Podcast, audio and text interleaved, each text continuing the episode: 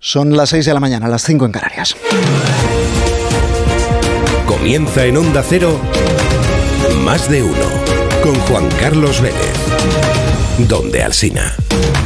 ¿Qué tal? ¿Cómo están? Buenos días. Hoy esperamos que sigan bajando las temperaturas en toda España, haciéndose notar el temporal, la borrasca Luis, que nos está dejando cielos cubiertos, lluvias, fuerte viento en algunas zonas y más frío a esta hora el tiempo más desapacible lo tenemos en, Galicia, en el eh, noroeste de la península, con lluvias y tormentas y avisos de nivel rojo, incluso por temporal costero y con olas de hasta 9 metros. Nivel de aviso naranja también en el Cantábrico por fuerte viento. Van a bajar hoy sí los termómetros en el Mediterráneo y aunque saldrá el sol no vamos a pasar allí de los 20 grados en el momento de más calor del día. Pavoroso incendio en un bloque de viviendas en Valencia. El fuego sigue activo después de haber engullido una torre de 14 pisos con casi 140 viviendas. Hay cuatro personas que han muerto, se teme que sean más porque hay 20 personas con las que no se ha podido contactar, nadie ha podido contactar desde que se declarara el incendio en torno a las cinco y media de la tarde de ayer. Se pudo rescatar a algunos vecinos atrapados, los bomberos llevan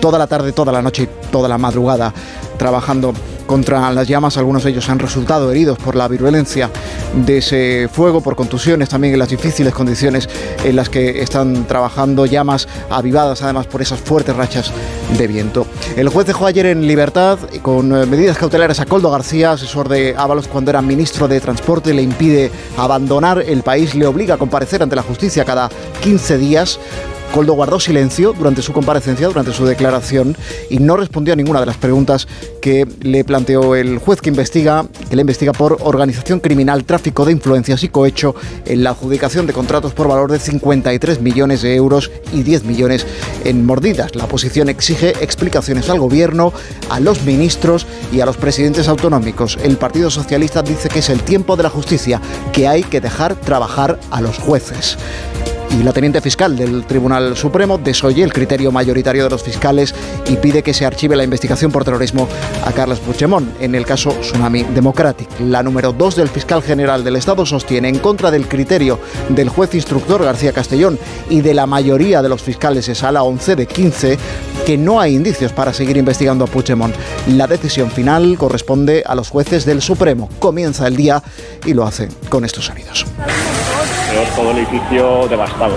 Todo, o sea, de la primera a la planta 15. O sea, esto no, se había visto jamás. Sí, me he quedado sin casa. Me he quedado, bueno, todos, todos los vecinos. Se ha, se ha quemado todo. Había un chico ahora pasando, en noveno piso vivía, pero no sabe nada de su madre. Dice, no me contesta por teléfono. Han acordonado la zona. Evidentemente, luego lo primero son, son las vidas humanas. Es un no cesar de, de ambulancias, policía, bomberos. Queremos saber qué información tienen los ministros que compraron esas mascarillas y queremos saber qué información tienen los presidentes autonómicos del Partido Socialista que también compraron esas mascarillas. Nuestro profundo rechazo a hacer negocio con este tipo de, cuestiones y que la justicia eh, investigue hasta las últimas consecuencias. Vamos a dejar que la justicia haga su trabajo y, y como siempre hemos dicho, esta dirección siempre actúa con la corrupción cortando por los sano. Si finalmente ha habido alguien que se haya lucrado de manera irregular o alguien sabía que alguien se estaba lucrando de manera irregular, que caiga todo el peso de la ley sobre esas personas. El modus operandi indica que presuntamente son formas corruptas, por tanto, gravísimo. Dirige Carlos Alsina. Dirección de sonido, Fran Montes. Producción, David Gabás. 6 y 4 minutos de la mañana, 5 y 4 en Canarias. A las 5 y media de la tarde de ayer empezó a arder un edificio de 14 plantas en el barrio de Campanar, en Valencia. El fuego engulló el bloque de viviendas en muy pocos minutos con una voracidad extraordinaria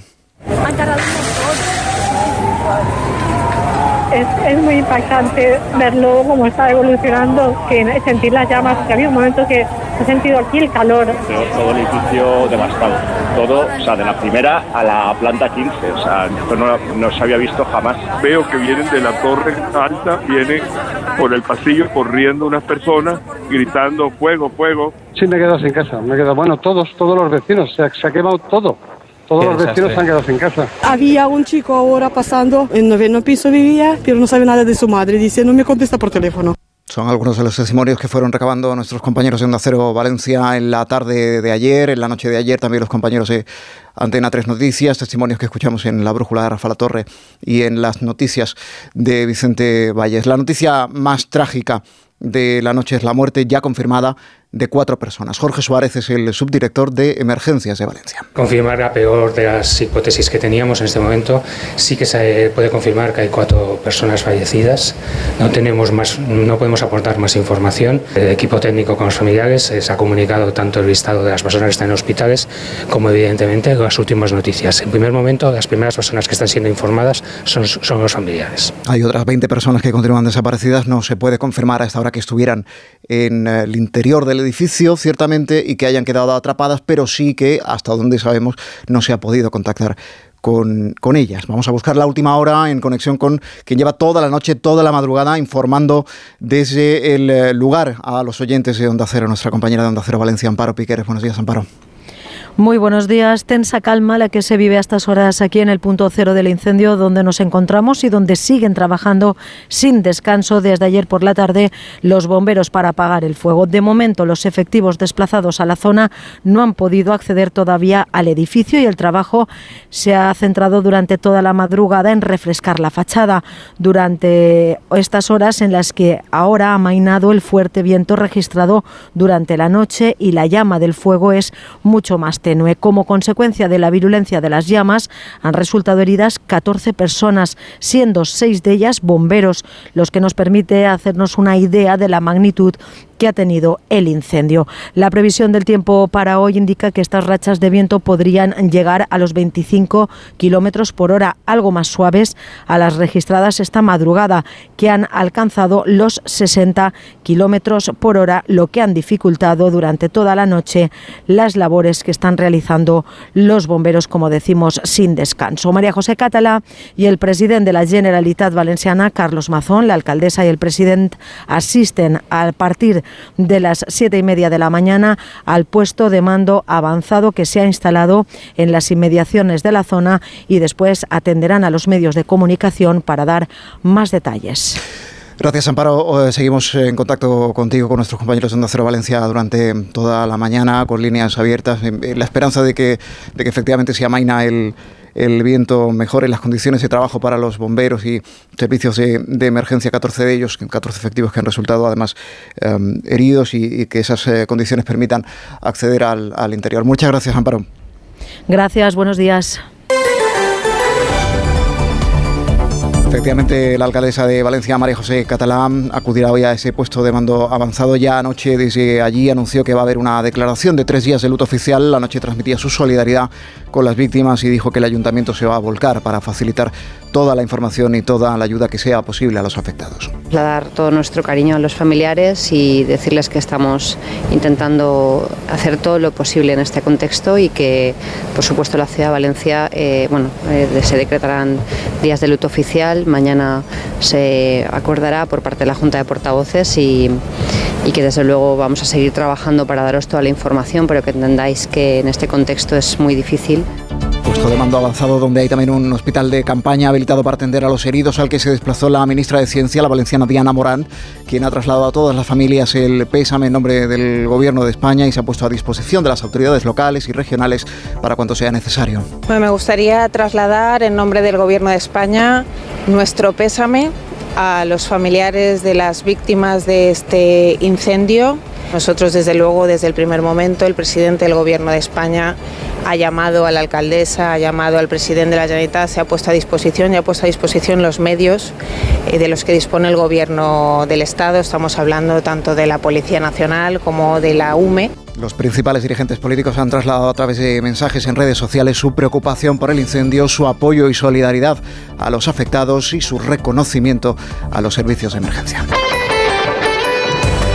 Juez dejó ayer en libertad provisional a Coldo García, guardaespaldas, asesor y hombre de confianza de José Luis Ábalos cuando era ministro de Transportes. El juez le impide abandonar el país, le retiene el pasaporte, le obliga a comparecer ante la justicia cada 15 días como solicitó la Fiscalía Anticorrupción al apreciar riesgo de fuga. Ninguno de quienes fueron llamados ayer a comparecer ante el eh, juez quiso declarar, tampoco lo hizo su principal eh, eh, socio, Víctor Aldama, presidente del Zamora, tampoco el empresario al que eh, está, el nombre del que está la mercantil que se empleó para em, comprar las, las, mascarillas, ni el hermano de Coldo. La Audiencia Nacional eh, intervino los teléfonos de Coldo García después de una investigación de 17 meses. De entre las novedades que han trascendido, eh, que se investigan en este caso, la compra de cinco propiedades inmobiliarias en Alicante, tres de ellas son pisos en Benidorm sin hipoteca. También que la trama vendió mascarillas a Interior, al Ministerio del Interior, a 3,27 euros la unidad, inflando los precios, consiguieron ganar 15 millones de euros. La oposición reclama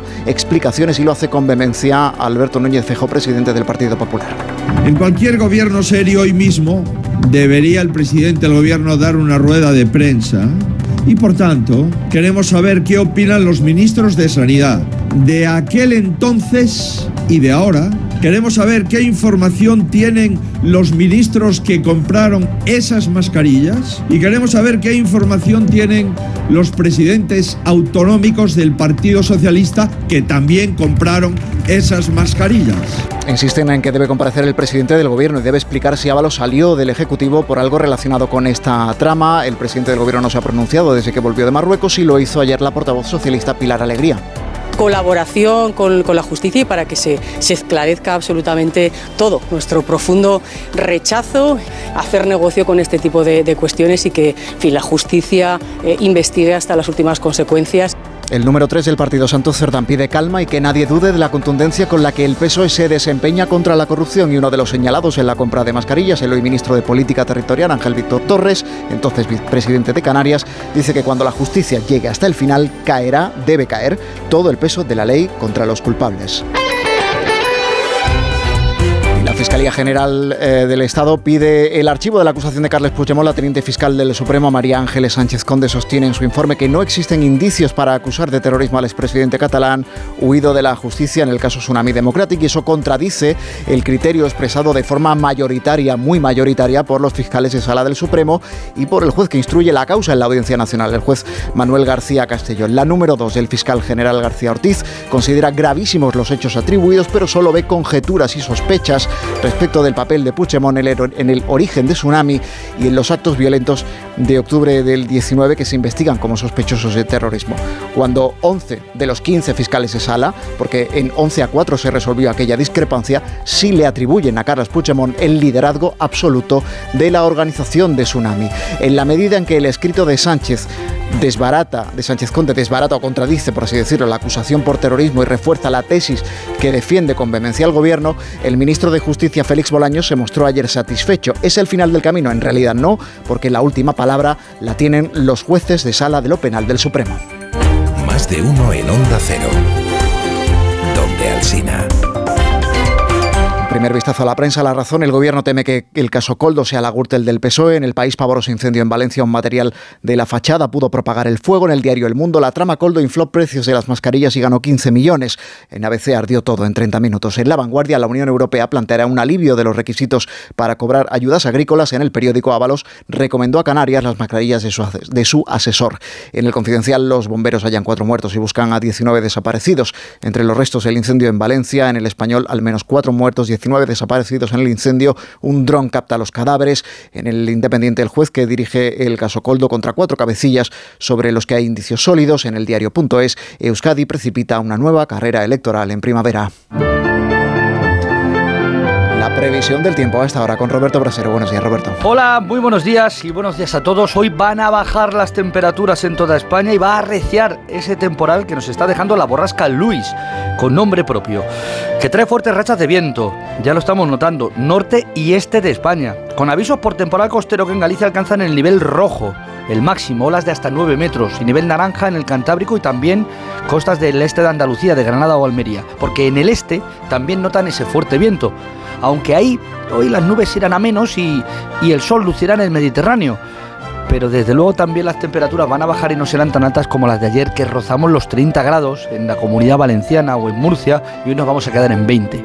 Hay todavía relativamente suaves, también en Canarias, pero en el resto sí vamos a notar el descenso. Se nota ese aire frío que va entrando, ese aire polar que acompaña las fuertes rachas de viento, que nos deja también lluvias en dispersas zonas del centro este peninsular, persistentes las de Galicia y el Cantábrico. Un viernes de temporal, un sábado de temporal porque el tiempo de mañana va a ser prácticamente parecido. Eh, las lluvias extremo norte, las nevadas en las montañas y las temperaturas más bajas. Y luego el domingo suben un poco las temperaturas, pero no se va a notar porque seguirán llegando lluvias y el domingo de nuevo habrá que salir con el paraguas y el abrigo puesto. El David de Miguel Ángel es una de las esculturas más conocidas del mundo. De hecho, son miles de personas las que cada día hacen cola para poder verla de cerca. Lo que muchos no saben es que para que luzca de la mejor manera posible, cada mes y medio, la estatua es sometida a una delicada limpieza, como nos va a contar nuestro corresponsal en Italia, Darío Menor. Las hasta 10.000 personas que cada día visitan la galería de la Academia de Florencia dejan sin quererlo un reguero de polvo y partículas que acaban acumulándose sobre la obra más apreciada de las que cuenta este museo, la escultura del David de Miguel Ángel. Esa suciedad, unida a la alteración de las condiciones microclimáticas del interior del edificio que provocan los turistas, supone una amenaza para la conservación de esta imponente escultura de más de 5 metros de altura. Para garantizar que el David no se deteriora, cíclicamente la escultura es sometida a una profunda limpieza, como explica Cecilia Holberg, directora de la Galería de la Academia de Florencia. El David viene manutenuto. El David se cuida siempre muy bien, lo conservamos controlándole y quitando el polvo al menos cada mes y medio. Hemos hecho un nuevo recinto alrededor y también hemos limpiado el lucernario que está sobre la estatua. Han sido trabajos importantes que lo hacen brillar aún más que antes. El David de Miguel Ángel también cuenta con una nueva custodia legal, ya que gracias a una reciente sentencia de los tribunales italianos, la Galería de la Academia de Florencia ha logrado que la justicia reconozca sus derechos sobre el uso comercial de las imágenes de las obras artísticas de su colección, lo que le ha permitido ingresar ya más de 300.000 euros. Más de uno en Onda Cero. ¿Qué tal, vecino? Oye, al final te has puesto la alarma que te recomendé. Sí, la de Securitas Direct. La verdad, es que es fácil que puedan colarse al jardín saltando la valla. Y mira, no estábamos tranquilos. Lo sé. Yo tuve esa misma sensación cuando me vine a vivir aquí. Protege tu hogar frente a robos y ocupaciones con la alarma de Securitas Direct. Llama ahora al 900-272-272. Recuerda, 900-272-272. Juan Carlos Vélez, más de uno. Donde Alsina.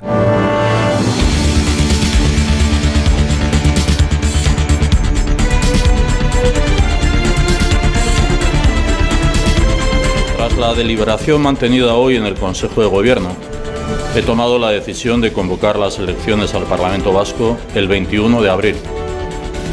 He comunicado esta decisión a la presidenta del Parlamento Vasco, así como a las y los responsables de los partidos políticos con representación parlamentaria. El Endacari Íñigo Urcullo anunciaba ayer la convocatoria de las elecciones autonómicas vascas para el próximo 21 de abril. España se sume en otra nueva cita electoral apenas cinco días después de las elecciones gallegas. Reunió Urcullo de forma extraordinaria a su gobierno para comunicar la decisión y para despedirse porque después de 12 años él ya no va a ser el candidato del PNV, María Gómez Prieto. De hecho, ninguno de los candidatos al Endacari que concurrieron en 2020, menos la de Podemos, repiten en estos comicios. En un momento de pugna con EH Bildu por el liderazgo nacionalista, el PNV optó por renovar el candidato y poner al frente a Imanol Pradales, que agradecía ayer a Urcullu su labor. Nuestro agradecimiento y nuestro reconocimiento al Endacari Urcullu por el gran servicio que le ha prestado a este país y a esta nación en sus más de 11 años al frente de la Lendakaritza. Dio, por tanto, ayer por cerrada una etapa Íñigo Urcullu, lo hizo satisfecho, pidiendo perdón por los errores cometidos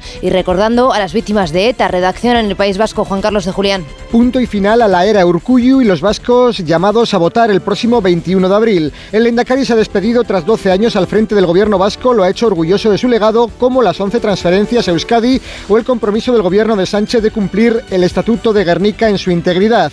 Todos los sondeos vaticinan un empate técnico entre el PNV y Bildu. La llave puede estar en manos del PSE.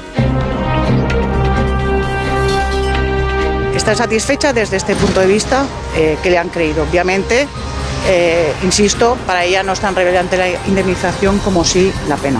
¿Van a recurrir esta pena que les Me reservo las secciones legales y yo desde un punto de vista jurídico entiendo que debería eh, recurrirse. Es la abogada de la víctima de Dani Alves manifestando ayer su satisfacción con el hecho de que el tribunal haya creído la versión de la denunciante. El futbolista ha sido condenado a cuatro años y medio de cárcel, ya lleva en prisión preventiva más de un año por un delito de agresión sexual con atenuante de reparación del daño al haber abonado a la víctima 150.000 euros antes de que se celebrara el juicio. Algo que la abogada de esta considera, no obstante, que transmite a la sociedad un mensaje preocupante, que las personas con una gran capacidad económica pueden ver reducida su pena. La sentencia considera probado que no hubo consentimiento, que no es necesario que haya lesiones para constatar una violación y que circunstancias previas a la agresión sexual, como bailar con él, no dan ningún tipo de carta blanca. Onda Cero Barcelona, Ana Utiel. Dani Alves ha sido condenado a cuatro años y medio de cárcel por agresión sexual a una joven. Tanto la defensa como la acusación particular han anunciado que recurrirán la sentencia. Por un lado, la abogada del exfutbolista sigue defendiendo la inocencia de su cliente,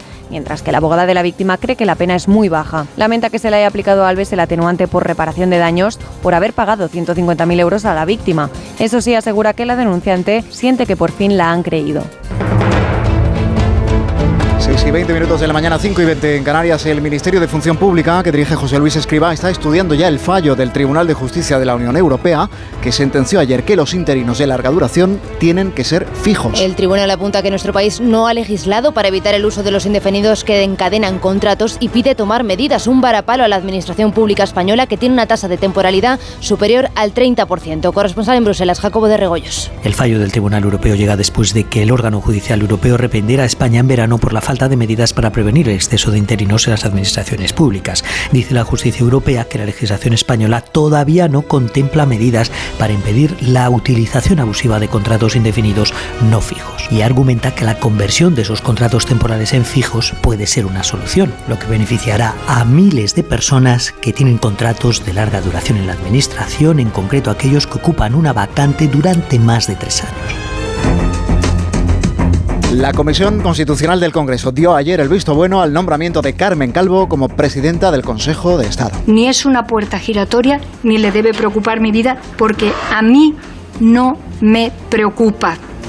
Tengo experiencia y años más que suficientes como para saber lo que hago y en dónde me coloco.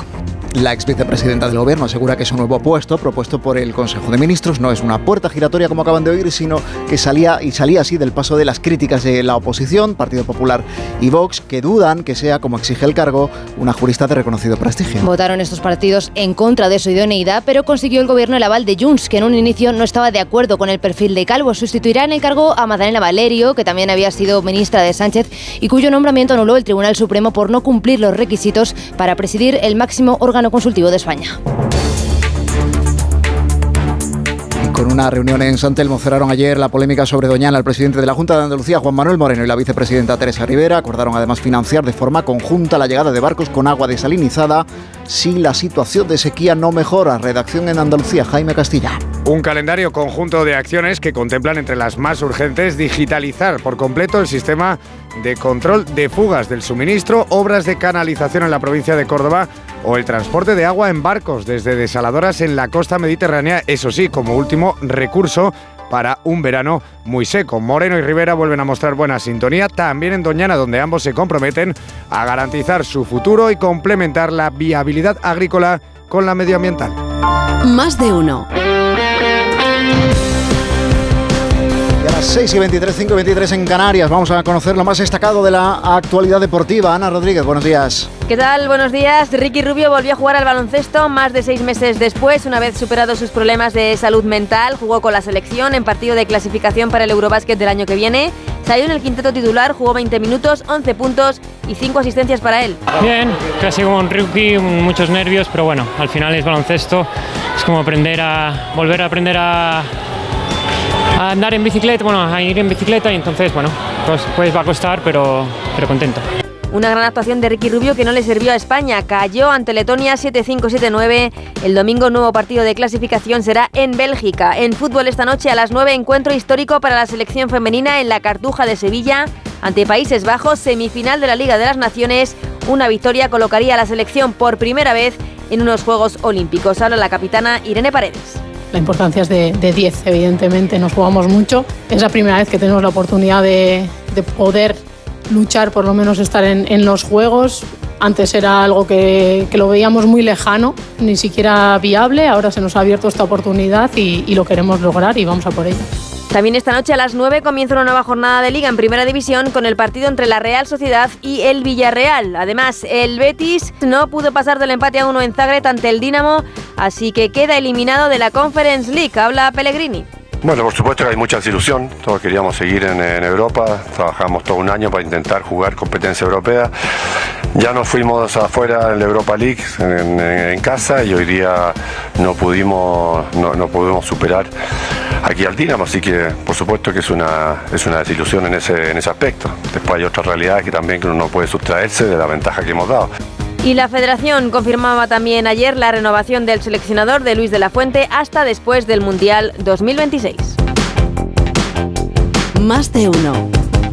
En Onda Cero. Redifusión brevísima. Del más de uno que usted quizá no escuchó. Buenos días María, buenos días Adriana, porque vienen a hablarnos de Políticamente Incorrecto, que es una película que ha hecho el grupo. Es una, es una película de amor. Claro. Eso sí, es una relación de amor eh, entre dos adversarios políticos, ¿no? Este es el, la síntesis. Por ejemplo, sale la líder del partido de la derecha. Hmm, Victoria, ¿no? Que Victoria se llama, que interpreta a Elena Es mi personaje favorito, con todo el cariño que os tengo. está fantástica, es fantástica. A mí me recordaba, pero no. Se da un aire. Me, daba un aire a Esperanza Aguirre, a Esperanza Aguirre pero un aire nada más. Me daba un aire. Os juro que fue fortuito. ¿En serio? Eh, sí, sí, sí. no era ninguna intención, eh, pero estaban en maquillaje y de repente pues, le pusieron la peluca y demás. ¿Ah, y, y Arancha, la directora, dijo: pero si eres igual que Esperanza. A ver, sonríe, sonríe, ¿no? Y Elena sonrió y dijo, no.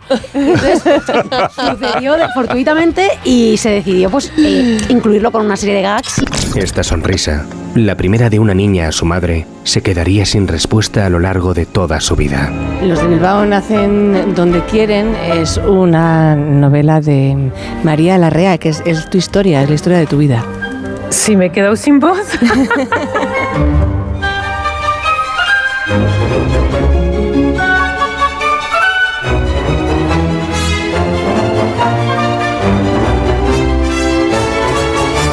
Más de uno. En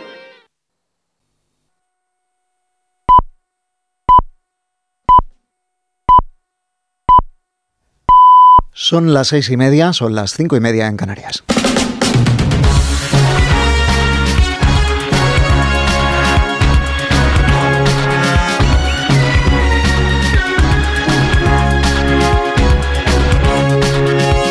Día en Onda es viernes 23 de febrero de 2024. Hoy amaneció en Girona a las 7 y 34 minutos. En Valencia 10 minutos más tarde a las 7 y 44. En Ciudad Real a las 8 en punto. En León a las 8 y 8 minutos de la mañana. En lo meteorológico, la inestabilidad llega hoy a gran parte del país, con lluvias en todo el norte, donde esperamos tormentas, y en el oeste de la península, mientras que en la mitad oeste o en Andalucía tendremos cielos más despejados, pero con alguna nube.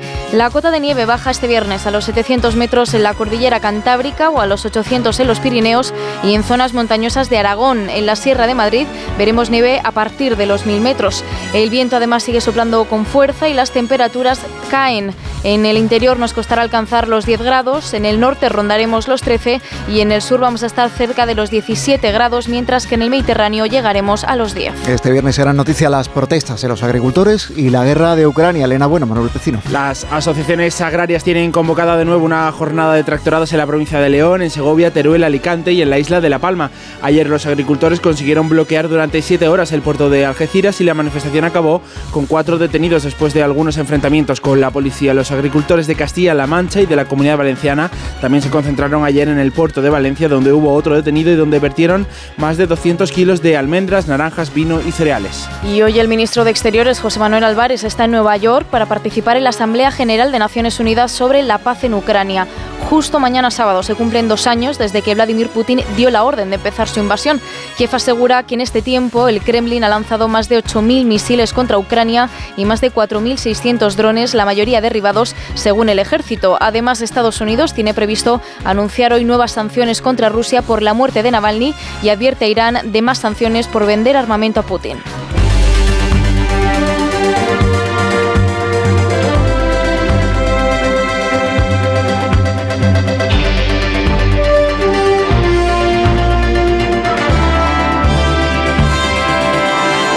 Todo nuestro cariño a los familiares y decirles que estamos intentando hacer todo lo posible en este contexto y que, por supuesto, la ciudad de Valencia, eh, bueno, eh, se decretarán días de luto oficial. Mañana se acordará por parte de la Junta de Portavoces y, y que, desde luego, vamos a seguir trabajando. Los bomberos están haciendo todo lo que pueden, pero, pero es difícil. Es la alcaldesa de Valencia, María José Catalá, que decretará hoy tres días de luto oficial en la ciudad por la muerte de al menos cuatro personas en un incendio ayer en un edificio del barrio de Campanar. Se suspenden además todos los actos falleros previstos hasta el domingo. Según la última información de los servicios de emergencias, hay unas 20 personas desaparecidas. A media tarde comenzaba ayer este incendio en una de las viviendas que se fue propagando hasta incluso el edificio de al lado por la fachada recubierta, según el Colegio de Ingenieros Técnicos Industriales de Valencia, de poliuretano, un material altamente inflamable. Vamos a conocer la última hora. Onda Cero Valencia, Amparo Piqueres, buenos días. Muy buenos días. Aquí en el puesto de mando avanzado y justo al lado del hospital de campaña que se ha habilitado y donde nos encontramos a estas horas, siguen trabajando bomberos, sanitarios y fuerzas de seguridad del Estado. Ambiente mucho más tranquilo esta mañana que el vivido en la tarde-noche del jueves, cuando el pánico se dejaba ver entre las caras de los familiares que no sabían nada de sus seres queridos y de los propios curiosos y vecinos de la zona que han mostrado una total solidaridad con lo ocurrido. Un incendio que además de los cuatro muertos y de entre 19 y 20 desaparecidos ha dejado 14 personas heridas, seis de ellas son bomberos. Por el momento se desconoce el origen concreto del fuego, pero los efectivos apuntan a que comenzó en una quinta planta y se propagó rápidamente a plantas superiores. Fuego avivado además por las fuertes rachas de viento de poniente de hasta 60 kilómetros por hora.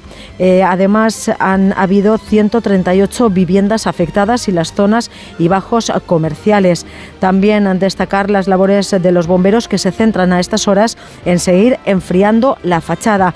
Está previsto además que a partir de las siete y media de la mañana la alcaldesa de Valencia, María José Catalá, y el presidente de la Generalitat, Carlos Mazón, lleguen aquí al puesto de mando avanzado.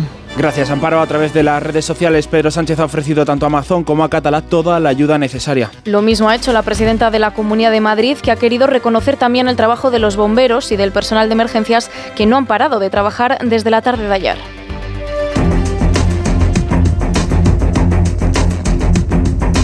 Respeto absoluto al trabajo que hace la Fiscalía, a los que tuvieron en su día un criterio distinto.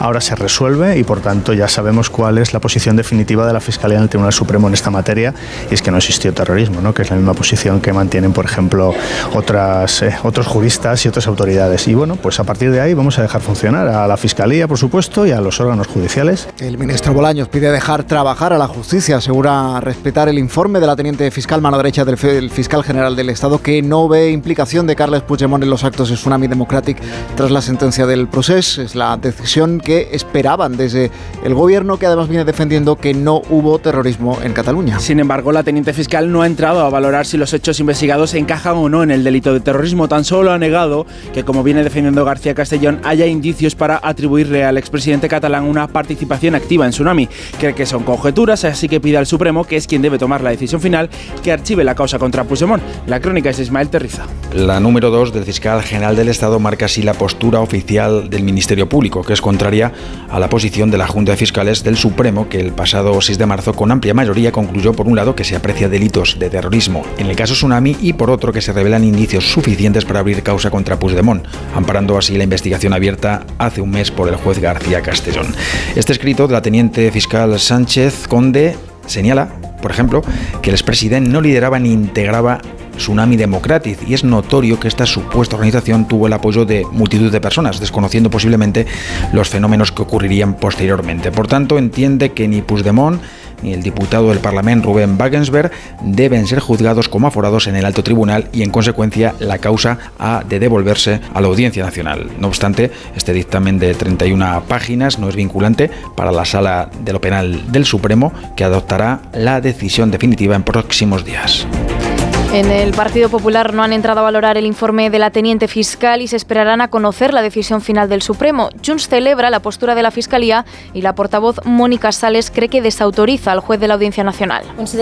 Consideramos que es una decisión lógica, pero eso no quita que la ley de amnistía debe tener garantías. La decisión de la Fiscalía consideramos que desautoriza toda la actuación del juez García Castellón y demuestra que es una instrucción política. política. Asegura además que siguen trabajando para aprobar una ley de amnistía que cubra a todos y que sea de aplicación inmediata. Esquerra cree que se impone el sentido común con este informe. La vergüenza ¿no? de que personas en los momentos más difíciles de la pandemia pudieran hacer negocio con este tipo de cuestiones y que fin, la justicia investigue hasta las últimas consecuencias y, y, trasladar, como le digo, nuestra máxima colaboración para que este asunto se resuelva. Y lógicamente lo que tenga que explicar el señor Ábalos ya lo está haciendo estos días y claro, yo confío, faltaría más en que nadie conocía esta situación porque de haberlo conocido se hubiera denunciado desde el minuto primero. Tuvieron que responder preguntas incómodas. Ayer eh, los miembros del Gobierno y del Partido Socialista, la portavoz del PSOE Pilar Alegría insistió en condenar las supuestas comisiones que se llevó Coldo García, quien fuera asesor de eh, José Luis Ábalos en el PSOE y en el Ministerio de Transportes. Y reitera Alegría que nadie en el Ejecutivo sabía nada del asunto. El partido ha expulsado de la militancia a la mujer de Coldo, también detenida. Él no era ya militante porque dejó de pagar su cuota. Cuenta hoy el país que Pedro Sánchez está a la espera de conocer el sumario del caso para tomar decisiones que puedan afectar a José Luis Ábalos. Desde la oposición le siguen pidiendo explicaciones. Dice Fejó que el presidente se esconde. Y el presidente del gobierno guarda silencio e insulta a quienes le pedimos explicaciones. Ahora se esconde y embarra ante una investigación abierta y gravísima. En cualquier gobierno serio hoy mismo debería el presidente del gobierno dar una rueda de prensa y por tanto Queremos saber qué información tienen los ministros que compraron esas mascarillas.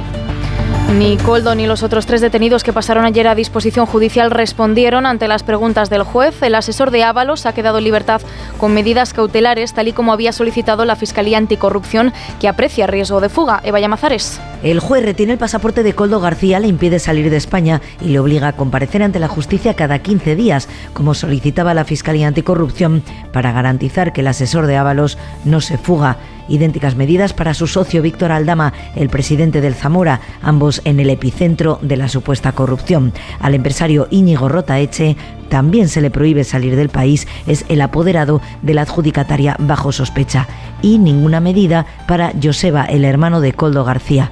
Todos prefirieron guardar silencio ante el juez, es su derecho, y también ante la prensa. A la salida de camino a un taxi, el asesor de Ábalos encogió el cuello en su cazadora negra. Trataba de camuflar su inconfundible y excelsa figura con la cabeza embutida en una gorra negra y la barbilla tapada con una mochila neceser. Tras la deliberación mantenida hoy en el Consejo de Gobierno, he tomado la decisión de convocar las elecciones al Parlamento Vasco el 21 de abril.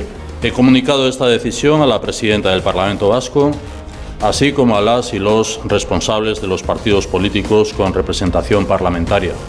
Una vez celebradas las elecciones gallegas y como era de esperar, el País Vasco celebrará elecciones anticipadas en 58 días, el próximo 21 de abril. Lo anunció ayer Íñigo Urcullu, que no va a repetir como candidato por decisión del PNV.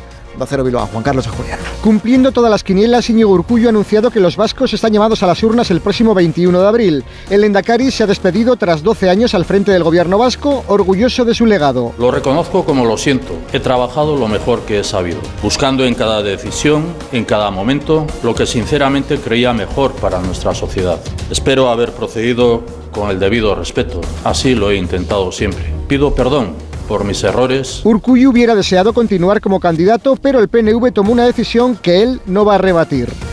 Ya me conocen. He dicho públicamente, soy hombre de partido. Y no tengo nada que decir, salvo que ya dije en el mes de septiembre que el Partido Nacionalista Vasco era libre de adoptar la decisión que estimara mejor para el futuro. Estas autonómicas abren un reto para nuevos líderes como el nacionalista Imanol Pradales, el socialista Neco Andueza, Pello Chandiano como cabeza de Bildu o el popular Javier de Andrés. Todos los sondeos vaticinan un empate técnico entre el PNV y Bildu. Más de uno con Juan Carlos Vélez, donde Alsina.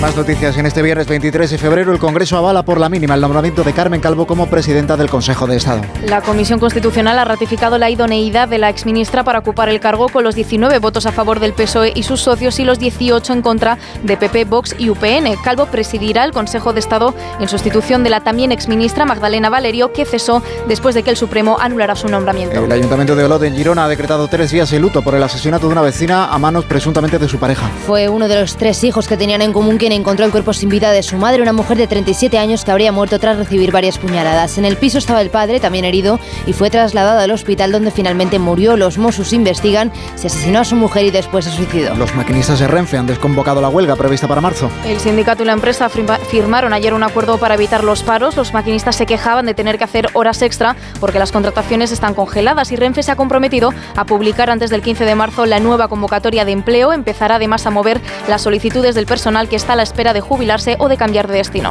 La Audiencia Nacional exige al juez Pedraz que dicte una orden de detención contra el hijo de Obiang. Carmelo Obono Obiang, hijo del presidente de Guinea Ecuatorial, está acusado junto a dos, dos altos cargos del gobierno de ese país de secuestrar y torturar a cuatro opositores. Pedraz denegó las órdenes de detención, pero no ofreció, según la Audiencia Nacional, ningún motivo que lo justificase. La Sala de lo Penal ha estimado ahora el recurso de las familias de las víctimas. Cree evidente que los acusados están en situación de rebeldía. Y Frankfurt se ha impuesto a Madrid y acogerá la sede de la nueva Agencia Antiblanqueo de la Unión Europea. La ciudad alemana ha sido la más votada por el Consejo y el Parlamento Europeo con 28 sufragios, mientras que Madrid ha quedado segunda con 16 votos por delante de París o Roma. La sede de la nueva autoridad europea contra el blanqueo de capitales se instalará en, Frankfurt y empezará a funcionar en 2025. En Onda Cero, más de uno.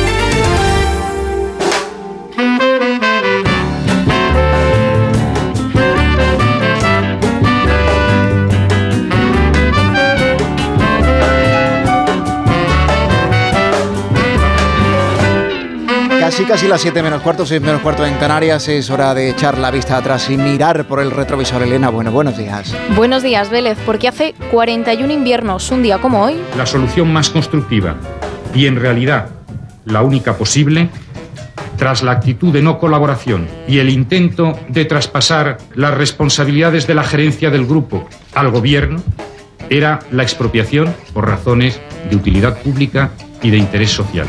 El 23 de febrero de 1983, el gobierno aprobó la expropiación de Rumasa. Fue el primer gran escándalo financiero de la democracia y dejó imágenes tan surrealistas como la de José María Ruiz Mateos agrediendo al ministro Miguel Boyer al grito de que te pego leche o la protesta del empresario vestido de Superman. El grupo Rumasa controlaba más de 700 empresas y 18 bancos, pero ocultaba una doble contabilidad y un agujero patrimonial de más de 600 millones de euros, con el objetivo de garantizar los puestos de trabajo del grupo, unos 60.000, el gobierno aprobó su expropiación.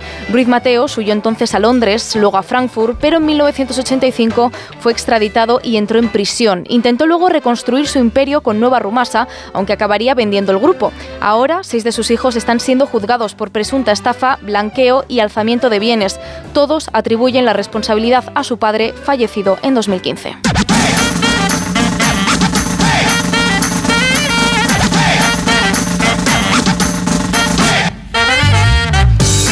Y hoy sí que necesitamos escuchar una canción y conocer su historia como cada mañana con Sara, Sara Iturbide. Buenos días, Sara. Buenos días, Vélez. Pues hoy te voy a traer una canción del grupo Wizard que se llama Any Friend of Diane's. Any friend of Diane's is a friend of mine. Any friend of Diane's is a friend of mine.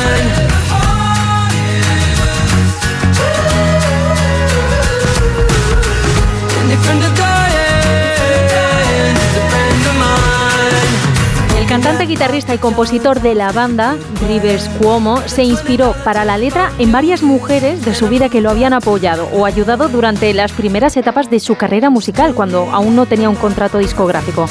Como pone él el ejemplo de su jefa cuando trabajaba en una pizzería que pintó el logo de la banda en la parte posterior de su chaqueta, o su novia, que en aquel momento cuando nació la banda Wizard le compró comida, le cocinó y le dio cobijo. Decía el artista, hay mucha gente con la que no has firmado un contrato ni has invertido en tu negocio y sin embargo no sé si alguna vez habría podido despegar sin ellos.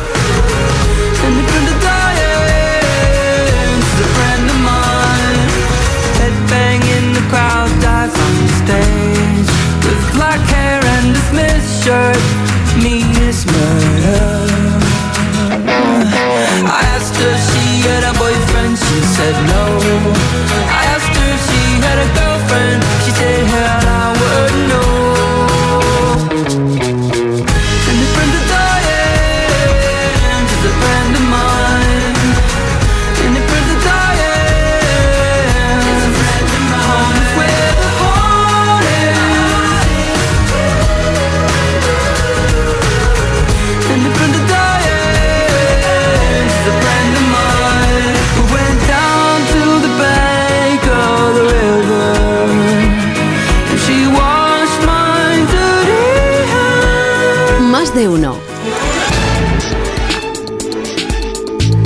Esta semana Julian Assange ha vuelto a ser noticia. El Tribunal Superior de Justicia de Londres ha celebrado la vista que puede ser el último recurso del fundador de Wikileaks contra su extradición a Estados Unidos, aunque la justicia británica ya ha aclarado que anunciará su decisión no antes del 5 de marzo. Con la ayuda de la corresponsal de Onda Cero en Londres, Celia Maza, recordamos quién es Julian Assange y por, quién y por qué le reclama Estados Unidos. La figura de Julian Assange siempre ha estado ligado a la controversia. El fundador de Wikileaks salta a la fama internacional en 2010 al publicar miles de documentos secretos de Estados Unidos relacionados con crímenes de guerra en Irak y Afganistán.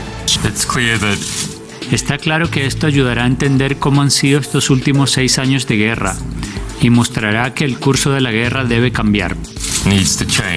La mayoría de los documentos son facilitados por el entonces soldado estadounidense Bradley Manning. Conocido hoy como Chelsea tras un cambio de sexo, fue condenado a 35 años de prisión por espionaje y coincidiendo con el encarcelamiento de su informante, se abre una investigación contra Sanz por supuestos abusos sexuales cometidos en Suecia, algo que él siempre ha negado. El australiano era toda una estrella y no paraba de viajar por todo el mundo ofreciendo conferencias, pero al llegar a Londres es detenido para ser extraditado a Estocolmo.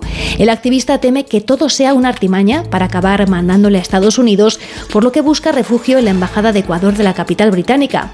En 2012, el entonces ministro de Exteriores ecuatoriano, Ricardo Patiño, le concede asilo político. Deben de saberlo en todas partes del mundo. Insistir en la libertad del señor Assange. Durante los siete años que Assange permanece en la embajada hay toda una serie de polémicas. Se le acusa de conspirar contra la campaña electoral de Hillary Clinton e incluso de ayudar al independentismo catalán. Asimismo, se revela un supuesto complot de la CIA para asesinarle. Finalmente, en 2019, Ecuador le retira el asilo. Por aquel entonces, el proceso por supuesta violación en Suecia ya había quedado archivado, pero Assange es de nuevo detenido por la policía británica a estancias de Estados Unidos, que ahora sí lo reclama por espionaje su esposa Estela asegura ahora que el caso es un atentado contra la libertad de prensa y que si finalmente es entregado podría terminar muerto como el opositor ruso Navalny. Julian es un prisionero político y su vida está en peligro. El australiano afronta ahora el final de una compleja batalla legal con un juicio que ha generado gran expectación en todo el mundo. Más de uno en Onda Cero. ¿Te lo digo o te lo cuento?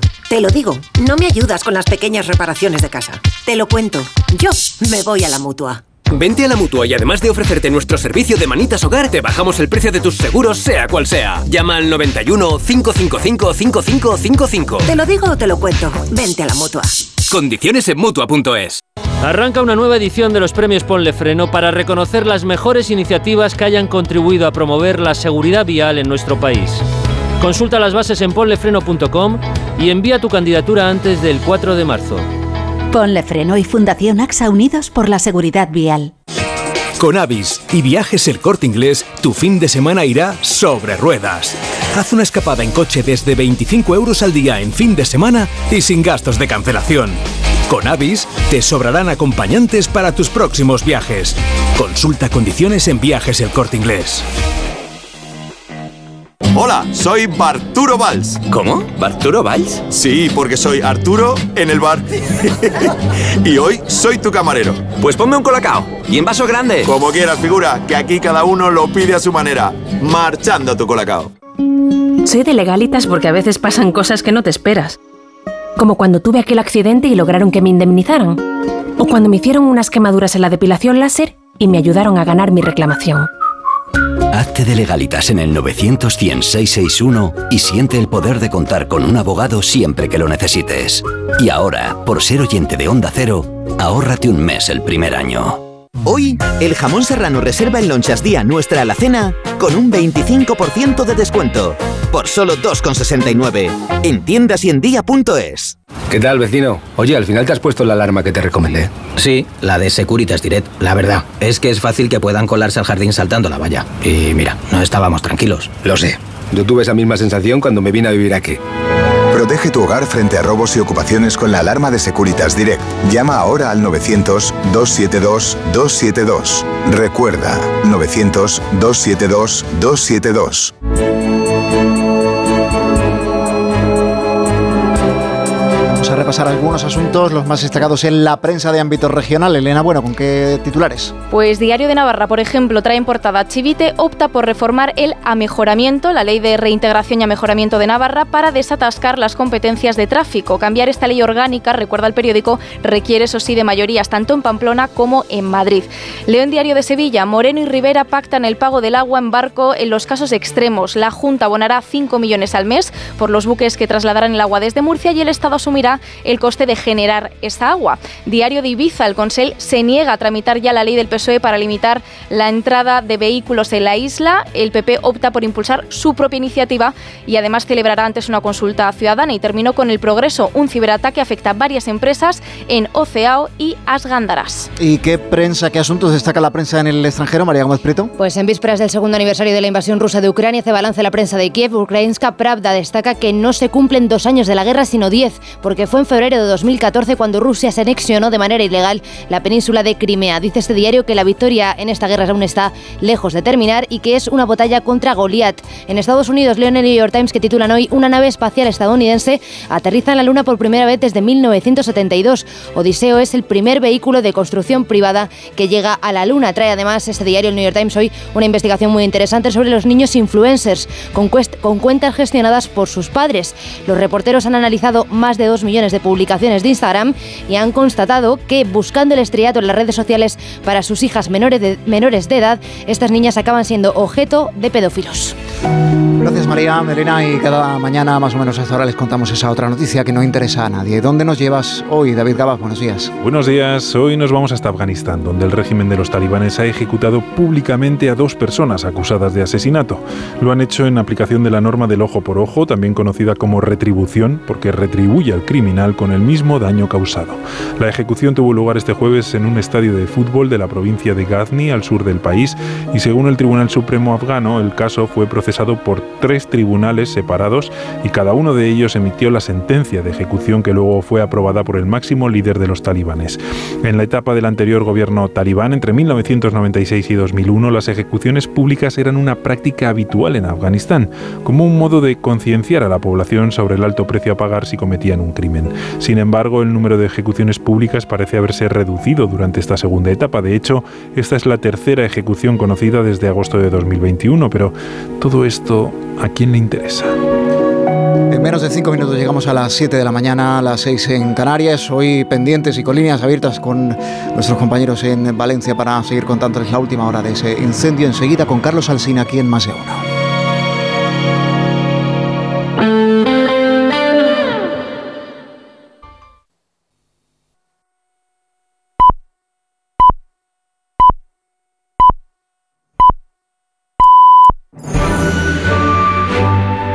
De uno en Onda Cero. Donde Alsina. A 7 en punto de la mañana, 6 en punto de la mañana en Canarias. Felicidades hoy a las Milburgas, a los Policarpos y a los Serenos en el Día de su Santo. Y felicidades a Natalia Berbeque, que cumple 49 años y seguro que nos escucha. Buenos días desde Onda Cero.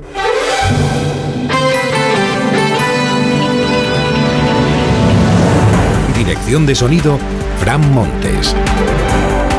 Producción, María Jesús Moreno y David Gabás.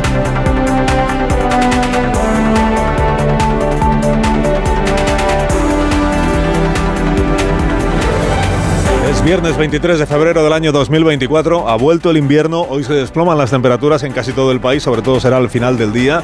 Tenemos aviso naranja por fenómenos costeros en el Cantábrico, por el viento en Andalucía, por la nieve en Castilla y León y en Galicia. Y a partir de las 2 de la tarde en Galicia el aviso es de color rojo. A esta hora tenemos tormentas en la costa cantábrica. A medida que avance la mañana va a tronar también en zonas del interior. Hay previsión de nieve en Somosierra, también en Molina de Aragón. Estamos estrenando el día, pues mire, con 4 grados bajo cero en Molina, con 4 sobre cero en Granada y con 10 grados en Vigo. Con Roberto Brasero enseguida afinamos la previsión del tiempo. Tenemos tres historias para iniciar el día. Lo primero es el incendio de Valencia, con 4 personas fallecidas y 19 que permanecen desaparecidas. La velocidad a la que se extendió el fuego, como venimos contándoles, pues se lo puso imposible a los bomberos que ahí siguen, relevándose, enfriando el edificio, tratando de evitar que el edificio se desplome y, tratando de conseguir que cuanto antes se pueda acceder al interior con seguridad, se entiende, para poder confirmar exactamente cuántas personas no consiguieron abandonarlo. Y además de eso tenemos a Coldo, luego contaremos más cosas. Coldo enmudece, ayer se negó a declarar ante el juez, o sea, acogía su derecho a no hacerlo. Y lo del tsunami democrático, la número dos de la Fiscalía del Gobierno, de la Fiscalía del Estado, perdón, que ignora el criterio mayoritario de los fiscales del Supremo y que pide el archivo de la investigación a Carlas Puigdemont. Y lo primero a esta hora de la mañana, naturalmente, pues es el incendio de Valencia. Sí que se puede confirmar que hay cuatro personas fallecidas. No tenemos más, no podemos aportar más información. No se puede indicar en este momento cuándo se va a poder entrar eh, dentro de la estructura, porque lo primero son los criterios de seguridad de las personas combatientes. Nosotros podemos confirmar únicamente la información de la que tenemos información visual, que en ese momento son esta información de las cuatro personas. La última información que dio a primera hora de la madrugada de hoy el subdirector de emergencias de la Administración Valenciana sobre la labor que siguen realizando los bomberos y esta que dijo él mismo que fue la, mala noticia que desgraciadamente ha habido que facilitar.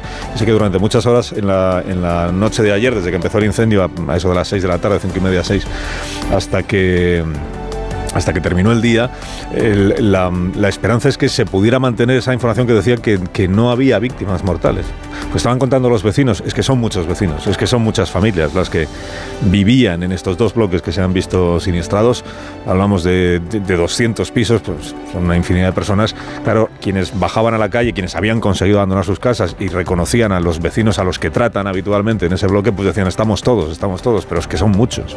Y por eso era Casi casi un milagro, decía anoche Rafa La Torre, casi casi un milagro poder decir que ninguna persona hubiera quedado atrapada en este incendio. Desgraciadamente a primera hora de la madrugada se confirmó que el milagro, en esos términos al menos, no se había llegado a producir. Les he contado que hay cuatro víctimas mortales y que hay 19 personas que permanecen desaparecidas. Están todas las administraciones volcadas con la tarea de intentar primero atender a las familias, atender a los familiares, informar cuanto antes de lo que hay dar alojamiento a las personas que se han quedado sin casa y también están volcadas las administraciones en respaldar el trabajo que están haciendo los bomberos y los distintos departamentos de emergencias. Eh, Virginia Barcones es la directora general de Protección Civil y de Emergencias del Gobierno Central, del Gobierno de España. Eh, señora Barcones, buenos días. Hola, buenos, días. y gracias por atenderme. Eh, ¿qué, tarea le corresponde hacer a su departamento en una situación como esta, Virginia? Bueno, pues por nuestra parte, la Unidad Militar de Emergencias eh, fue rápidamente movilizada. En estos momentos hay 87 efectivos de las bases de Valencia y Madrid que han estado haciendo labores de apoyo para hidrar camiones cuando ha sido necesario, de bomberos, el reconocimiento exterior con equipos de drones, también el apoyo en la extinción de la azotea del edificio y la iluminación de la fachada exterior para buscar e intentar localizar a posibles víctimas.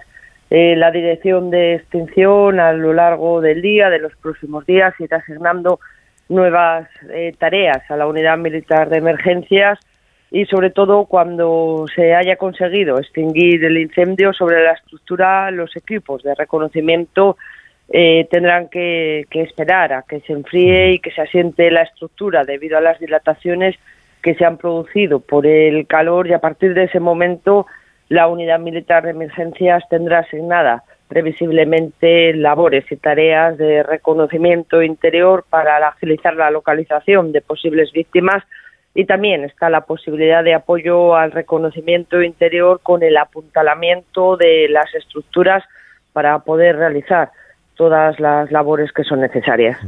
Por, lo que le están diciendo los técnicos, eh, Virginia, la, posibilidad que estaba planteada de que el, edificio se llegara a desplomar, es decir, que la estructura no aguantara la dilatación, está diciendo usted, las altísimas temperaturas durante tantas horas continuadas, la posibilidad de que eso se produzca, de que el edificio finalmente eh, se desplome, eh, ¿existe o ya, o ya está descartada?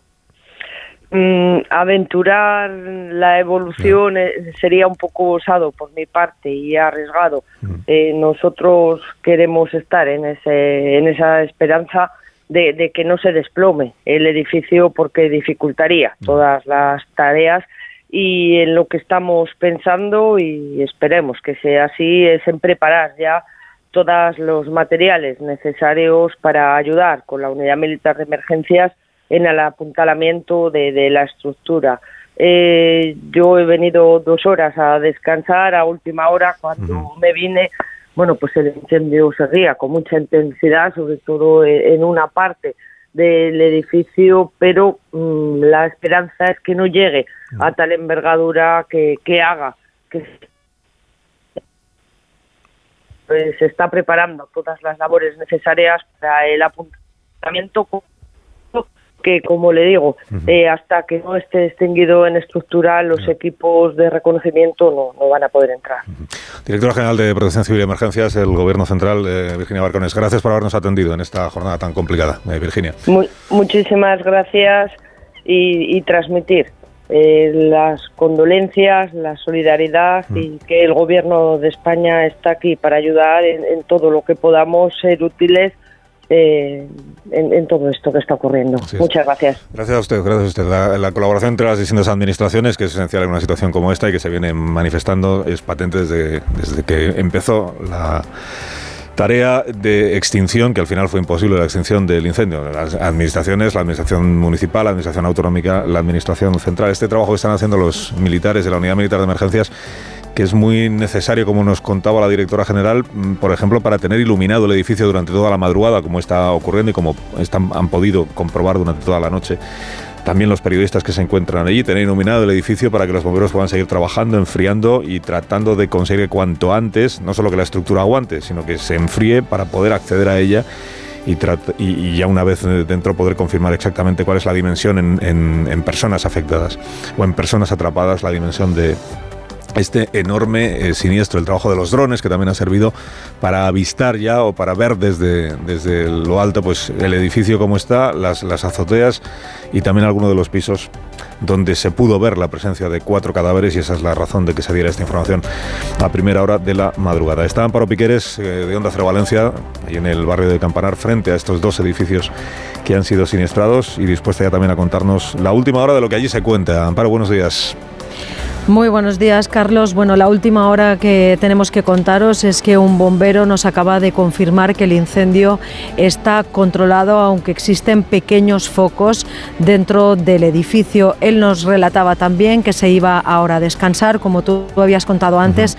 Están haciendo turnos rotativos para no dejar de trabajar en las labores de extinción, pero sí para poder ir descansando, porque esto nos aseguraba va para largo, es decir, eh, como como escuchábamos eh, también a la responsable del gobierno que acabas de entrevistar, esto es una cosa que, que, va a tardar unos días aún en que se pueda dar por extinguido e incluso en que se asiente y que los bomberos puedan acceder al edificio. De momento lo que hacen es intentar apagar las llamas desde fuera, refrescar la fachada y no les permite aún el fuego el poder acceder dentro. Como decías, hay cuatro personas que podemos confirmar que están muertas entre 19 o 20 que están desaparecidas y 14 personas heridas. Seis de ellas, seis de esas personas son propios bomberos que se vieron afectados por la virulencia del fuego inicial. ¿En qué situación se encuentran las personas que han perdido sus casas, eh, Amparo? los familiares están siendo, los familiares de los fallecidos están siendo han sido informados, los familiares de los desaparecidos también tienen información permanente, pero todas esas familias que han conseguido salvar la vida, que no es poco, claro, en una situación como esta, pero que se han quedado sin todo, sin todo lo que tienen, o sea, se han quedado sin nada, sin sus casas, sin sus bienes, sin sus recuerdos, eh, ¿dónde se encuentran en este momento y qué se va, qué, se les va a poder eh, ofrecer desde las administraciones para intentar paliar la situación en la que se encuentran? De momento fueron realojados anoche en varios hoteles aquí en la ciudad de Valencia fueron distribuidos eh, con buses municipales que se pusieron a disposición de ellos y además Cruz Roja también ha habilitado un servicio psicológico para atender tanto a los, a los familiares que han perdido a seres queridos en este incendio como aquellos familiares que tienen a personas desaparecidas u otros que han conseguido salvarse de las llamas pero que han perdido en este momento pues todo lo que tienen. En total hay 138 viviendas afectadas y las zonas comerciales. Como te digo, el viento, por ejemplo, ha dificultado mucho las labores de extinción eh, esta noche. Sobre las dos y media de la mañana aún soplaban rachas de viento en torno a los 60 kilómetros por hora. Ahora el viento eh, se ha calmado desde hace un par de horas y parece, parece que eso está ayudando a que los bomberos puedan haber controlado el fuego. Me contaban los, los propios bomberos anoche que el, el viento es lo que probablemente causó que el fuego se contagiara al otro bloque de viviendas. Comenzó en un... Se, están examinando los vídeos para ver exactamente cuál fue el, el, el foco del fuego y la manera en la que se propagó, que esta es la, la cuestión más relevante, que es la, manera, la velocidad a la que se propagó. Eh, con los primeros vídeos que existen de las primeras llamas que se vieron desde el exterior, parece que es un séptimo piso, un piso de la séptima planta en el que comienza ese incendio, se extiende rapidísimamente debido a la fachada, que habrá que analizar los componentes de esa fachada, fachada ventilada que seguramente ha tenido um, buena parte de la culpa de lo que ha ocurrido, de, de la extensión del fuego. Y luego ya es el viento el que cuando llega el fuego hasta, hasta la parte más alta del edificio consigue el viento, desgraciadamente, que se contagie al bloque, al bloque parejo que, que, que, está al lado. No es un complejo de viviendas, es un complejo de varios bloques, dos de ellos son los que han resultado sinistrados. Volvemos, si te parece, más adelante, Amparo Piqueres. Si hubiera alguna novedad, De naturalmente, acuerdo. pues aquí estamos para irla contando. Ojalá el viento amaine, como nos contaba Amparo. Ojalá, una vez que, que el incendio está controlado, cuanto antes se pueda terminar de extinguir y los bomberos puedan también eh, de- descansar en algún momento. Los relevos que se vienen produciendo durante toda la madrugada. Eh, insisto, barrio del Campanar de Valencia. El relevo de los bomberos, el trabajo de los bomberos, el enfriamiento del edificio, tratar de evitar que se pueda producir el, desplome y luego poder empezar ya a acceder en condiciones de seguridad, si no es hoy, pues en los próximos días, para comprobar si hay eh, alguna persona más, además de estas cuatro que están confirmadas, que no alcanzara a salir a tiempo de su casa.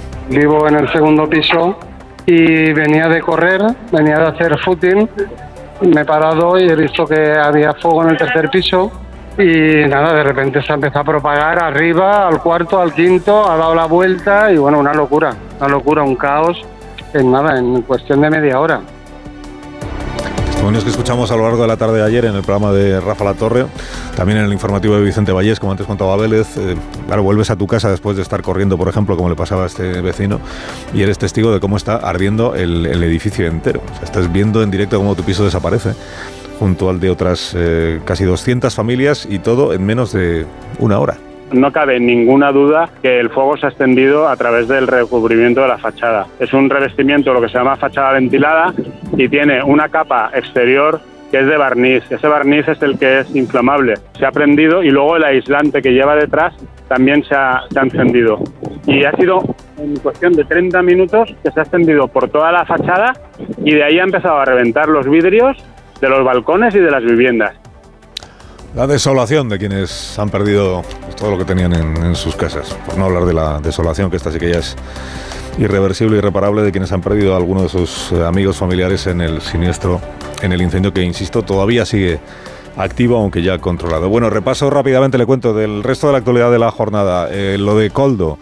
García Izaguirre, el asesor del, ministro Ábalos, pues que ayer, como por otra parte especulábamos aquí ya a primera de la mañana, se acogió a su derecho a no declarar ante el juez Ismael Moreno. Él sabrá por qué, seguramente será el consejo de, del abogado. Tampoco quisieron declarar el hermano de Coldo, Joseba, el colega de Coldo, eh, Víctor de Aldama, presidente del Zamora el empresario Rotaeche, que es el administrador de la sociedad mercantil que ofrecía mascarillas a las administraciones. Todos ellos, recuerden, señalados por la Fiscalía Anticorrupción como integrantes de un grupo, de una trama, como se quiera llamar, de tráfico de influencias, de cohechos, de comisiones. El patrimonio de Coldo García y Zaguirre es lo que más llama la atención, patrimonio inmobiliario, y el hecho de que uno de los pisos que compró sin necesidad de hipoteca lo puso a nombre de su hija, que esta es una forma bastante antigua, ¿verdad?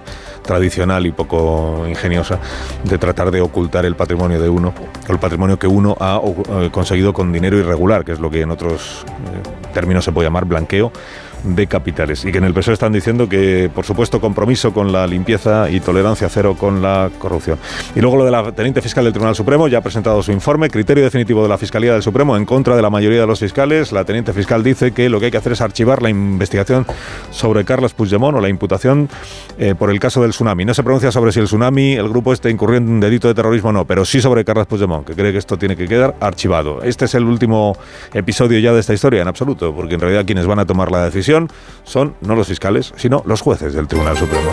Alsina en Onda Cero. De parte de Renfe le cuento rápidamente que invierte la compañía cerca de 10 millones de euros en la instalación de nuevos equipamientos para mejorar flujos de entrada y salida de sus viajeros. Se llevará a cabo la instalación y la renovación de los equipos de control para el acceso de viajeros por los tornos de cada estación de cercanías, así como la renovación de las máquinas autoventa en los centros de servicios de larga y media distancia, de cercanías y de ancho métrico de toda España. Todo esto está financiado con los fondos de recuperación del Plan de Recuperación de la Unión Europea. Renfe, tu tren empresa patrocinadora del equipo paralímpico español.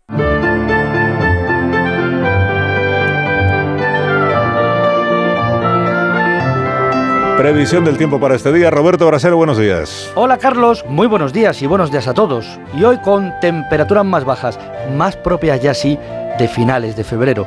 Bajan las temperaturas y tenemos fuertes rachas de viento. Todavía va a seguir soplando también en el Mediterráneo o en Valencia. Estos vientos de poniente que ayer a la hora del incendio superaban los 60 km por hora y sobre todo vientos secos, una humedad relativa del 26% muy baja. Hoy lo que bajan son las temperaturas. Sí, en el Mediterráneo no estarán tan altas, pero nos quedaremos aún con 20 grados de máxima. En la zona centro en Madrid llegaremos a los 10 como mucho y en capitales de Castilla y León, Burgos, Ávila no alcanzamos esa cifra y nos quedaremos en máximas de 8 o 9 grados en el día de hoy. Se nota más el frío. El viento que además sopla con fuerza en el norte peninsular y con temporal costero. Luis se llama La Borrasca, tiene nombre propio y nos trae este temporal de olas que en Galicia eleva el nivel rojo de avisos por olas de hasta 9 metros, pero que también notamos en otras zonas de España. Las lluvias, en general débiles y dispersas, salvo Galicia y Cantábrico, que van a ser algo más copiosas. Y la nieve que regresa a las sierras y montañas, y en la mitad norte incluso puede nevar a partir de tan solo 700 metros. Más de uno, en onda cero. El primer comentario en este programa lleva la firma de Marta García ayer, la primera de la mañana. Buenos días, Marta. Buenos días, Carlos. Amanece y seguimos todos conmovidos por el incendio de ayer en el centro de Valencia. Es una de esas tragedias que impresiona. Las tragedias impresionan, pero impresionan más cuando nos muestran de forma tan salvaje como de un instante para otro podemos perderlo todo y vivirlo en directo sin saber cuántos afectados podían ser rescatados impresionaba mucho más. Impresiona lo que sabemos, que hay al menos cuatro fallecidos y casi una veintena de vecinos eh, desaparecidos. E impresiona lo que no sabemos, no sabemos cuántas víctimas hay, no sabemos cuánta gente estaba en su casa a la hora del incendio porque los bomberos no han podido entrar todavía. Las llamas seguían vivas a medianoche e impresiona ver ese fuego tan grande y tan voraz consumir en minutos dos bloques de viviendas que podían ser los nuestros, en los que vivían centenares de vecinos que podíamos ser nosotros, en el centro de una ciudad que podía ser cualquiera. Impresionaban las llamas, la humareda y la rapidez con la que se extendía la devastación. Y más que impresionar, indigna saber que si ese fuego se propagó tan rápido, fue en parte por el material de la fachada y los aislantes, materiales altamente inflamables, con los, con los que se construyó hace apenas 15 años en plena burbuja inmobiliaria, materiales que se siguen utilizando. Anoche impresionaba también, en medio del miedo y del horror, la solidaridad de los vecinos, miles de valencianos que se movilizaron rápidamente para llevar mantas, comida y ropa a los afectados, que se dice pronto lo han perdido todo. Y sobre todo, cómo impresiona ver en directo la valentía de los bomberos, enfrentándose al fuego para salvar la vida de la gente atrapada jugándose la suya. La de bombero es una de las profesiones mejor valoradas en España, que no de las mejor pagadas. Unos 1.800 euros al mes creo que es lo que cobran, no lo que valen. Tragedias como la de ayer en Valencia ayudan a entender que ese valor no tiene precio. Moraleja, Marta. Viendo la rapidez de propagación del incendio en Valencia, urge revisar muchos edificios con urgencia. 7 y 20, una menos en Canarias, sintonía de Onda Cero.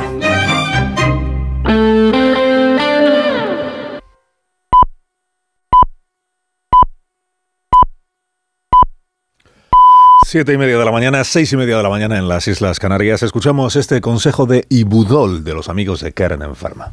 A ese dolor de espalda que no te deja hacer deporte o a ese dolor de cabeza que te hace difícil trabajar, ni agua. Ibudol, el primer ibuprofeno bebible en stick pack para aliviar el dolor. También Ibudol en comprimidos. Adultos y niños a partir de 12 años. Al dolor, Ibudol. Tenía que ser de Kern Pharma.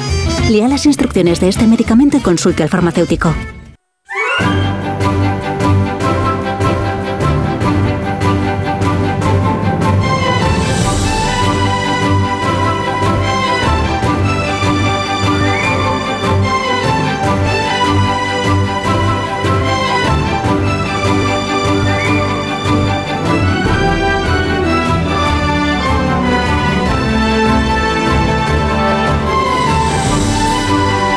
Iniciando la mañana del 23 de febrero, 23F del año 2024, que ya es el, pues el último viernes este mes de febrero, que es cortito, como usted sabe, porque tiene 29 días. 23F que trae esta previsión de temperaturas máximas para el día. La más alta de la jornada la esperamos en Canarias, en Las Palmas y en Santa Cruz de Tenerife, y será de 23 grados. En Murcia serán 20, como en Valencia, también en Alicante y en Castellón esperamos 20. En Cádiz, en Huelva, en Málaga un saludo al alcalde, en Ceuta, en Melilla, en Tarragona serán 18. Barcelona, otro saludo, llegaremos a los 17, como en Sevilla y también en Palma. En Bilbao y en Badajoz 14 de máxima. Santander y Ourense 12 como en Pontevedra, como en Logroño, como en Toledo, 12 también. Madrid hace frío, 10 grados de máxima, ¿eh? de máxima. Ciudad Real también, como, como Oviedo, como Teruel y como Zamora. Burgos, Soria y Lugo no llegaremos a los 9 grados, como mucho serán 8, como mucho, y la más cortita de las máximas la esperamos en Segovia y será de 6 grados en este día en el que a lo mejor vemos la nieve en algunas de las sierras de la zona centro de nuestro país. El día viene muy frío, es que ha vuelto el invierno, esta es la noticia. O una de las noticias de la jornada. De la mano de CaixaBank le cuento el resto de la actualidad del día, lo más eh, relevante, lo más impactante, ¿verdad?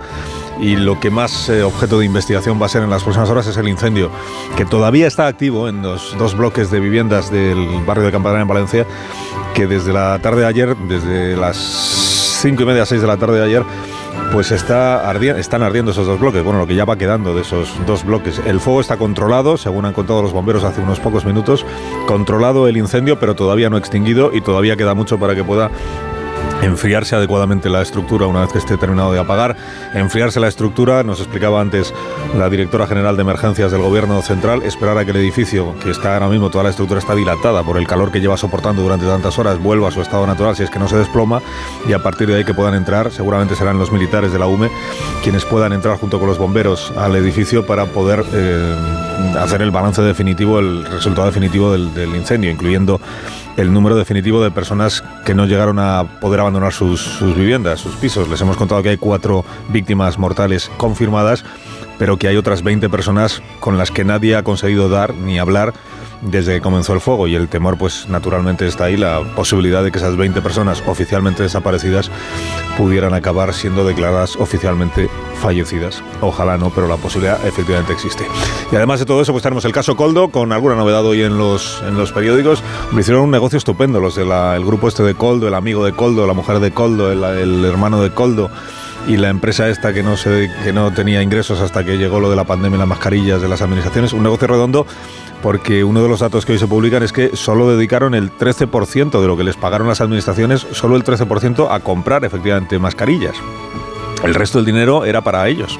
O sea que el margen comercial que le sacaron a, cada mascarilla fue, fue estupendo. Eso, y que alguna de las propiedades inmobiliarias de Coldo la puso, por ejemplo, a nombre de la hija se llama alzamiento de bienes o, y blanqueamiento de capitales, claro, si el dinero lo has obtenido ilícitamente, ¿no? A nombre de la hija, lo que pasa es que todo se ha acabado sabiendo. Debate político al respecto, pues hasta dónde llega, ya lo contábamos en el día de ayer y vamos a ver hasta dónde alcanza el caso Coldo. Si es caso Coldo, es caso Ábalos, o además de caso Ábalos, acaba siendo caso de algunos más, en la medida en la que son distintos ministerios y gobiernos autonómicos los que contrataron con esta, con esta compañía. Coldo ayer no dijo ni media ante el juez Ismael Moreno y seguramente pues los amigos y, cercanos a Coldo pues respiraron más tranquilos mientras no hable.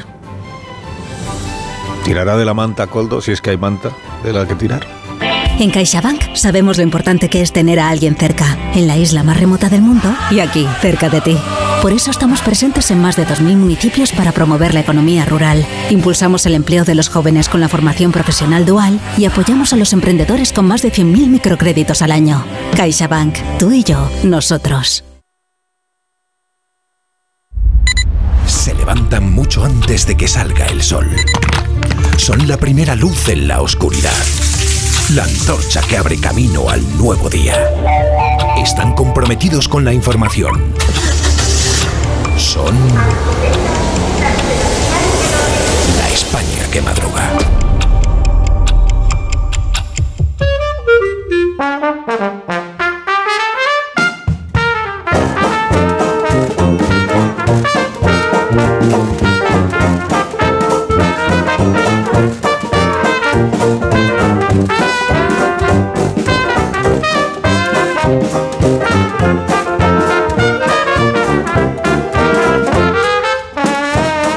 Aquí está la España que madruga con el profesor Rodríguez Brown. Buenos días, profesor. Buenos días, a pesar del gobierno. Daniel Ramírez García Mina, el nuevo Buenos días. Por fin la gente va a poder disfrutar de tu belleza en la tele el domingo, esa belleza que le surtas, escondiéndote en la radio. El mayor agente promocional del programa de Evo de aquí. no Dani. solo suyo. Buenos días, Rosa Belmonte. Buenos días, yo tengo mucho sueño y no sé si tendré también mucho sueño el domingo por la noche. De verdad que no. No sé si voy a poder. De verdad que no te preocupes. O sea, que yo, te- que yo no te voy a poner. que además lo puedes recuperar luego en, la- en la Eso es web. verdad. En la web. Eh, buenos días, Félix José Casillas. Buenos días, tiene que pagar el nuevo lo que hemos hecho por él, ¿no? Eso es verdad. En Es este cierto. caso lo hace por ti. Bueno, pero no es exactamente lo mismo, porque fíjate que él vende libros Sí. y por tanto los cobra. Ahí. Y yo las entrevistas Ahí, pues ahí. las doy de manera desprendida. Ah, muy Buenos bien. días, amor Rubén. No es lo mismo. Digo que, minuto. digo que es materia troncal que hay que verla, ¿no? ¿Cómo? Sí, es materia troncal, hay que verla. examen. Troncal. De verdad que no, yo bien que voy a pasar yo examen. Y fingir que la hemos visto. Da igual, aunque no la veáis Materia troncal. de que digáis que he estado bien. Vale, vale, vale. Pues, pues, qué bien has estado. Aún no. Ah, vale. ¿Qué tal, vecino? Oye, al final te has puesto la alarma que te recomendé. Sí, la de Securitas Direct. La verdad, es que es fácil que puedan colarse al jardín saltando la valla. Y mira, no estábamos tranquilos. Lo sé. Yo tuve esa misma sensación cuando me vine a vivir aquí. Protege tu hogar frente a robos y ocupaciones con la alarma de Securitas Direct. Llama ahora al 900-272-272. Recuerda, 900-272-272. En CEPSA te damos 5 motivos para venir a nuestras estaciones de servicio. Ahorrar, ahorrar, ahorrar, ahorrar y sí, ahorrar. Seas cliente particular o profesional, te regalamos 5 euros si te unes a CEPSA Go o a Estarresa Direct. Y además ahorra 5 céntimos por litro en tus repostajes. Ven a CEPSA y llévate ya tus 5 euros. Consulta condiciones en cepsa.es. Quiero explorar sin importarme cuándo volver el exterior. Quiero formar parte de él. Vale, bichito, nos vamos a Disneyland París. Reserva durante Semana Mágica en viajes el corte inglés sin gastos de cancelación. Precio de referencia 144 euros por persona y noche en el Disney Hotel Cheyenne con entradas incluidas. Plazas limitadas. Consulta condiciones. Ven a Disneyland París con viajes el corte inglés volando con Iberia. Arturo Valls de camarero. ¿A qué gano el natural? Ponme un colacao. ¿Caliente como un agosto en Sevilla o frío como la mirada de un exnovio? Evidentemente frío. Como mandes, que aquí cada uno lo pide a su manera. Marchando tu colacao. 29. Tus nuevas gafas graduadas de Sol Optical. Estrena gafas por solo 29 euros. Infórmate en soloptical.com. Hola, soy Jesús Calleja. ¿Sabéis cuál es el verdadero sabor del agua? El agua de mi tierra, el agua mineral Teleno. Recuerda, agua mineral Teleno. Tenía siete recibos, pagaba mm, alrededor de 1.100 euros y ahora voy a pagar alrededor de 350. Pues que me ha cambiado la vida, que reconozco que me han ayudado mucho. Pues ha sido un salvavidas. Agencia negociadora les ha cambiado la vida. No lo dudes. Si tienes casa en propiedad y quieres pagar un 80% menos cada mes por tus préstamos, llama gratis al 900-900-880. 900-900-880. Llama ahora. Te cambiará la vida. Solo los más rápidos disfrutarán de ofertas increíbles en el corte inglés. Y también los expertos en renovar su casa, con hasta un 60% de descuento en una selección de ropa de cama, baño y artículos de menaje de mesa y decoración marca el corte inglés. Así son las ofertas límite, hasta el 29 de febrero en tienda web y app del corte inglés. ¿Cansado? Revital. Tomando Revital por las mañanas recuperas tu energía, porque Revital contiene ginseng para cargarte las pilas y vitamina C para reducir el cansancio. Revital, de Pharma OTC. Hace nada eras un bebé. Y mírate, todo un hombre. Con tu trabajo, tus amigos, tu casa. Ay, estoy muy, muy orgulloso de ti, hijo mío. Gracias. ¿Puede arreglar la cisterna o...? Tengo que encargar una pieza, pero sí, hijo mío, sí. Por 17 millones de euros uno se hace padre de quien sea. Ya está a la venta el cupón del Extra Día del Padre de la ONCE. El 19 de marzo, 17 millones de euros. Extra Día del Padre de la ONCE. Ahora cualquiera quiere ser padre. A todos los que jugáis a la 11, bien jugado. Juega responsablemente y solo si eres mayor de edad. ¿Qué tal, vecino? Oye, al final te has puesto la alarma que te recomendé. Sí, la de Securitas Direct. La verdad, es que es fácil que puedan colarse al jardín saltando la valla. Y mira, no estábamos tranquilos. Lo sé. Yo tuve esa misma sensación cuando me vine a vivir aquí. Protege tu hogar frente a robos y ocupaciones con la alarma de Securitas Direct. Llama ahora al 900-272-272. Recuerda, 900-272-272. Más de uno en Onda Cero. Donde el Sina.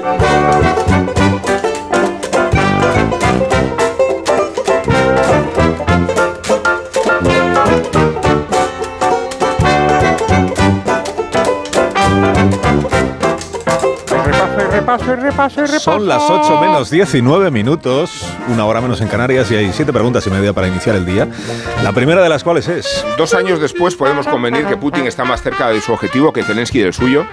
La segunda. Está esperando Putin que Trump sea proclamado presidente para ganar la guerra de Ucrania. He dicho guerra, pero Putin todavía no ha utilizado el sustantivo. La tercera. ¿Sabías que España ha aumentado un 30% el volumen de la compra de gas licuado a Rusia? Estas deben ser las famosas sanciones. La cuarta. ¿Cuántos heridos y muertos está montando Putin sin que la sociedad rusa tenga noticia? Los cálculos, extraoficiales claro, no solo hay extraoficialidad, hablan de más de 300.000. La quinta. Demuestra el fervor al presidente y su reelección en las elecciones del próximo 15 de marzo que la, la guerra, lejos de desgastar su imagen, la ha estimulado.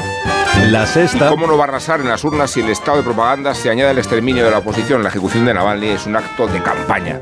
La séptima. ¿Cuánto puede perjudicarle a Zelensky que se cronifique el conflicto y que el tiempo vaya desesperando el apoyo precario de Europa? Y la media, que es la última. Va a seguir fingiéndose en España, hablo del gobierno y del equipo diplomático, que Putin ha asesinado en Alicante a un disidente que... Los periódicos de esta mañana de qué tratan, Dani. La mejor medida de, de, la catástrofe en Valencia está en la expresión utilizada por la mayoría de periódicos esta mañana. Cuando se catalogan los muertos en el incendio de dos bloques de viviendas en el distrito del Campanar, los periódicos dicen al menos cuatro. Todos dan por hecho que se encontrarán más cadáveres a lo largo del día. La lista de desaparecidos roza los 20. El incendio de Valencia es de tal magnitud que absolutamente todas las portadas nacionales, sin excepción, lo llevan en su lugar más privilegiado. Pero hoy es un día para desayunar con la prensa local. Tragedia en Valencia, titula el diario Las provincias. Algunos datos de su crónica principal. El incendio empezó en un balcón del séptimo piso pasadas las cinco y media de la tarde. Las causas aún se investigan. Las dos torres calcinadas alojaban 450 vecinos. El fuego se extendió por el viento de, de, una a otra. Recomiendo esta mañana los textos de José Molins en las provincias, escritos en directo al pie del edificio. Recoge varios testimonios como el de una mujer que bajó por las escaleras desatado el incendio tocando puerta por puerta para avisar a todos sus vecinos. Dice, la fachada ha prendido como una cerilla. Otra mujer, esta desde el edificio de enfrente, dice, he visto a gente quemarse y pedir auxilio desde los balcones, una pareja y un niño, los he visto. Moisés Domínguez en el diario Levante aporta el contexto histórico necesario para comprender lo ocurrido.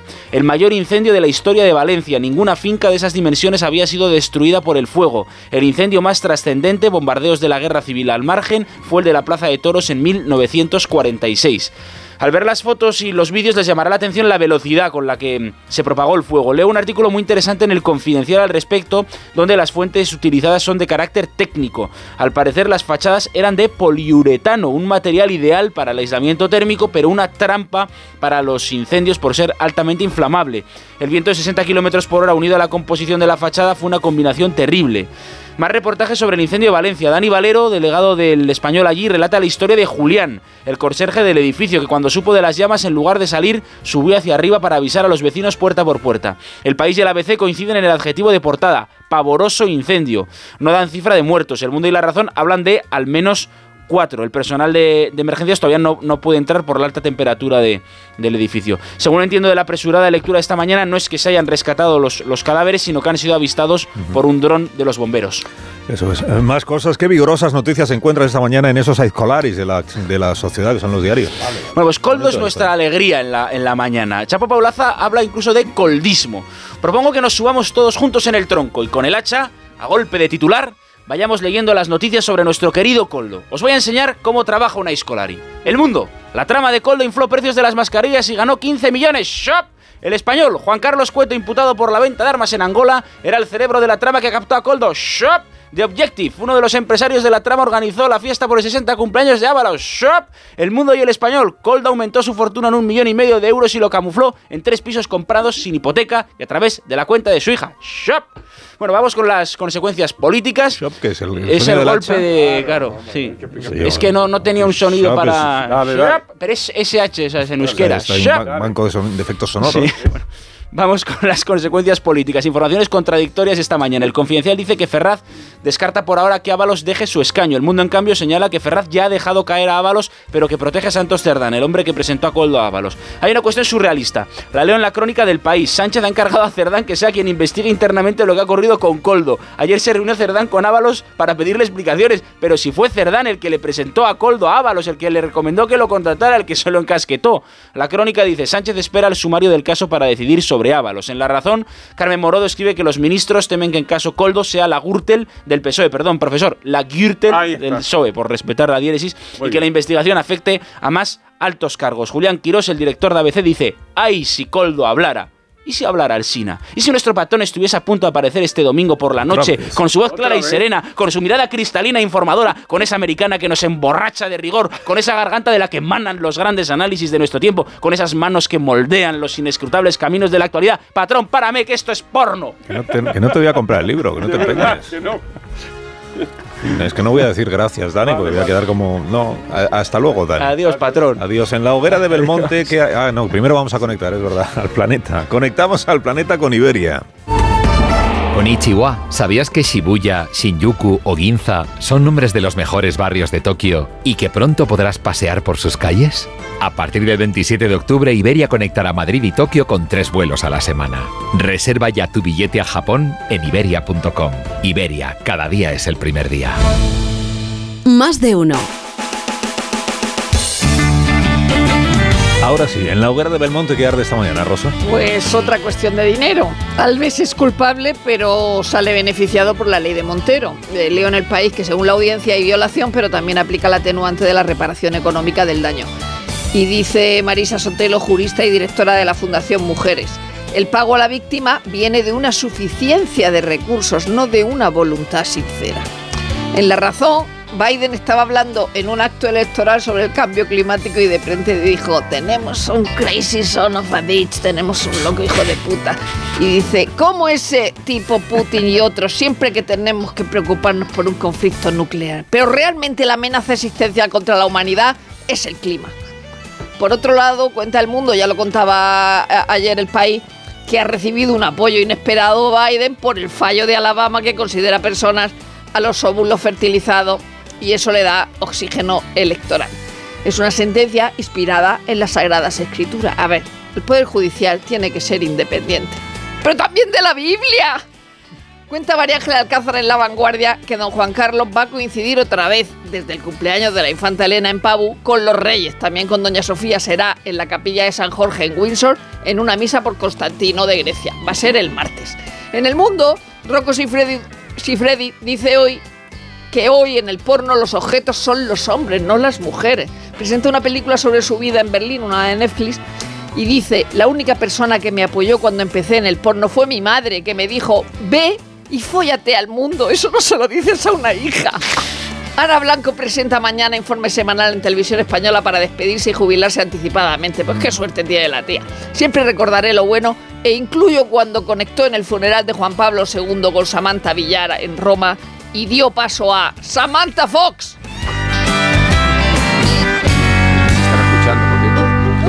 Estará escuchando, claro. Ahora el despertar liberal de Carlos Rodríguez Brown con estas noticias de empresa, profesor. Ya mismo expansión Repsol, dividendos récord y 19 mil millones de inversión. Iberdrola, beneficio histórico, 4.800 millones. Telefónica crece, pero sufre pérdidas por las provisiones. Cinco días, Santander da explicaciones a Estados Unidos por la cuenta vinculada a Irán. El economista, el gobierno busca romper el tabú del empleado 50 en las pymes. No es un tabú, es verdad. Prensa económica internacional, Wall Street Journal, Nvidia ya vale 2 billones de dólares. Y dice el Journal que ya están algunos en el Partido Demócrata intentando sofocar la inteligencia artificial con regulación climática. Financial Times, la columna Lex, muy interesante, habla del Airbus de los coches, una iniciativa de una respuesta colectiva de- inspirada en Airbus. Dice, es un mal asunto porque hay una cuestión de costes, claro. Los coches chinos cuestan a un 20 o un 30% menos.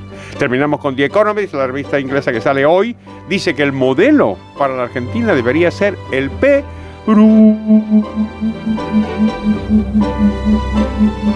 La viñeta económica de hoy, ¿cuál es, profesor? Buenísima el roto en el país. Comenta un hombre, la mejor ayuda social es crear las condiciones para que sea innecesaria.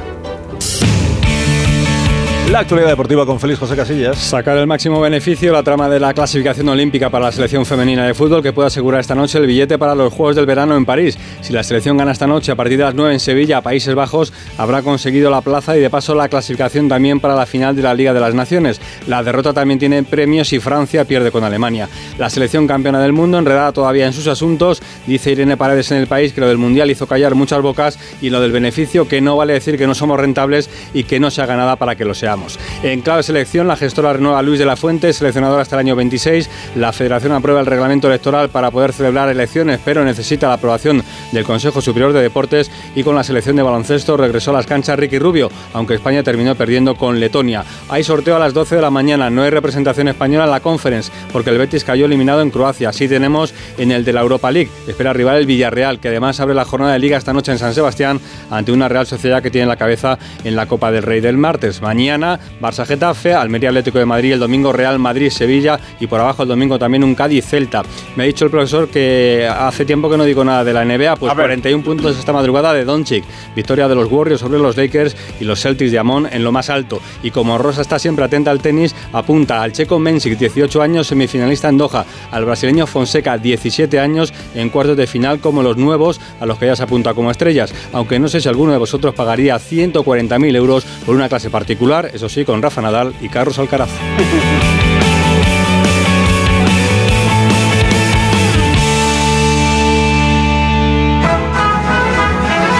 Como cada viernes llega ahora el repaso lírico de la semana. Recreación del poeta venezolano. Abigail Lozano. Abigail Lozano. Galicia, mala elección del PSOE, admitió Lobato. Eso sí, criticó a Ayuso, que es la horma de su zapato. Ahormar la democracia propone Jordi Sevilla. El muro es populista, pero Sánchez sigue en su silla.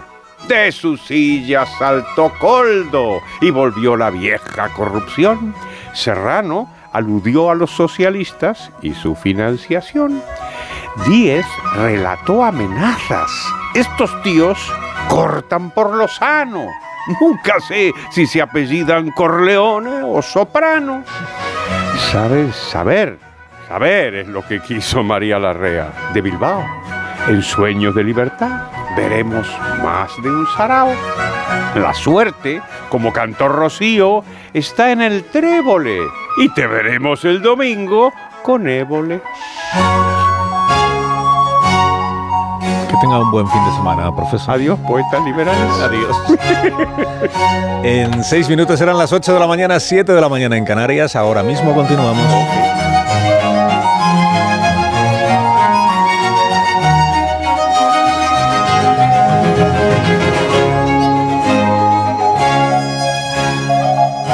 Más de uno. En Onda Cero. Madrid.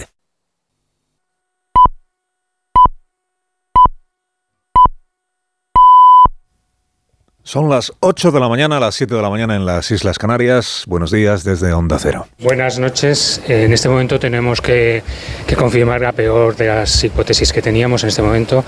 Sí que se puede confirmar que hay cuatro personas fallecidas. Se ha hecho, por supuesto, y por respeto a todos los familiares, se les ha comunicado a los familiares, este, nos hemos unido eh, el equipo técnico con los familiares, se ha comunicado tanto el listado de las personas que están en hospitales como, evidentemente, las últimas noticias. En primer momento, las primeras personas que están siendo informadas son, son los familiares. A primera hora de esta madrugada llegó la noticia de que había víctimas mortales en el incendio de Valencia. Mientras los bomberos continuaban, y de hecho continúan, eh, tratando de apagar del todo el fuego, enfriando los dos edificios de viviendas siniestrados, en la confianza de que no se vengan abajo, de que no llegue a desplomarse todo. Mientras los bomberos continuaban trabajando, digo, le correspondió a Jorge Suárez, subdirector de emergencias de Valencia, informar a primera hora de esta noche de que sí había muertos, cuatro confirmados visualmente, dijo, por los bomberos, probablemente por uno de los drones que se están utilizando para examinar eh, cómo se encuentra el, el, edificio. Y con la posibilidad, que es una posibilidad que permanece abierta a esta hora, de que puedan ser más los fallecidos, porque hay 20 personas que se sabe que viven o vivían en esos edificios y cuyos familiares y cuyos amigos no han conseguido localizar ni hablar con ellos telefónicamente desde la tarde de ayer. De hecho, yo conozco una chica que no sé, que no sé qué, bueno, no, no sé, un mensaje y no, y no sabía nada más de ella. Pero yo supe por el, el casero mío que tenía, tenía cinco apartamentos que el, la, la, la, inquilina del piso encima del mío eh, me parece que pereció, no, no pudo salir. Hubo personas que no alcanzaron a abandonar a tiempo su casa, a pesar del esfuerzo que hizo el conserje de ese edificio, eh, del hombre Julián, y al que todos los vecinos que han conseguido salir con vida le agradecen el esfuerzo que hizo en ir avisando eh, piso por piso de lo que estaba sucediendo y de que había que evacuar. Hay personas que no alcanzaron a, abandonar de igual tiempo su casa. En la brújula escuchamos anoche, eh, conversó Rafa La Torre con algunos de estos vecinos que se han quedado sin casa pero han conseguido salvar la vida y que echan de menos a otras personas. Hasta muy última hora pareció en la enormidad de esta tragedia que se había producido ese milagro de que nadie hubiera perdido la vida, pero Desgraciadamente el milagro no se ha llegado a confirmar. Quienes se reconocían en la calle, los vecinos que habían salido de sus casas, pensaban que estaban todos ellos, pero estamos hablando de dos bloques de viviendas en los que hay 200 pisos y por tanto son 200 familias las que viven ahí y era imposible que se conocieran todos y a medida que han ido pasando las horas se ha ido echando de menos a algunas de esas familias. Insisto, 20 personas desaparecidas, oficialmente desaparecidas, aún a esta hora de la mañana. Hoy, por tanto, es ese día en el que cualquiera de nosotros, cualquiera de ustedes, se pone en la piel de, todas estas personas, de las que temen pasadas las horas que alguno de sus miembros ya no esté y de quienes se han quedado sin casa y se han quedado sin todo lo que cualquier familia tiene en su, en su casa. ¿no? Tienen su hogar, se han quedado sin todos los bienes que seguramente les ha costado mucho trabajo también ir consiguiendo y sobre todo se han quedado sin recuerdos que no se pueden reemplazar. Oye, las fotografías que yo tenía en el álbum de, mis hijos, la que perdí todo, bueno, es que es, espantoso cuando uno se pone a reflexionar ciertas cosas que uno valora, son cosas materiales, pero que uno valora, ¿no? Entonces se queda uno en la calle. A las 6 de la tarde, cinco y media, 6 de la tarde, empezó este incendio en un séptimo piso eh, que se extendió, se propagó pues rápidamente. La, altura de uno de los bloques es de 14 plantas, el otro creo que tiene 10. En apenas media hora, pues todo el edificio estaba ardiendo, contagiado por culpa del viento un bloque al otro bloque a través de, de, la azotea y con los bomberos pues sorprendidos de la velocidad de propagación de ese fuego, sobre todo parece que por la fachada del edificio, que es una fachada ventilada, con, planchas de aluminio y con aislante de poliuretano, que al parecer es lo que ha, está todo en fase de investigación, pero al parecer a la vista de las, de las imágenes es lo que actuó como acelerador o acelerante de, de, la extensión del fuego. Digo que hubo familias que estaban en sus casas y que al percibir el humo pudieron abandonar, bajar a la calle por las escaleras o en el ascensor, que hubo vecinos que en ese momento estaban fuera de sus viviendas, algunos estaban regresando a casa y que vieron desde la calle cómo su edificio se iba convirtiendo en una tea, y hubo personas que se quedaron atrapadas, pero que consiguieron ser rescatadas por los vecinos. Y, perdón, por los bomberos. Por los bomberos utilizando las, las, las grúas. La imagen de ese bombero que estuvo durante minutos y minutos y minutos enfriando un balcón a golpe de manguera para preservar con vida a una pareja que estaba en ese balcón, es una de las imágenes que forman parte ya de la historia reciente de Valencia, de la historia que se va a seguir escribiendo en estas próximas horas y que están escribiendo también los equipos de emergencia, los profesionales que están trabajando ayer y hoy en la atención a los heridos. Son 16 las personas heridas, entre ellas eh, se encuentran algunos bomberos, uno de ellos esta misma madrugada por quemaduras, según está informándose en este instante. Eh, Carmen Casales, enfermera del Servicio de Emergencias del SAMU, que depende del Gobierno Autonómico de la Comunidad Valenciana. Eh, Carmen, buenos días. Hola, buenos días, Carlos. buenos días. ¿Te encuentras en este momento en el, en el lugar donde, cerca de los edificios en estas, vas para allá? Sí, voy para allá. Ahora mismo a las nueve entra mi unidad, que está justamente se encarga de la, de la zona donde ha ocurrido la, tragedia.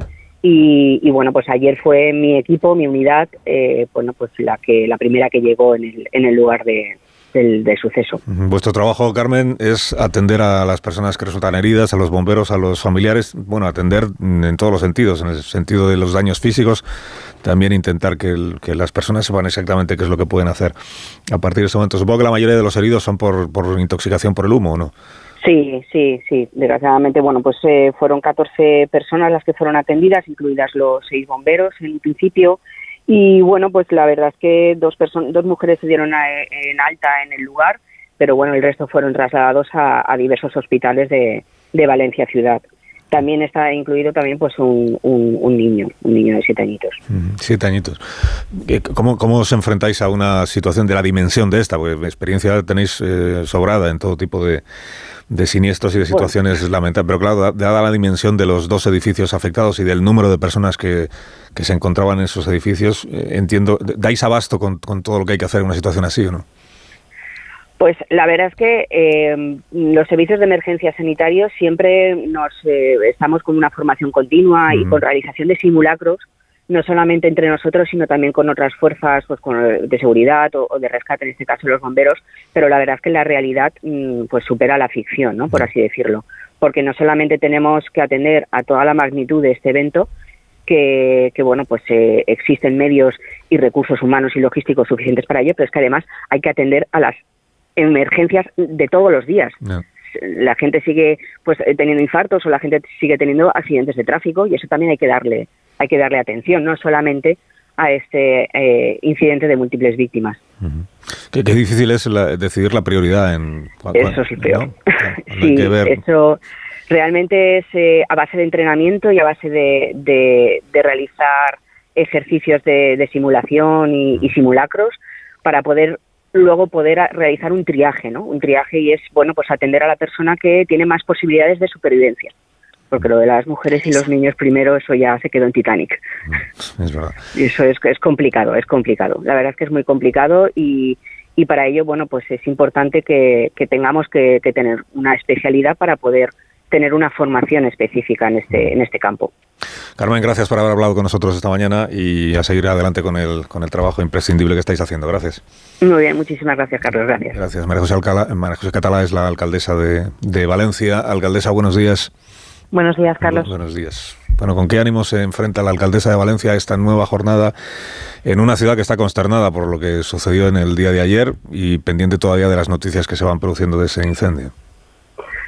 Bueno, pues eh, con, con, entereza, con, pero con muchísima tristeza y mm. sin haber eh, dormido apenas, pero, pero bueno, pues aquí estamos para intentar ayudar a todas las personas que lo necesiten, tanto a los familiares, las personas que no, no, estamos, no, no han sido localizadas, como las personas que desgraciadamente pues sabemos que han perdido su vivienda, su vida, su documentación y se encuentran en una situación de shock, ¿no? Y, y bueno, pues triste eh, porque esto es durísimo y no se ha vivido en la ciudad de Valencia y, y con una pues intentando ayudar a todo el mundo que es lo que está haciendo toda Valencia también. Hay alguna información nueva respecto de las personas eh, que han resultado más gravemente afectadas por el incendio hemos contado que hay cuatro víctimas mortales información de primera hora de la madrugada y 20 personas que siguen desaparecidas. Hay alguna novedad respecto de estas 20 personas desaparecidas o no bueno, la verdad es que la, ahora mismo, eh, con la confirmación, ayer a una hora determinada de la, de la tarde-noche, ya los bomberos eh, tuvieron que dejar la parte interior del edificio porque peligraba la estructura. Eh, y por tanto, ellos sí que es verdad que comunicaron que habían visualizado cuatro personas que fallecidas.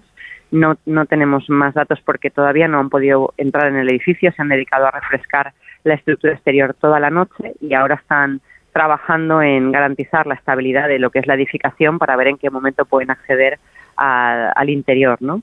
Sabemos que bueno las personas heridas están bien, siete bomberos de, estaban heridos, algunos con quemaduras de segundo, tercer y cuarto grado, y algunos se, se van dado de alta ya, están dándose de alta ya. Eh, las personas las personas eh, no identificadas podrían estar entre 9 y, no, localizadas ¿eh? entre 9, 9, y 15 y, y no 9 y 15 entre 9 y 15 y, em, y este tema, claro, lo sabemos en base a los familiares que se, se desplazaron ayer hasta aquí, que nos dijeron el nombre, cruzamos los datos con las personas, vecinos que, que, que, bueno pues que, que, nosotros la policía local que nos hemos dedicado que vivían en la vivienda y que por, por suerte salieron y entonces eh, extrajimos ese dato de entre 9 y 15 personas que no están siendo localizadas y las personas, eh, tenemos 36 personas realojadas que son vecinos que vivían aquí, que se han quedado sin vivienda, sin, sin nada y que están, los hemos desplazado a un hotel y que están siendo atendidos también por un equipo de psicólogos. Y aquí hemos, en el punto de mando avanzado que estamos ahora, pues hemos mantenido básicamente eh, una estructura para atender durante todo el día familiares, pero ahora mismo la decisión que se está tomando por parte de los bomberos es cuándo se entra. Y en el momento en que se mm. entre, pues tendremos más datos, claro. Las personas desaparecidas es de cotejar las, las identidades de quienes se sabe que están ahí, que han salido con vida, con aquellos de los que todavía no se tiene noticia. Y depende de las relaciones que tenga cada una de las personas con sus vecinos y con sus familiares y con sus amigos, pues hay más personas que les echan de menos o menos. En, creo que hay un grupo de WhatsApp también de los vecinos de ese, de ese bloque o de los dos bloques en el que se han manifestado todos los que han conseguido sobrevivir y, y a los que no se han manifestado, pues es a los que se está echando de menos. Mm, ojalá sean localizados con vida. De momento, por tanto, cuatro víctimas mortales, entre nueve y quince personas desaparecidas. Me decía usted, alcaldesa, que hay algunas personas que ya han sido eh, realojadas. Eh, claro, habrá personas que tengan familia en Valencia y que puedan pues pedir a sus familiares que les acojan y otras que no tengan dónde, dónde meterse. Desde este punto de vista, la responsabilidad la responsabilidad o la misión de eh, dar una solución a esas personas le corresponde al ayuntamiento y en ese caso durante cuánto tiempo porque los edificios ya hemos visto cómo han quedado no o sea habrá personas que van a familias que van a necesitar un lugar donde vivir durante meses Sí, a ver, eh, aquí ayer se vivieron momentos muy duros porque además de gente que buscaba a sus familiares, pues había gente que te decía que pues que evidentemente pues que no tenía, que se había quedado sin nada y que, que nos miraban a nosotros pues como diciendo, o sea, oye, y ahora que ayudadme, ¿qué hago? ¿no? Entonces, bueno, estamos ya planificando todo. Las personas realojadas, eh, gracias a, la solidaridad, la verdad es que es espectacular cómo se está volcando la ciudad, los vecinos, eh, las empresas valencianas, pues eh, ellos pueden estar tranquilamente en, el hotel en el que estamos mínimo una semana, pero es cierto que yo ya estoy trabajando en una solución para ellos eh, para los próximos meses, porque sabemos pues que ahora, eh, para empezar, no tienen a veces algunos documentación, tenían dentro toda la documentación, entonces tienen que volver a empezar de cero. Entonces, eh, bueno, hoy prepararemos ya, haremos todo el decreto de luto oficial, por supuesto, de la ciudad de Valencia y ya estamos trabajando en una solución para los meses que haga falta para las familias que, que desde luego pues tienen su vivienda allí y no van a poder recuperar absolutamente nada porque está todo devastado. Entonces, bueno, nuestra labor ahora es básicamente eso, ¿no? Eh, atender aquí en, el, en un punto a los familiares que, que van llegando de las personas no localizadas, eh, trabajar con un equipo de psicólogos ya también con ellos y con otro equipo de psicólogos en el, el hotel donde están las personas que han sido realojadas, que son unas 36 personas, eh, pero bueno, se suma mucha gente eh, eh, que se ha quedado en casa de amigos. Estas son las personas que ayer nos pedían una solución rápida, pero hay gente que está en casa de amigos, de vecinos, de familia. Entonces, bueno, todos estos ya estamos totalmente conectados con ellos y durante el día de hoy un, hay un punto de atención para estas personas en el Ayuntamiento de Valencia y ya no van a tener, o sea, vamos a tener solución para ellos para los próximos meses, porque lo cierto es que aquí hay que responder rápido y esas personas no pueden vivir en la incertidumbre y, lo tenemos muy claro todos. ¿Cuántas personas que, estarán, por un lado, intento ponerme yo en la piel de estas personas, por un lado estarán diciendo nos hemos salvado y eso es lo más importante, efectivamente, eso es lo más importante, estamos vivos, pero des, pero fíjate la complicación que ahora se nos viene encima. Empezar, pues rehacer tu, rehacer tu vida, empezar de cero, mm. solo con el lío del papeleo que se les viene encima, estoy pensando, que sin los documentos, como usted dice, sin, sin las escrituras, sin, nada. ayer mm. escuchaba yo a un vecino venezolano que decía, eh, se me ha quemado el pasaporte pasaporte venezolano, que no es una cuestión menor, porque a ver cómo consigues ahora recuperar eso. Bueno, eso, para eso están las administraciones, para en lo que se pueda, pues facilitar las cosas, ¿no? Y, y que, y que las dificultades sean las menores posibles dentro del desastre que es eh, lo que ha sucedido. Alcaldesa María José Catalá, gracias por habernos atendido esta mañana y, y, iremos hablando y conociendo las novedades que se vayan produciendo. Gracias. Gracias a todos. Gracias. La alcaldesa de Valencia, la ciudad volcada, como nos decía, la ciudad consternada y la ciudad volcada con los afectados por esta situación. Eh, toda la madrugada, y ahí continúa Amparo Piqueres informándonos de, lo que siguen haciendo los bomberos. Amparo, digo, la ciudad entera consternada, pero todos los servicios de emergencias volcados. Y los bomberos llevan toda la noche relevándose unos a otros. Algunos de ellos, como acabamos de contar, sufriendo también eh, las heridas propias de las quemaduras. Trabajando, relevándose en la confianza de que el edificio finalmente aguante en pie y que se pueda entrar dentro para empezar a examinar también la situación y para poder saber exactamente qué es lo que ha sucedido. Porque de ahí habrá que sacar lecciones también para que en la medida de lo posible algo como esto no vuelva a suceder en, en la ciudad, ¿no? Pues sí, como decías, bomberos de Alicante, de Castellón, de Valencia, del consorcio, todos vinieron en masa a reforzar a todos los servicios también sanitarios que están trabajando sin descanso, a las fuerzas y cuerpos de seguridad, policía local, eh, también a la Policía Nacional. Em, como decías, un intenso trabajo el que están realizando los bomberos que ha elevado a 15 a estas horas de la mañana los heridos en este incendio. Precisamente un bombero resultaba herido esta madrugada también por el fuego durante las labores de extinción. Sabemos que continúan trabajando a estas horas para enfriar el exterior de los dos edificios afectados por este devastador incendio que ya podemos decir que es de los más o el más importante que ha tenido la ciudad de Valencia. En un incendio del edificio que, como tú apuntabas también, eh, las causas pueden ser debido al revestimiento mm, que tenía la fachada y que va a crear un antes y un después, no solo en Valencia, sino en España a la hora de utilizar el poliuterano. Hasta ahora eh, no se había producido un hecho similar en nuestro país. Sí que se han vivido incendios por, eh, en edificios con este material en Londres por ejemplo, o en China. De todas maneras, cabe destacar que no era un, material que estaba prohibido. Como te digo, de momento la ciudad volcada, muchos vecinos empiezan a eh, venir por los alrededores de la zona cero, la zona afectada, y durante toda la noche de ayer mostraron su intensa solidaridad eh, con, eh, ayudando a, todos los vecinos, con, dando mantas, dando material de abrigo para todas las personas que, que estaban, en este caso, pues desamparadas porque no sabían dónde estaban sus familiares o lo habían perdido, como ha contado la alcaldesa todo. Eh, María José Catalá ha insistido, la acabamos de escuchar, en que el ayuntamiento está trabajando y la ciudad de Valencia en intentar pues realojar no de manera permanente como están ahora en el Hotel Valencia Palas, sino para los próximos meses que van a ser muy duros también a todos los afectados.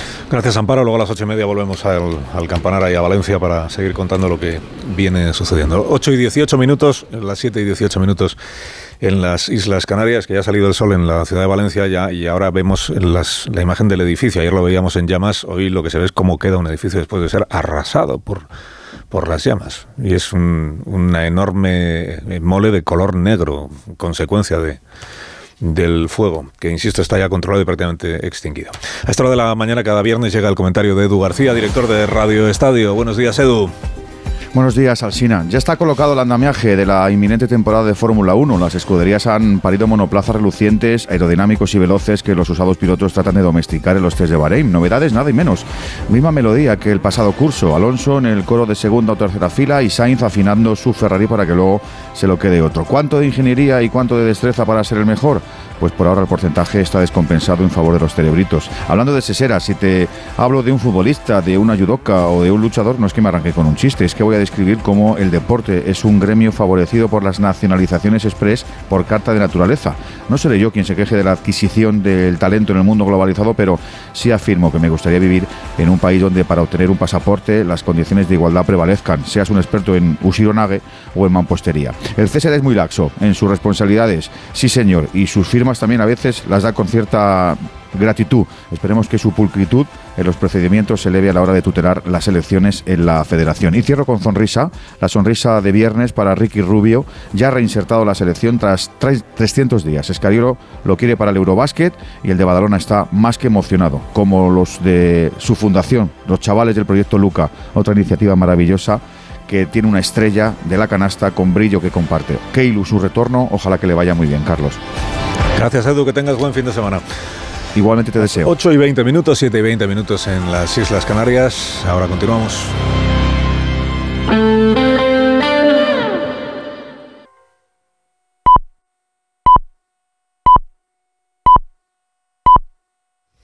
Son las ocho y media de la mañana, siete y media de la mañana en Canarias. Más de uno.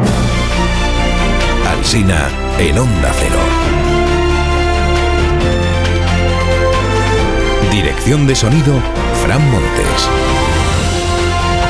Producción, María Jesús Moreno, Marisol Parada y Alicia Eras.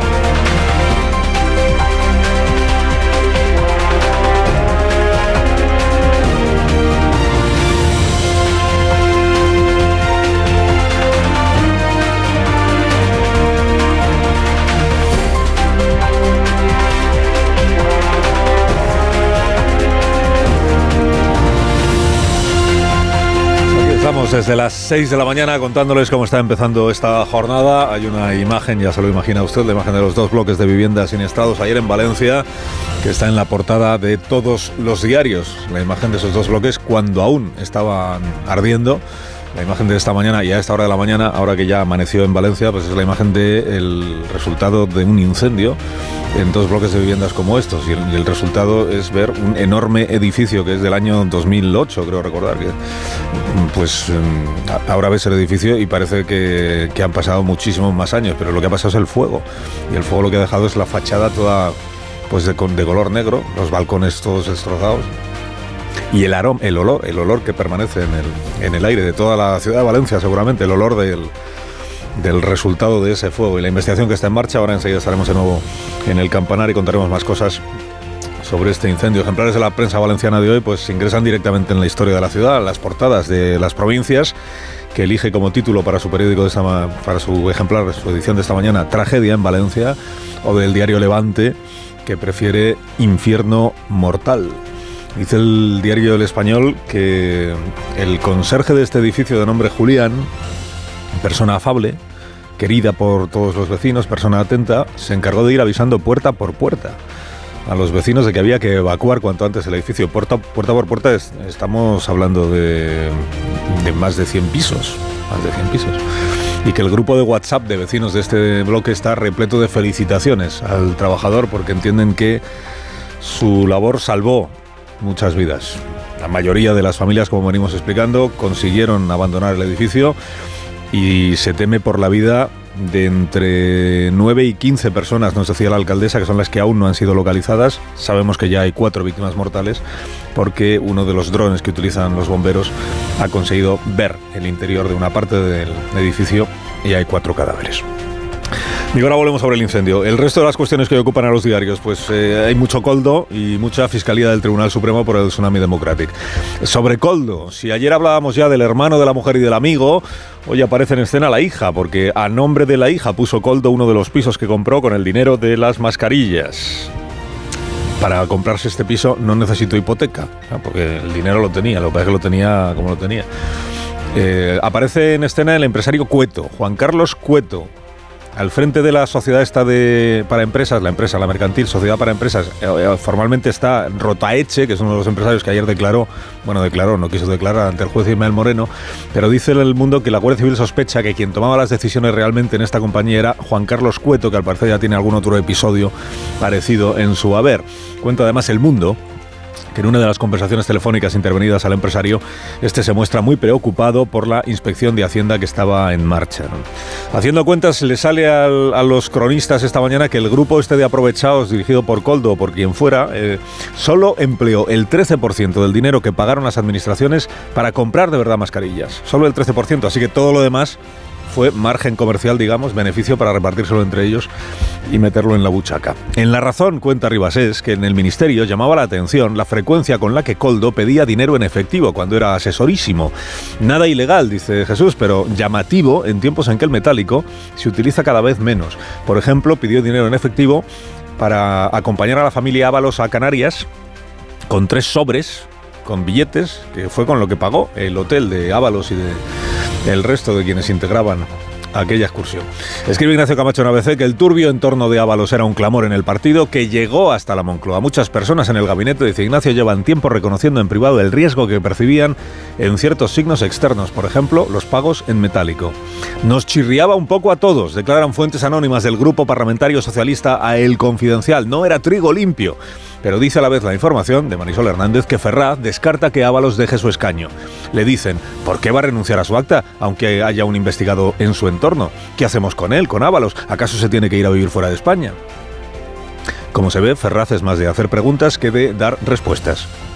El diario del país, siempre con excelentes fuentes en la Moncloa, informa de que Pedro Sánchez espera al sumario del caso para decidir sobre Ábalos. Dice, para decidir que, pues lo explica la crónica, por si debe tomar, por si tuviera que tomar decisiones drásticas. Drásticas, pues es decirle a Ábalos que renuncia al escaño, porque como ministro ya lo destituyó. Hoy ya sí abre el diario El País con su sección política con el caso Coldo. Le dedica tres páginas y un editorial Dice que Coldo no milita en el partido. El diario.es está contando que le dieron de baja hace meses porque no pagaba la cuota. Dice la editorial del diario El País, no basta con que el PSOE se muestre sorprendido. Los altos cargos que trataron con Coldo deben dar la información que tenga y si no tienen ninguna deben despejar cualquier duda. La vanguardia es quizá el diario que sigue más renuente a la hora de darle espacio a este asunto, a este escándalo. Ayer le dedicaba media página, hoy es una página y pico, pero por detrás de la apertura de su sección de política, que es la Fiscalía, la Fiscalía General del Estado, empeñada, dice, o pretendiendo cerrar la causa por terrorismo contra Puigdemont. Sabes que el informe eh, de los fiscales del Supremo, de la Fiscalía del Supremo, más de los fiscales, lo firma la teniente fiscal Ángeles Sánchez Conde, pero el diario La Vanguardia ilustra la crónica con una foto de Álvaro García Ortiz, que es el superior jerárquico, no sé si me entiendes, el fiscal general del Estado. Con todo, digo, hay un editorial en La Vanguardia sobre Coldo. Diría que es un editorial con guante de seda. Dice, el caso es embarazoso para el gobierno. Sería bueno que el PSOE dé cuantas explicaciones estén a su alcance. Ábalos quizá podría satisfacer en alguna medida la curiosidad de la opinión pública. Y luego ya dice, modere el PP sus ímpetus. La política necesita temple, no sombras y furia. Y así se titula la pieza editorial, Las sombras y la furia. Empate, digamos. Empate lo digo yo, ¿eh? En ABC, su director Quirós, quien opina, dice, no han resultado convincentes las explicaciones de la presidenta del Congreso. Tampoco ha dicho nada el ministro invisible Torres, que fue presidente de Canarias. El padrino de Coldo se llama Santos Cerdán y cuando han percibido las miradas inquisitivas sobre su bautizado, ha insultado la inteligencia de los españoles señalando a Ayuso. Dice Quirós, ay, si Coldo hablara.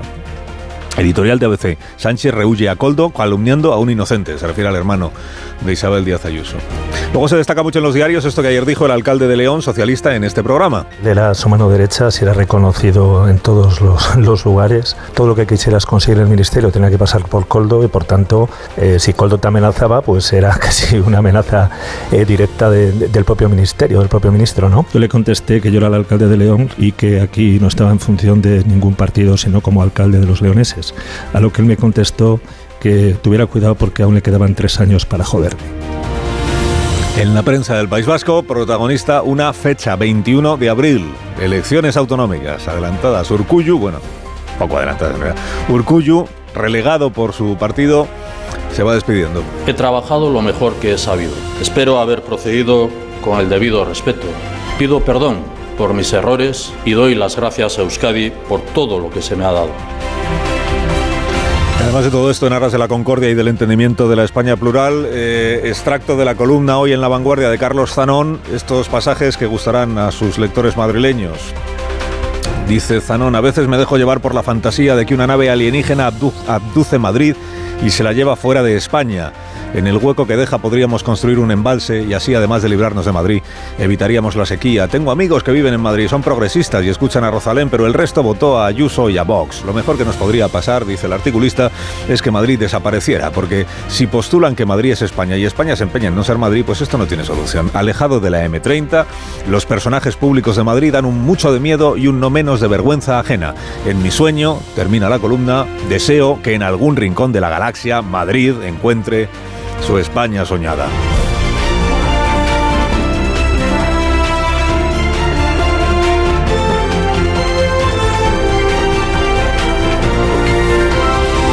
Con Carlos Alsina en Onda Cero, somos más de uno.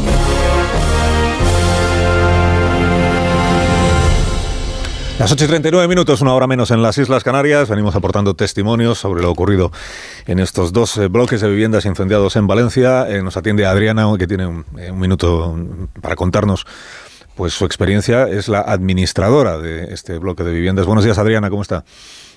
Buenos días. Pues es una doble calidad o yo qué sé, o repercusión, porque mi casa también estaba ahí. Así que, pues imagínate cómo ¿Cómo se puede vivir esto? ¿Cómo se puede, no sé, digerir esto que no se puede digerir?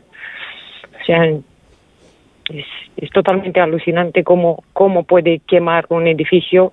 Es un solo edificio, está formado por dos torres, pero es un único edificio. ¿Cómo se puede quemar en menos de una hora? ¿Usted estaba dentro del edificio con más familia? No, yo, no, no, no, mi familia estaba dentro, hemos conseguido con el conserje ya um, avisarles para que salgan enseguida y y nada, afortunadamente en este aspecto no, no tenemos que lamentar nada, pero es lamentable que han fallecido ya personas y que habrá algunos que no, no se sabe y en fin. Eh, ¿Usted conoce personalmente a Julián, al conserje del Claro, edificio? Claro, ¿Cómo- sí.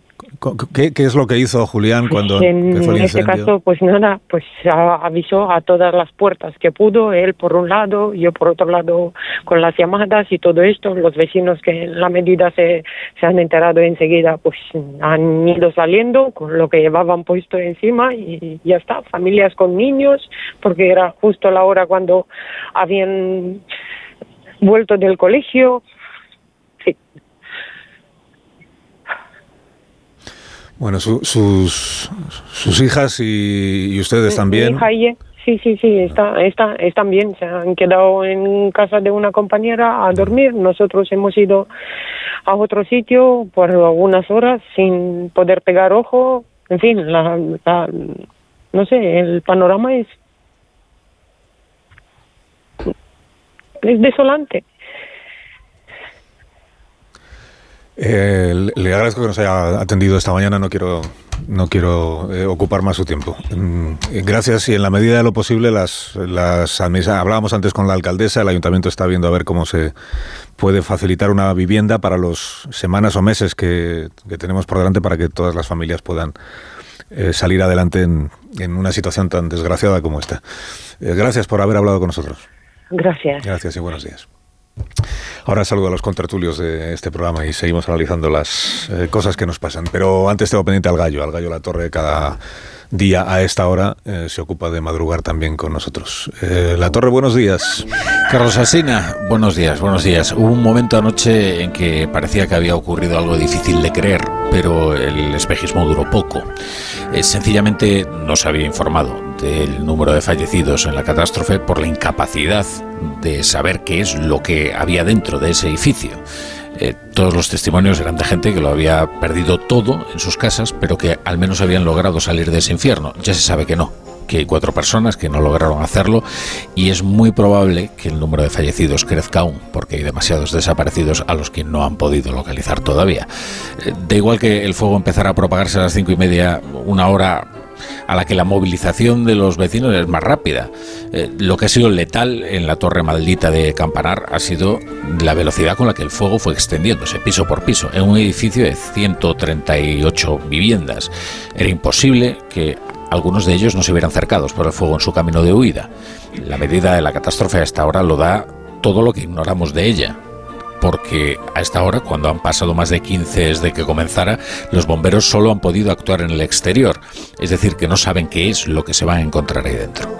Lo que ya es seguro es que es una tragedia humana que va mucho más allá de la pérdida material de quienes hoy, como Adriana, a la que escuchábamos, tienen la sensación de que empiezan de cero. No, los milagros no existen y que todos lograrán salir con vida de semejante infierno era más bien un, un espejismo. Desgraciadamente, porque escuché yo anoche decir precisamente eso, so- es que estábamos todos muy favorablemente sorprendidos de que de que no hubiera noticias de que ninguna persona hubiera perdido la vida. El milagro que, que acariciábamos que se pudiera llegar a producir. Bueno, el milagro no es, no es completo. Eh, cuatro víctimas mortales, probablemente entre 9 y 15 personas que están oficialmente desaparecidas. Desgraciadamente tampoco hay muchas expectativas de que sean encontradas con vida. Pero dentro de eso hablamos de 200 familias, ¿eh? de de 200 pisos, o sea que la cosa podía haber sido todavía infinitamente peor. Eh, la Torre, que tengas buen día, gracias como siempre por madrugar con nosotros. Venga, os espero a las 7.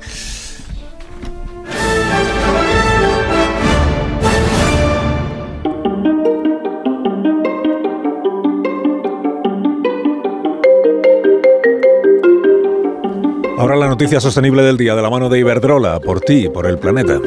Iberdrola instalará tres comunidades solares en Galicia que beneficiarán a 500 familias, permitiéndoles acceder al autoconsumo y reducir su factura de la luz sin necesidad de realizar inversiones. Las instalaciones estarán en Oporriño, Pontevedra, Boiro, A Coruña y Sarria, Lugo, con capacidad para 696 paneles. Se estima que las comunidades solares evitarán la emisión de 1.923 toneladas de CO2 en 30 años, lo que equivale a plantar más de 8.000 árboles, y proporcionarán a los participantes una reducción de la factura de la luz de hasta el 40%. Iberdrola es pionera en el desarrollo del autoconsumo en España y estas comunidades solares son un paso más en su compromiso con la sostenibilidad y la transición energética. Cariño, vamos a cambiarnos al plan estable verde de Iberdrola, que paga siempre lo mismo por la luz, todos los días, todas las horas, durante cinco años, pase lo que pase. Interrumpimos la emisión por una noticia de última hora. Nos están invadiendo los extraterrestres.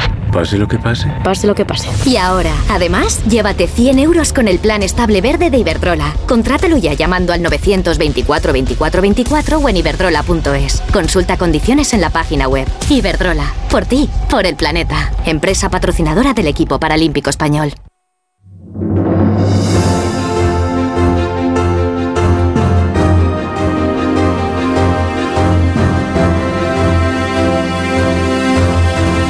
Minutos para que sean las 9 de la mañana, una hora menos en las Islas Canarias, en tertulia aquí en Onda Cero en Más de Uno. Carmen Morodo.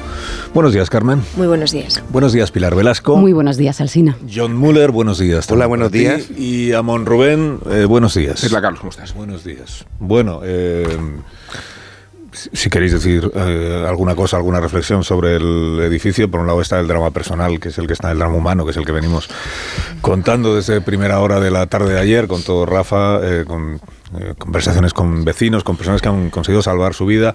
Hablábamos hace un momento con esta, esta mujer que también es vecina y que tiene afortunadamente a sus hijas eh, a salvo. Hablábamos antes con la alcaldesa de Valencia a las 8 de la mañana eh, de, la grave. claro, ahí siempre hay grados en la gravedad del daño que una situación como esta produce a quienes viven. Un, el grado máximo es perder la vida, así es. El grado máximo es perder a alguien que vivía contigo y que no ha conseguido abandonar el, edificio. Pero luego en la gravedad pues hay otros grados y el, grado siguiente seguramente es haberlo perdido todo y, encontrarte de repente de, una hora a otra pues que no tienes, no solo que no tienes casa, que ya es sino que no tienes papeles, que no tienes mm, recuerdos, que no tienes ropa. Decía ayer uno de los vecinos, estoy aquí comprando lo que puedo para poder eh, dormir esta noche en algún sitio, encontrar un lugar donde dormir. Eh, a eso se está dedicando ya el ayuntamiento, a ver, y tener la perspectiva de las próximas semanas de una vida bastante desordenada y bastante incierta, porque te has quedado sin un piso que seguramente estabas todavía pagando, pagando la hipoteca o lo que fuera, y y ahora tienes que meterte en el lío del, papeleo, en fin, y todo eso se añade a la investigación que está en marcha sobre por qué ese fuego se propagó de una manera tan, rápida y tan acelerada. Pensaba en, esta percepción lúdica que tenemos del fuego en Valencia, ¿no? Eh, estamos en la vigilia de las fallas y el fuego y Valencia lo identificamos siempre desde el punto de vista lúdico, desde la expresión festiva, ¿no? El fuego como catarsis, como, como remedio de, los peores males, pero no como expresión de los males mismos. Y ver Valencia en primer plano de la actualidad incendiada eh, a través de un edificio, pues claro, contradice todas las eh, percepciones que tenemos de, del fuego con, esa ciudad. Y, pensaba eh, en cómo es posible que los materiales inflamables hayan contribuido tanto a la catástrofe. Y cómo es posible que estos materiales fueran concebidos solo hace 15 años porque si estuviéramos en la época del desarrollismo, donde los materiales eran precarios y donde existía poca conciencia, pero creo que resulta eh, lo más alarmante de todo es que no es que si esta tragedia o no se podría haber evitado, es que la razón que ha propagado la tragedia es precisamente la precariedad de los materiales y su exposición al fuego nada menos que su exposición al fuego. En este doble juego perverso de que eran aislantes magníficos, pero en extraordinarios propagadores del fuego. Y creo que, bueno, no sé en qué términos terminará una investigación, pero la elocuencia de las imágenes nos habla mucho de esas fallas trágicas que son la cara opuesta a las fallas lúdicas que vamos a ver dentro de unos días. Y, por eso resultaba tan impresionante la, la, la, versión oscura y negra de, de un edificio en llamas en Valencia. Sí, yo creo que hay que esperar a, Sí, hay, hay, que esperar a ver que, eh, porque ahora a mí me parece que primero estamos mm, con toda la prudencia empezando a poner cara y nombre a los héroes de la tragedia, que son muy importantes, porque la tragedia podría haberse desarrollado de una manera todavía muchísimo peor eh, sin esos héroes que han estado ahí, los bomberos, el conserje y personas eh, anónimas. Evidentemente es un drama personal y es un drama material. Me parece que lo más prioritario ahora es que la Administración actúe con la diligencia necesaria y en eso están la, alcaldía, la comunidad y todas las demás administraciones que se pueden implicar en atender a las, a las víctimas y a los familiares. Esa es la prioridad y la investigación. No podemos anticipar conclusiones de esa investigación. Tú lo apuntabas bien, Rubén. La tragedia quizá no se podía haber evitado. El alcance de la tragedia a lo mejor sí se podía haber evitado de esas primeras reflexiones que estamos conociendo sobre el revestimiento de la fachada con un material tan inflamable como el poliuretano. Eh, estamos hablando de un edificio de aquella época del boom inmobiliario que pasa incluso pues que eh, por todos esos edificios que, que, no consigue salir adelante que se lo quedan los bancos que luego vuelve otra vez a ser habitado todo aquel círculo bueno son muchos interrogantes los que quedan hoy por aclarar, pero sobre todo la diligencia de la Administración. También saludo a la vicepresidenta del Colegio de Ingenieros eh, Técnicos Industriales, que es Esther Puchades, y que es, seguramente es, bueno, sin ninguna duda sabe más que nosotros de, de materiales y de construcción y de otras cosas. Esther, buenos días. Hola, buenos días. Buenos días, ¿qué tal? ¿Cómo está? Eh, bueno, pues un poco afectada y en primer lugar lo que quiero dar es eh, las condolencias y el pésame desde nuestro colegio a, a los familiares de, las víctimas, desde luego. Estamos hablando ahora de, los materiales de la fachada, de lo que sabemos. De, es, es, una fachada que técnicamente se llama fachada ventilada, que significa, a ver si yo lo, lo sé explicar medianamente bien, que, que, la pared del edificio luego se recubre con, con unas planchas que... Eh, son de aluminio y poliuretano, las de este edificio, creo, creo recordar haber leído, y queda, digamos, pues una separación entre esa plancha, que es la que protege térmicamente al edificio, y la propia pared. Queda una separación por la que circula el aire, por eso es una fachada ventilada. Estamos comentando ahora si el poliuretano o los otros materiales que constituyeran esos paneles Entiendo yo que añadido a la circulación del aire por el interior de entre la pared y esos paneles ha podido eh, ser la causa de que el fuego se extendiera de una manera no solo tan rápida, sino tan sencilla, sin encontrar barreras que impidieran la propagación del, incendio. Sí. Bueno, quiero aclarar en primer lugar que ayer yo mencioné el poliuretano como material existente en ese edificio, eh, un poco relacionándolo con otros incendios, otras experiencias, eh, principalmente en naves industriales, con paneles sándwich, de años anteriores, no en la actualidad, que los fabricantes de poliuretano y, y, su asociación han investigado mucho para que sea un material mucho más estable y no se generen estos incendios. Eh, eh, usé la palabra poliuretano en base a esos antecedentes que yo tenía en ese momento, pero en este momento eh, me he dado cuenta y veo que la investigación va avanzando, han caído restos a la calle, se ve ya el armazón del edificio y se ve otra resolución constructiva que aparte eh, ya la construcción también eh, evidentemente es un tema de arquitectura y, y, ya mis compañeros del Colegio de Arquitectos o Arquitectos Técnicos podrán eh, referirse mejor sobre a ese tipo de fachada de ventilación. Eh, verdaderamente el incendio se ha propagado de esa forma porque alguno de los materiales de la fachada lleva un material plástico que en contacto con calor y llama no es estable y ha producido el incendio de esa forma.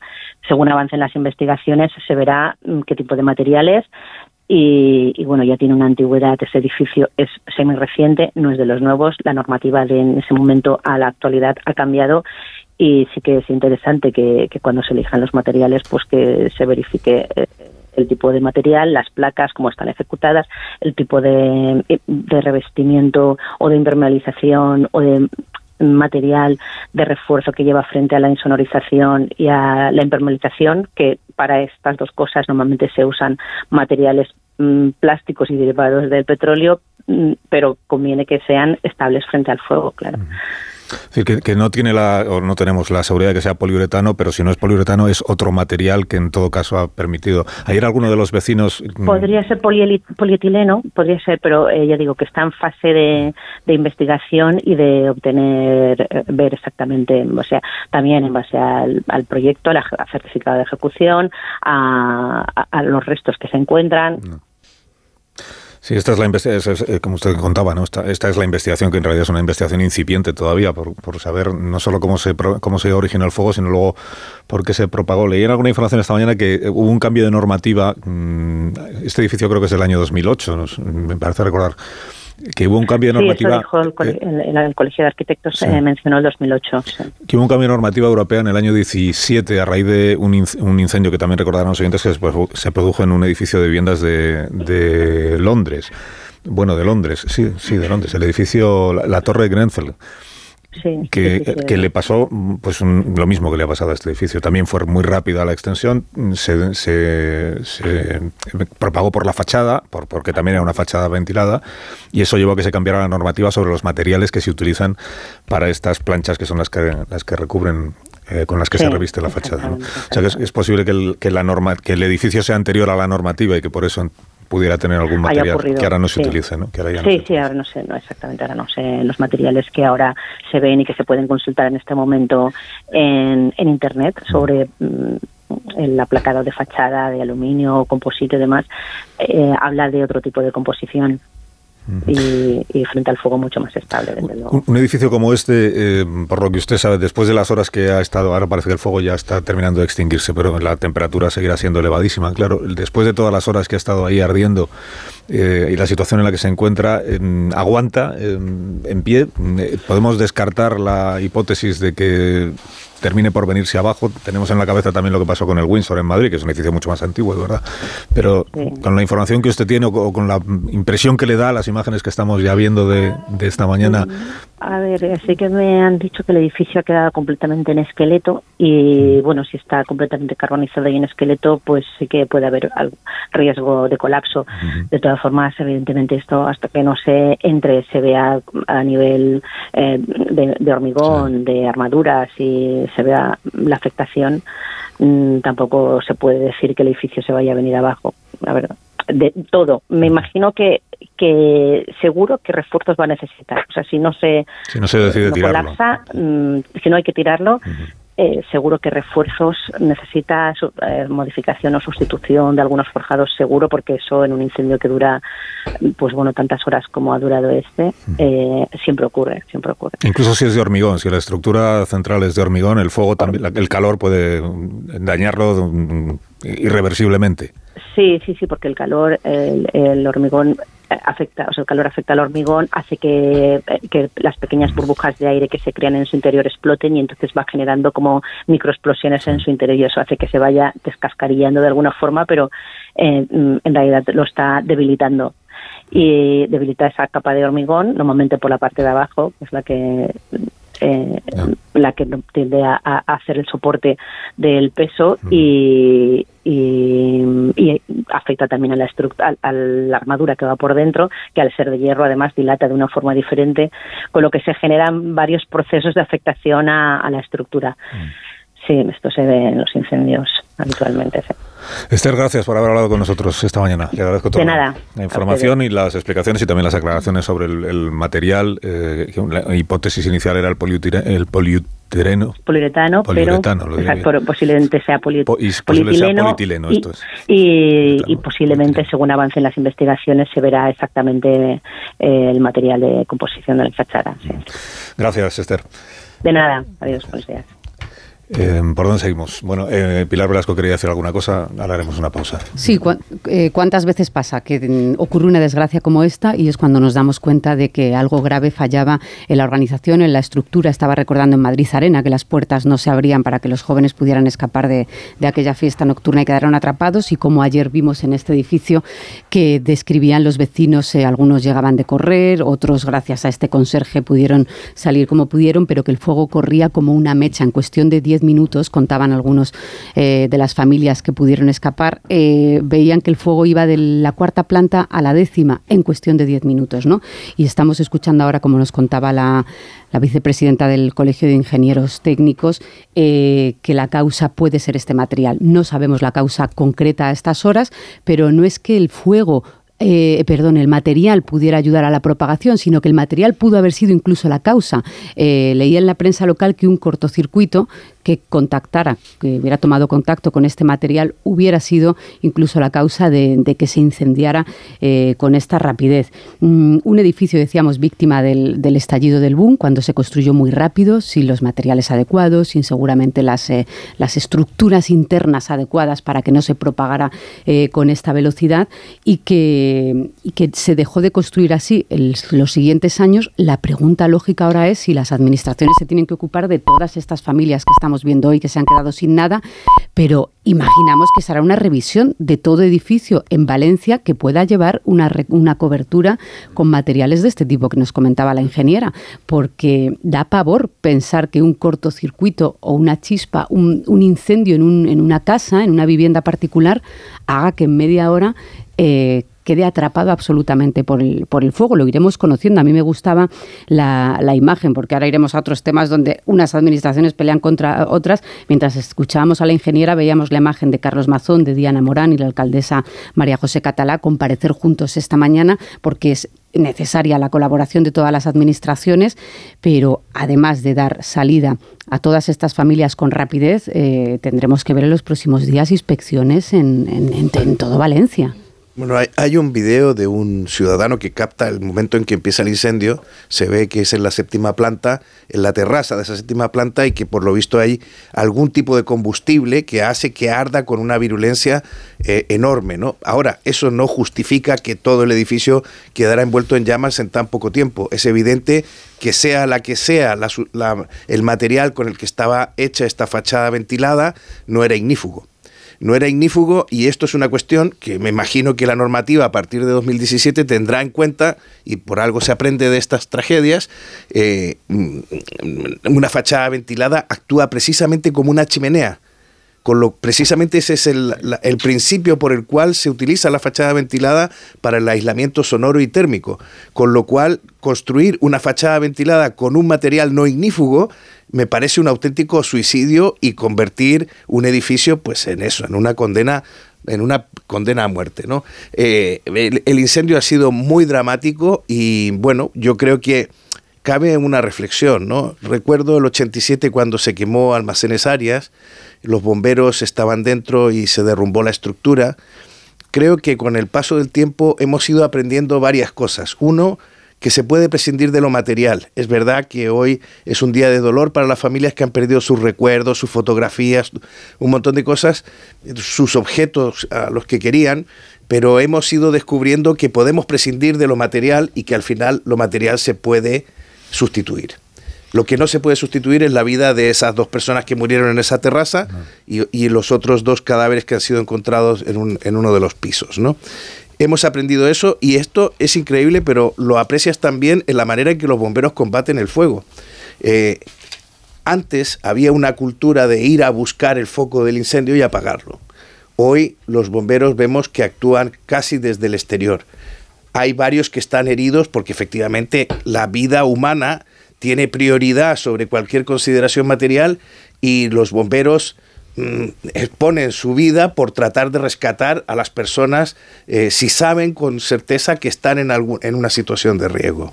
Lo vimos ayer con la escalera que, que rescató a esas dos personas, a esa pareja que estaba en una terraza.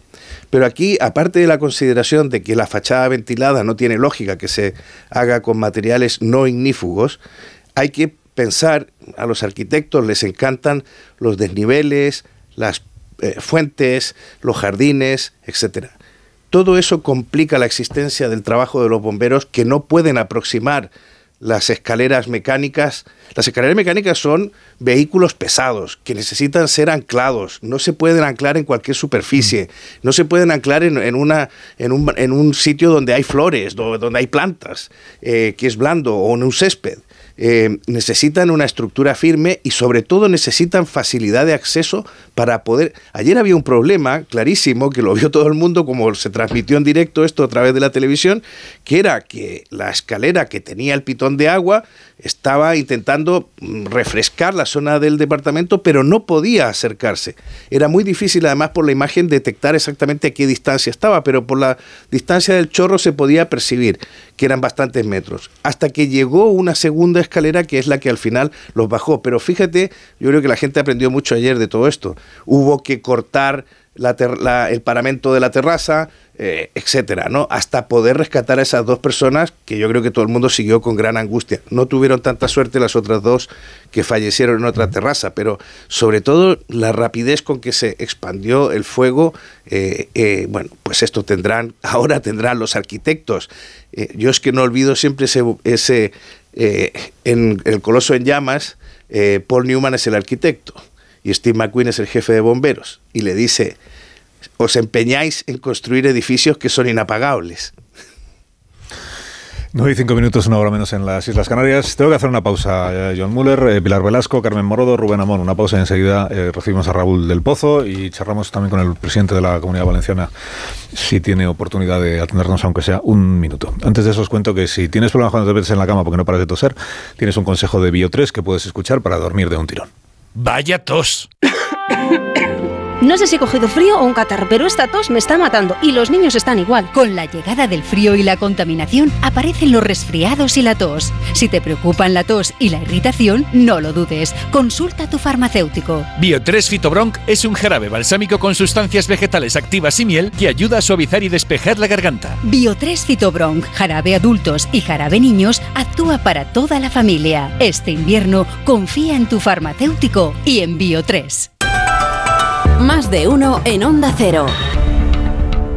En CEPSA te damos 5 motivos para venir a nuestras estaciones de servicio. Ahorrar, ahorrar, ahorrar, ahorrar y sí, ahorrar. Seas cliente particular o profesional, te regalamos 5 euros si te unes a CEPSA Go o a esta Resa Direct. Y además ahorra 5 céntimos por litro en tus repostajes. Ven a CEPSA y llévate ya tus 5 euros. Consulta condiciones en CEPSA.es. Te lo digo, te lo cuento. Te lo digo, cada año pago más por mi seguro. Te lo cuento. Yo me voy a la mutua. Vente a la mutua con cualquiera de tus seguros. Te bajamos su precio, sea cual sea. Llama al 91 555 5555. 91 555 5555. Te lo digo o te lo cuento. Vente a la mutua. Condiciones en mutua.es.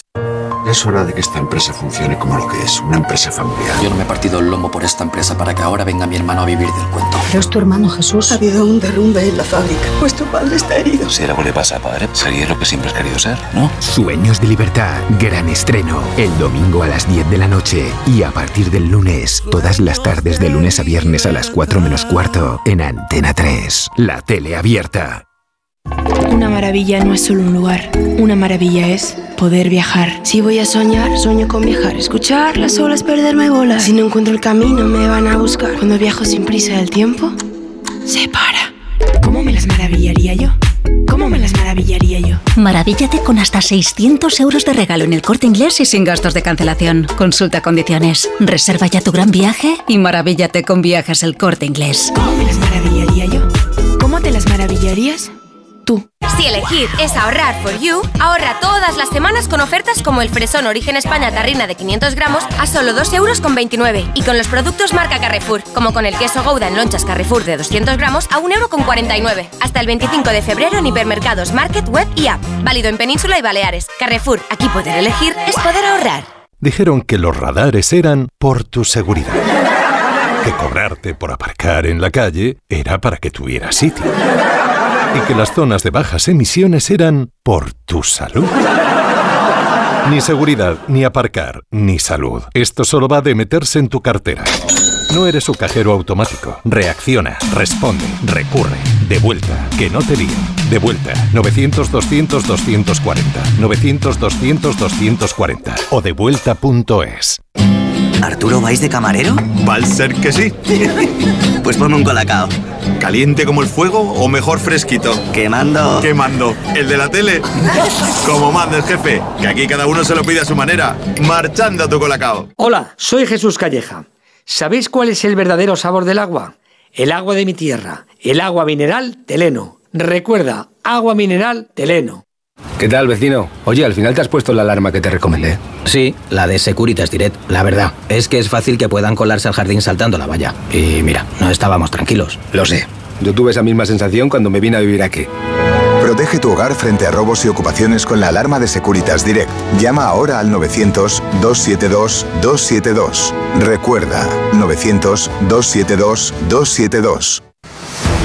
¿Cansado? Revital. Tomando Revital por las mañanas recuperas tu energía, porque Revital contiene ginseng para cargarte las pilas y vitamina C para reducir el cansancio. Revital, de Pharma OTC. Mirad chicos, os presento. Este es mi tío Ángel. Bueno, su tío, su tío. Soy como su padre en realidad. No tío, eres mi tío. Pero soy como tu padre. A ver, si te he querido como un padre. Soy más que tu tío. Soy como tu padre. Sí, sí, tu padre. Vamos, tu padre. Bueno, pues eres mi padre. Por 17 millones de euros uno se hace padre de quien sea. Ya está a la venta el cupón del Extra Día del Padre de la ONCE. El 19 de marzo, 17 millones de euros. Extra Día del Padre de la ONCE. Ahora cualquiera quiere ser padre. A todos los que jugáis a la ONCE, bien jugado. Juega responsablemente y solo si eres mayor de edad. Si padeces insomnio, estrés o ansiedad por tener muchos préstamos, podemos ayudarte. Llevamos 15 años mejorando la vida a miles de personas como tú. En Agencia Negociadora encontrarás personas empáticas capaces de solucionar lo que tú no puedes, negociando con los bancos para que ya, el próximo mes, tengas un único préstamo y pagues hasta un 80% menos que ahora. Sin moverte de casa rápido y discreto. Si tienes casa en propiedad, llama gratis al 900-900-880. 900-900-880. Te cambiará la vida. Grupo Reacciona. La relación se hace más intensa cuando no hay distancia. Acércate más, siente más. Cupra León. Ahora por 27.900 euros con 5 años de garantía y mantenimiento. PVP en Península y Baleares para unidades en stock financiando con Volkswagen Bank. También híbrido enchufable. Descubre más en cupraoficial.es. Más de uno en Onda Cero.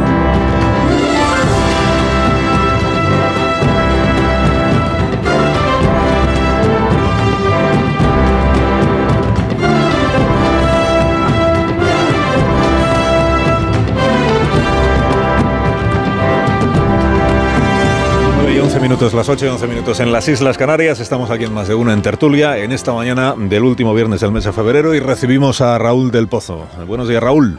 ¿Qué tal, querido amigo? Bueno, pues ya ves, contando. Bueno, no podrán, pase lo que pase, no podrán de- detener la primavera. Eso, así es. eso. Además, este año que ha empezado tan pronto. Bueno, ahora vamos a tener unos días de invierno, también aviso. Sí, Pero luego ya bueno, volverá pero del todo. ya están los lirios. Primero son las mimosas, almendros. después los, los almendros, después los lirios y después las violetas. O sea, tú que estás en el campo lo sabrás. Lo sé, lo sé. Lo veo, además, lo veo. Y lo disfruto cada año un poco antes, porque cada año empieza antes la, a florecer. Ya los- se han vuelto locos los árboles, ya los hemos vuelto locos del todo. Bueno, cuando tú quieras que empiece viva el vino.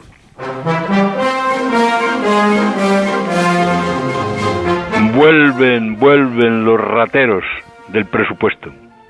Un tipo llamado Coldo de Baracaldo, escolta y guardia jurado, exconcejal, aizcolari, que así se llaman a los que cortan troncos de árboles con el hacha, está acusado de forrarse con las mascarillas cuando la gente más se moría de COVID.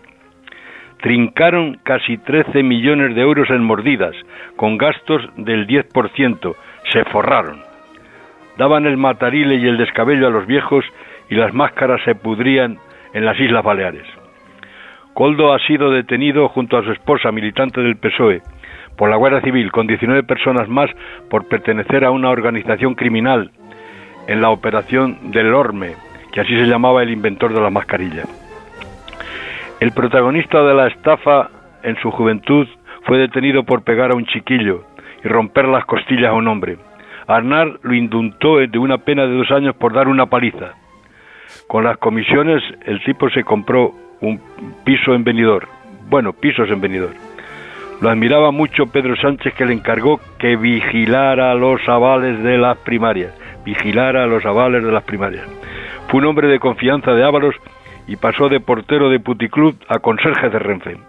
Ábalos sí que es un español de verdad, por los cuatro costados, nieto de un guardia civil e hijo de un torero. Llegó a ser ministro de Obras Públicas y secretario de organización del partido hasta que cayó en desgracia. Coldo se ha negado a declarar en la Audiencia Nacional y lo han puesto en libertad. El presidente del gobierno ha negado que supiera algo de la estafa. El del hacha puede pringar a Santos Cerdán, que lo trajo a Madrid. Así que echa vino, montañés, que lo paga el partido que a los pobres socorre y a los ricos avasalla. ¡Viva el vino!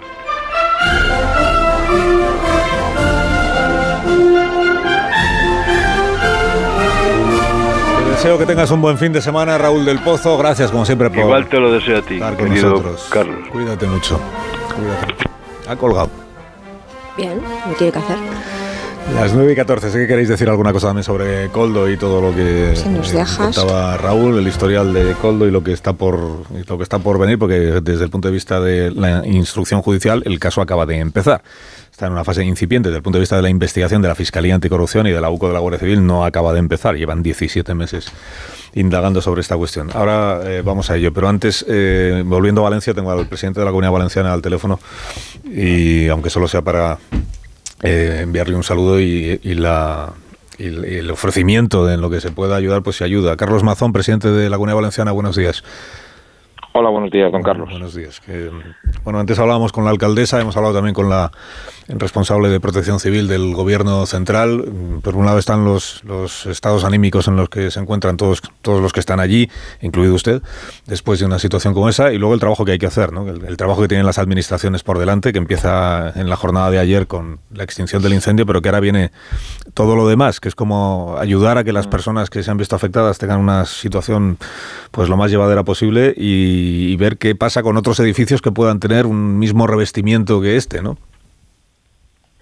Sí, bueno, en fin, lo, lo- lo menos importante ahora mismo como esté yo, eh, después de haber estado con bomberos que no han dormido en toda la noche, empezando por el principal coordinador de, tanto del Ayuntamiento de Valencia, de los bomberos, como del como del Consorcio Provincial de, eh, de Bomberos, pues esto es lo más importante. Sí, se me ocurren eh, pocas, eh, pocas buenas noticias, pero sí que tenemos una, que es que de los 15 atendidos, como hemos dicho hace un momento, de los 15 atendidos, aunque siguen seis ingresados, eh, no corre peligro la vida de ninguno en estos momentos. De esos 15, siete han sido bomberos y de esos siete quedan ingresados seis y los seis son bomberos. Es, de- es decir, que los otros, eh, el otro bombero y los otros ocho civiles eh, han sido dados de alta ya.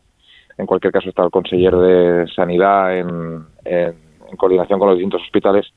Después nos desplazaremos a, a los distintos hospitales para ver de, de primera mano. Mm, Es verdad que eh, la espera es, eh, es, es agónica porque eh, hasta que no haya un mínimo de seguridad los bomberos ya no pueden entrar.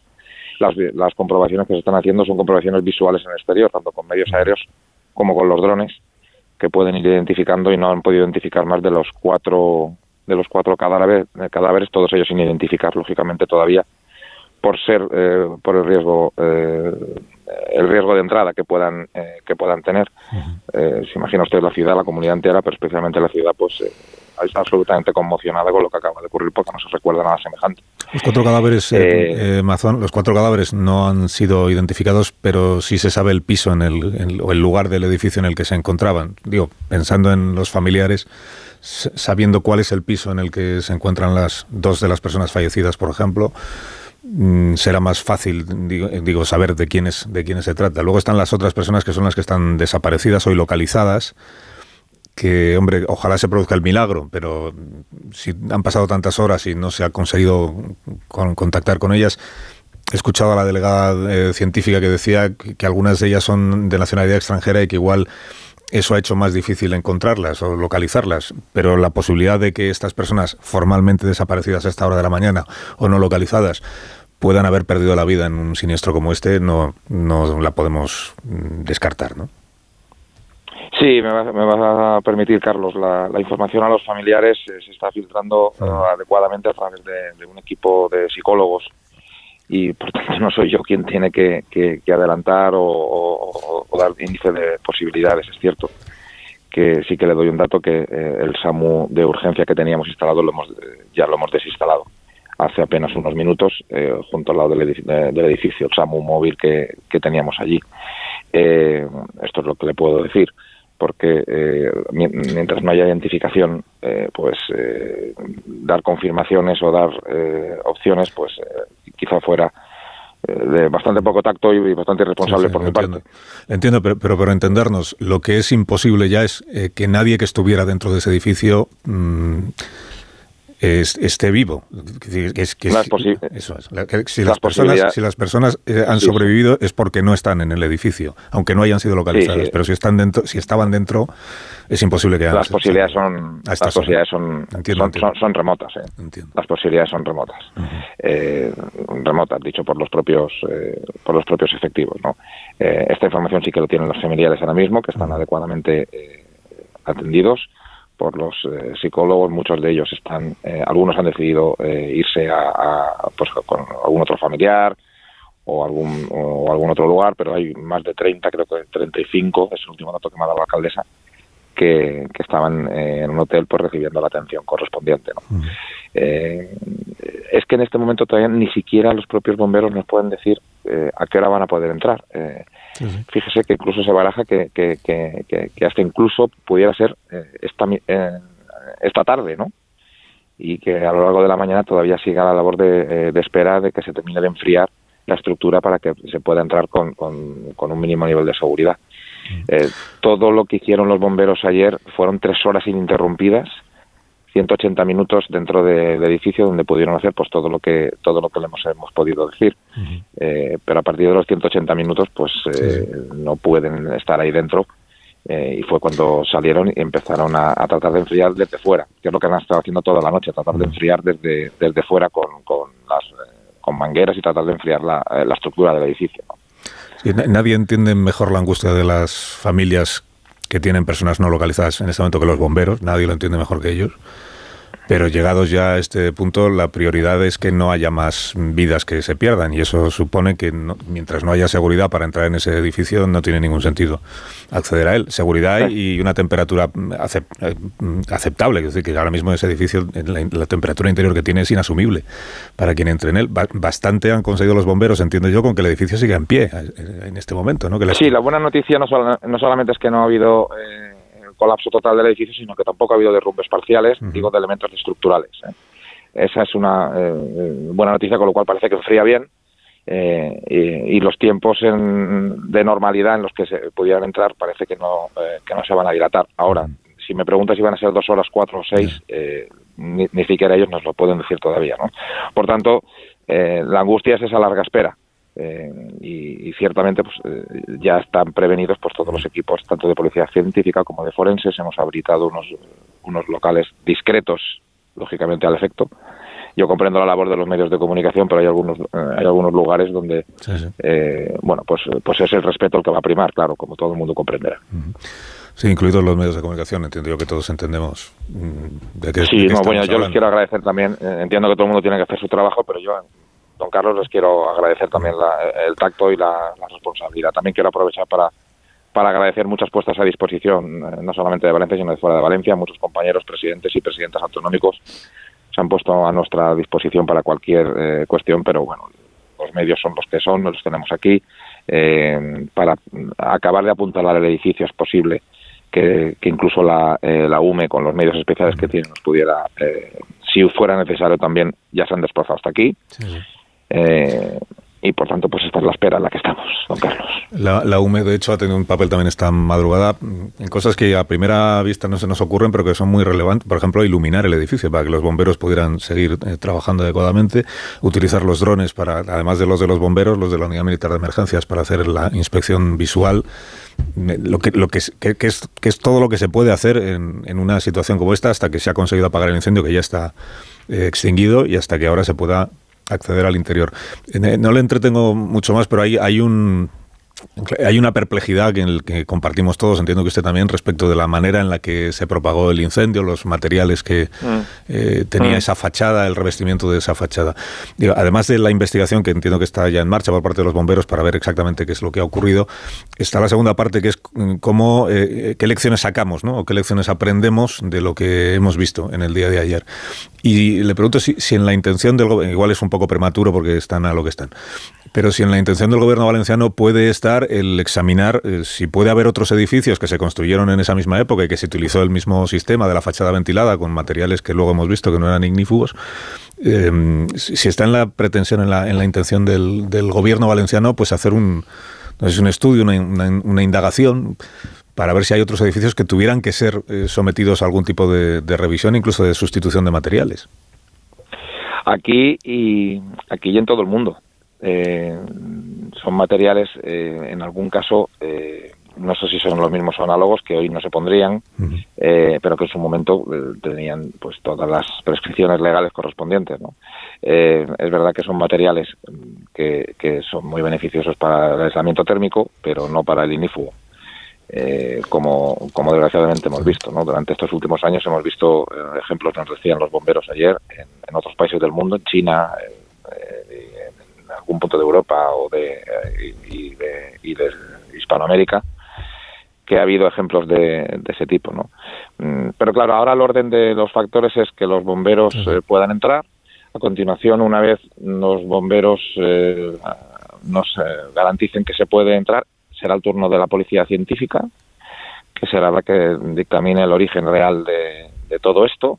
Antes es que antes es que es imposible. Esto es como cuando cuando anoche los bomberos estaban dentro y, es que la inspección ocular era prácticamente imposible porque es que todo lo que había era humo. Era imposible poder detectar eh, muchísimas de las eh, cuestiones que les preguntábamos es que ellos mismos no eran capaces de poder respondernos por el infierno en el que se estaban desenvolviendo, ¿no? Eh, medida heroica con respecto a los edificios pues creo que es una reflexión que vamos a tener que hacer en cuanto tengamos los datos precisos, eh, sin ningún género de dudas.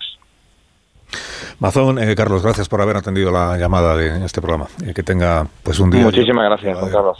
Gracias y buenos días. El presidente y muchas gracias por su atención a todos. El presidente de la Comunidad Valenciana en directo en en más de uno en Onda Cero a las 9 y 25 minutos de la mañana. Eh, ¿Dónde nos habíamos quedado? Bueno, si queréis decir alguna cosa más, eh, John Muller, pues todo lo que nos ha explicado antes en su calidad de, estudioso de la construcción y de bombero, de bombero pretérito, pero, bombero eh, juvenil. Se va, se va confirmando todo lo que tú habías explicado respecto de las hipótesis que en este momento existen, que son hipótesis de verdad, pero es que hay vídeos, eh, con todo eso ya están trabajando los bomberos, entonces ya se ve por dónde el fuego se abre. Solo no comentamos lo del viento, que es un factor adicional al efecto chimenea de, la, de este tipo de fachadas. ¿no? Y no, ayer había un viento extraordinariamente fuerte, eh, se veía incluso durante el incendio. Además, bueno, los incendios además, el fuego suele generar más viento, suele generar unas corrientes de aire en torno a las construcciones muy extrañas ¿no? y fenómenos más complicados. Bueno, os cuento que el presidente del gobierno se desplaza a Valencia a lo largo del día de hoy. Em, hemos visto ya la ministra Diana Morán, que es mm, natural de la Comunidad Valenciana. Eh, antes mencionaba Pilar Velasco la, la, colaboración entre las administraciones. Hemos charlado la primerísima hora de esta mañana con la directora general de emergencias del Gobierno de España, eh, con la alcaldesa de Valencia, que es Administración Municipal, el señor Mazón, los equipos de emergencia de la Comunidad Valenciana, eh, que son Gobierno autonómico. Y por resumir, un par de cosas que nos ha dicho Mazón, en la medida en la que se pueden contar las cosas cuando todavía no hay una evidencia o un o una prueba física de cuántas personas son las fallecidas, pero que a las cuatro víctimas mortales que están confirmadas añadimos estos dos datos. Uno que dice que es imposible que nadie que estuviera en ese edificio a estas horas ya haya conseguido sobrevivir y por tanto todas aquellas personas que están no localizadas o estaban, ojalá, fuera del edificio y entonces habrán podido salvarse, si estaban dentro, desde luego, ya no hay posibilidad alguna. Y el segundo dato que nos contaba el presidente de la Valenciana es que se levanta el hospital de, campaña que había instalado el SAMU, precisamente porque se entiende que ya nadie va a tener que ser eh, atendido, em, nadie que pudiera ser rescatado de ese, de ese edificio edificios siniestrados. Bueno, digamos que esto ya lo saben los familiares y en lo que están es en hacerse a la idea de que en el momento en que los bomberos puedan acceder al interior, sea esta tarde, sea mañana, pues en algún momento podrán confirmar lo que en este momento solo es una hipótesis, pero una hipótesis tan sólida, tan sólida, tan sólida, que desgraciadamente a la idea a la que tienen que irse haciendo esas, creo que son 14 familias, es que probablemente también eh, sus familiares han muerto en el incendio que se produjo ayer. Hacemos una pausa con vuestro permiso, son las 9 y 28 minutos, una hora menos en Canarias. Y a la vuelta, es que sé que queréis hablar de Coldo, pero a ver si tenemos tiempo y alguna cosa os quiero preguntar.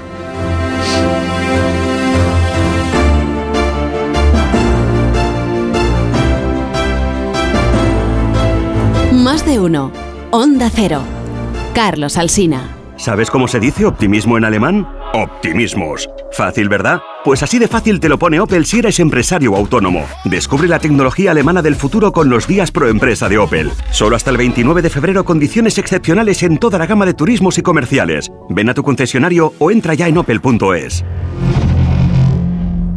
Pasan los años y los huesos y articulaciones no son lo que eran. Artrohelp Forte, gracias a su fórmula, es un excelente suplemento para huesos, articulaciones y cartílagos. Pide Artrohelp Forte de Laboratorios Marnis en herbolarios, farmacias y para farmacias. Más información en marnis.com. ¿Te lo digo o te lo cuento? Te lo digo.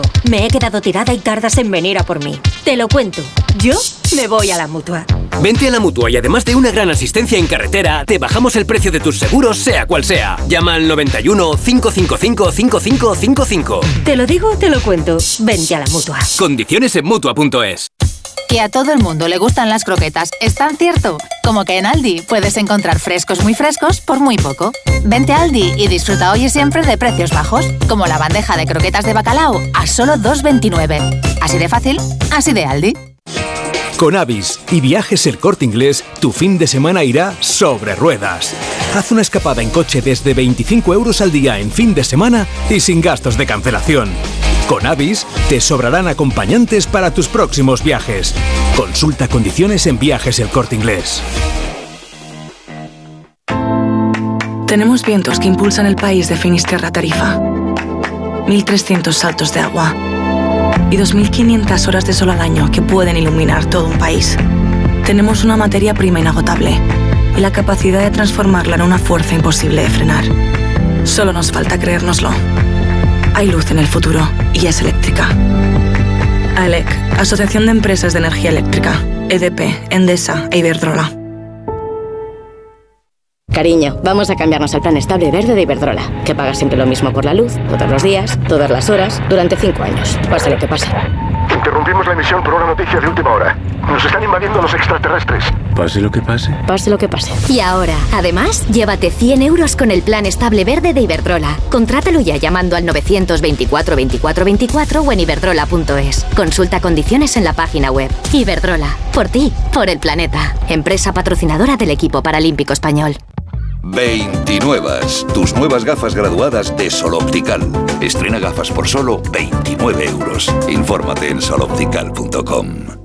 En el sexo como en los toros hay que triunfar. Energisil Vigor con Maca estimula el deseo sexual y ahora consigue un efecto más rápido con Energisil Instant. ¿Qué tal, vecino? Oye, al final te has puesto la alarma que te recomendé. Sí, la de Securitas Direct. La verdad, es que es fácil que puedan colarse al jardín saltando la valla. Y mira, no estábamos tranquilos. Lo sé. Yo tuve esa misma sensación cuando me vine a vivir aquí. Protege tu hogar frente a robos y ocupaciones con la alarma de Securitas Direct. Llama ahora al 900-272-272. Recuerda, 900-272-272. La avería del coche, la universidad de Ana. No sé cómo voy a llegar a fin de mes. Tranquilo. Si alquilas tu piso con alquiler seguro, puedes solicitar el adelanto de hasta tres años de renta para hacer frente a imprevistos económicos o nuevos proyectos. Infórmate en alquilerseguro.es o en el 910-775-775. Alquiler Seguro, la revolución del alquiler. Una de cada tres víctimas mortales en carretera es por sueño o por otra falta de atención. La única solución si tienes sueño al volante es parar a echar una cabezada. Al volante, siempre atento. Ponle freno y Fundación AXA, unidos por la seguridad vial. Tengo un presentimiento. Cómprate el Forcuga. Es algo que me llama. Cómprate el Forcuga. Una voz dentro de mí que me dice... ¡Que te compres el Forcuga! Hazle caso a tu instinto y hazte con el Ford Kuga, el híbrido enchufable más vendido en España y Europa. Ahora por tiempo limitado con un precio nunca visto. También disponible el Kuga híbrido, lo que diga tu instinto.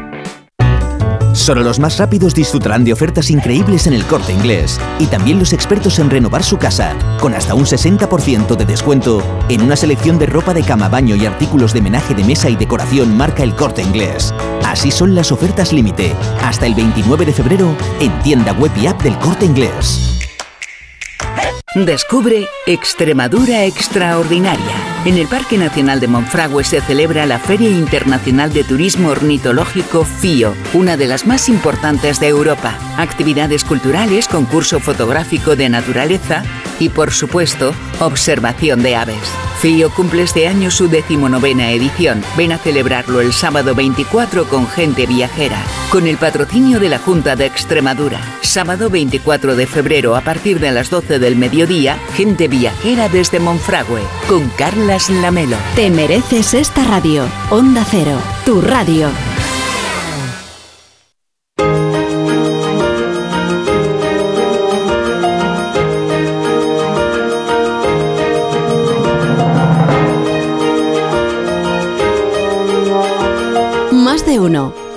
Cero, Carlos Alsina.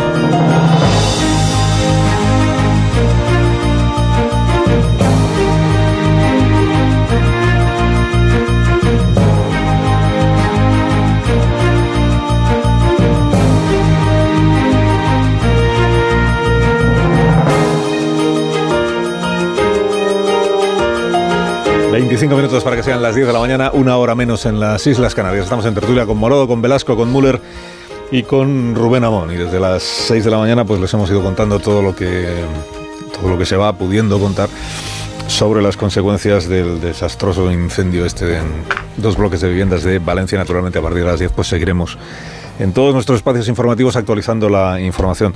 Hay otros asuntos de la jornada que tampoco quiero que perdamos de vista, aunque sean unos minutos que nos quedan de tertulia. Eh, bueno, fundamentalmente hay uno, que es el caso Coldo. Ya no me acuerdo ni de cómo se llamaba oficialmente el caso, cómo lo bautizó la, Guardia Civil, la UCO. Eh, operación de Lomer. Bueno, el caso, el caso Coldo, ya dijimos ahí que al final va a dar igual como lo llamen. Se llama caso Coldo, pues se llama Coldo. Eh, García y Zaguirre, el, yo decía, el, principal implicado, bueno, el, el, más políticamente señalado de momento de los implicados en ese grupo, en su calidad que lo fue de asesorísimo del exministro José Luis Ábalos. Eh, ya he contado a los oyentes que ayer sabíamos que iba a prestar declaración y nos nos maliciábamos ya en la tertulia de ayer con que igual no prestaba declaración, o sea que lo que hacía era acogerse a su derecho a no declarar, pues eso es lo que hizo.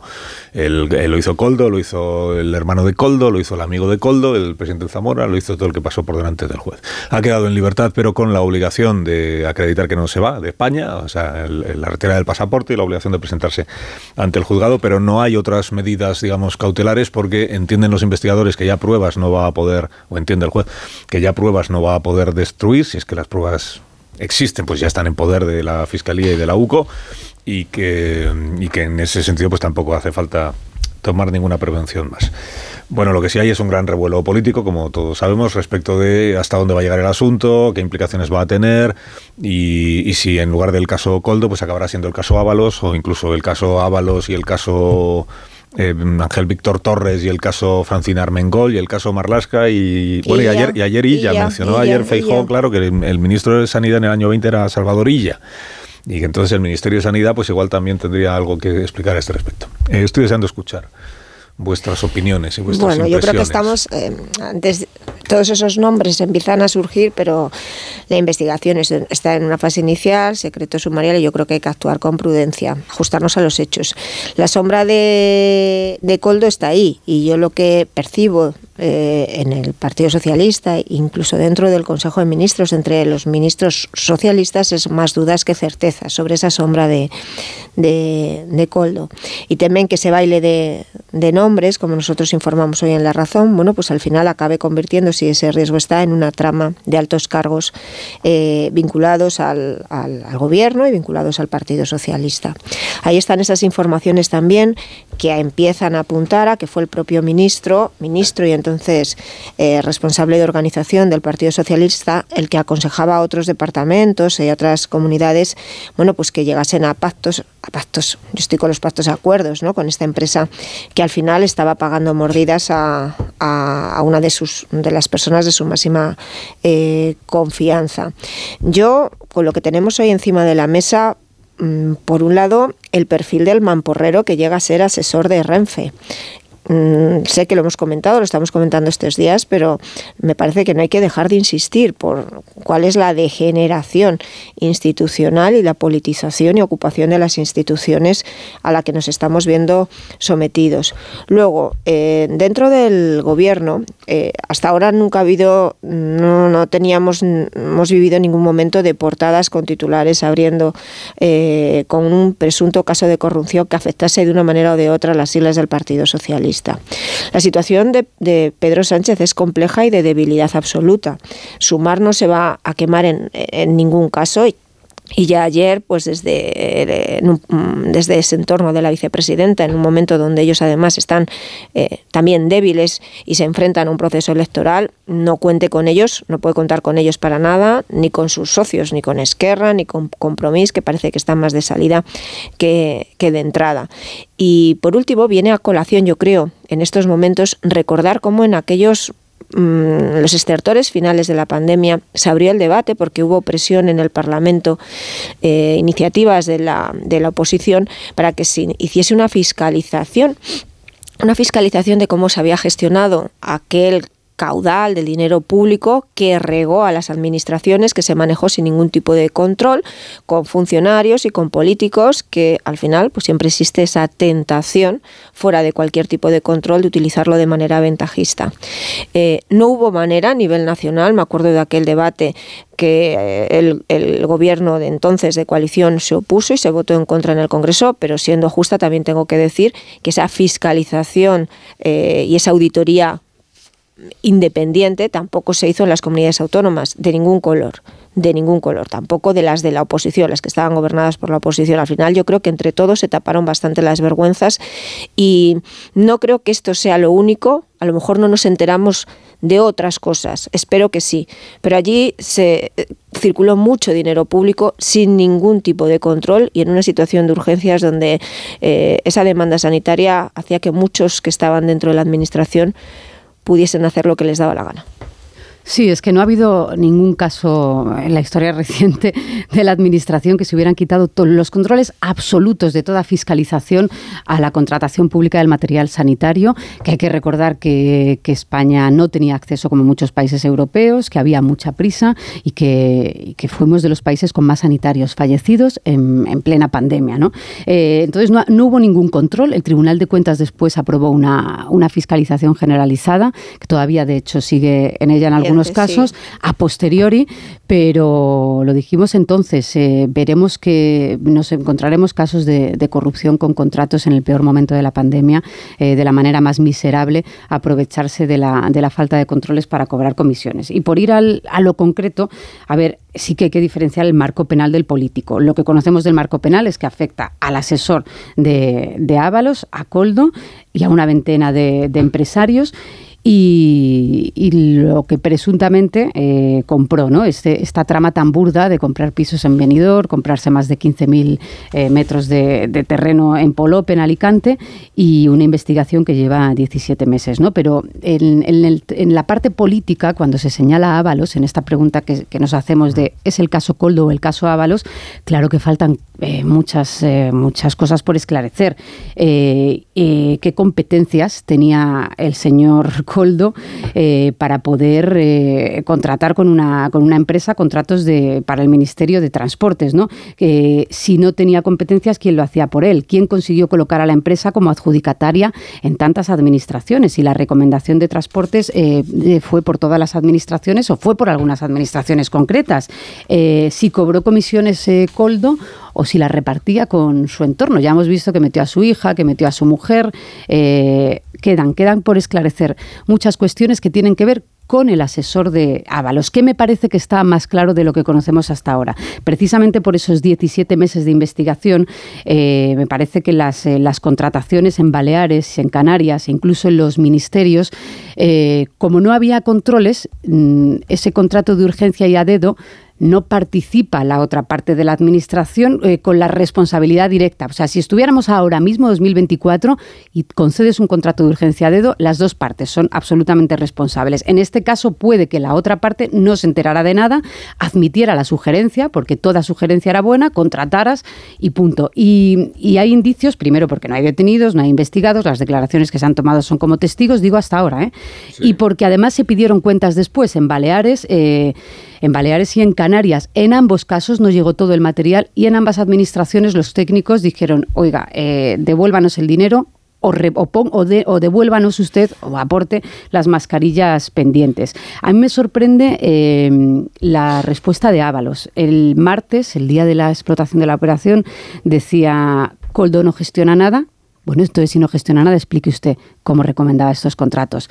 Eh, ayer decía, entiendo que son filtraciones o conjeturas, y hoy aventuro que va a haber silencio por parte de Ábalos. Yo insisto en que, eh, en que me da la sensación de que las administraciones que cobraron contratos, esto no es una, una trama generalizada para cobrar comisiones, pero también me da la sensación de que Ábalos tiene mucho que explicar sobre su asesor directo, que todo el mundo conocía, que sus propios compañeros de partido están diciendo que tenía mucho peso en el ministerio y tiene que explicar un asesor sin competencias en contratación pública cómo pudo eh, colar estos contratos. Si a ti te sorprenden las declaraciones de Ábalos, a mí me sorprendieron las de Pedro Sánchez, porque delante de un caso de esta elocuencia, eh, utilizar una tribuna institucional en el contexto de una visita a Marruecos con las banderas detrás y, hacer esta analogía entre el caso de Coldo y el del hermano Díaz Ayuso es una temeridad política que demuestra hasta qué punto una calumnia. tuvo que improvisar una que se corrigió ayer, ¿no? Bueno, se corrigió ayer, pero da la medida del enfoque que el gobierno quería dar al problema como si esperara un momento que pase lo que pase, aquí amalgamamos unos casos con otros, probados o no probados, creamos una confusión y venimos a decir que esto era lo normal en esos tiempos.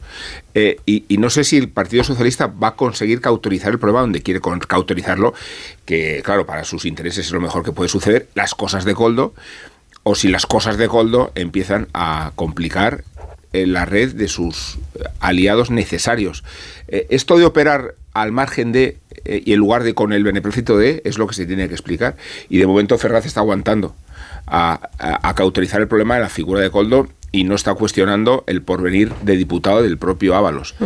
Pero no sé si se puede sostener esa hipótesis. No sé cuánta ingenuidad requiere tragarnos que en nombre de sí mismo Coldo conseguía estos contratos con estos beneficios y luego la torpeza con la que encubría todos sus beneficios a través de, los pisos puestos a su, nombre de sus familiares, que, en una trama elemental de corrupción resulta o, que te crees impune o que eres idiota, o las dos cosas a la vez.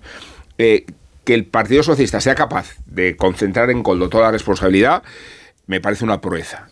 Y que empiece a graduarse quién tiene que pagar por esto sin que salpique más de lo necesario, es donde sitúa yo creo que la, posición precaria. Es que creo, Rubén, que en Coldo solo no. Ahora ya es, si son capaces de limitarlo únicamente a Ábalos, a Ábalos, evidentemente ahí ya está. pues si trasciende la figura de Ábalos y es ese baile de nombres que te lleva a la trama. Perdón. No es, o sea, que trascienda. Eh, es que me pongo en, la, en, la situación de, Francina Armengol, ¿no? Hmm.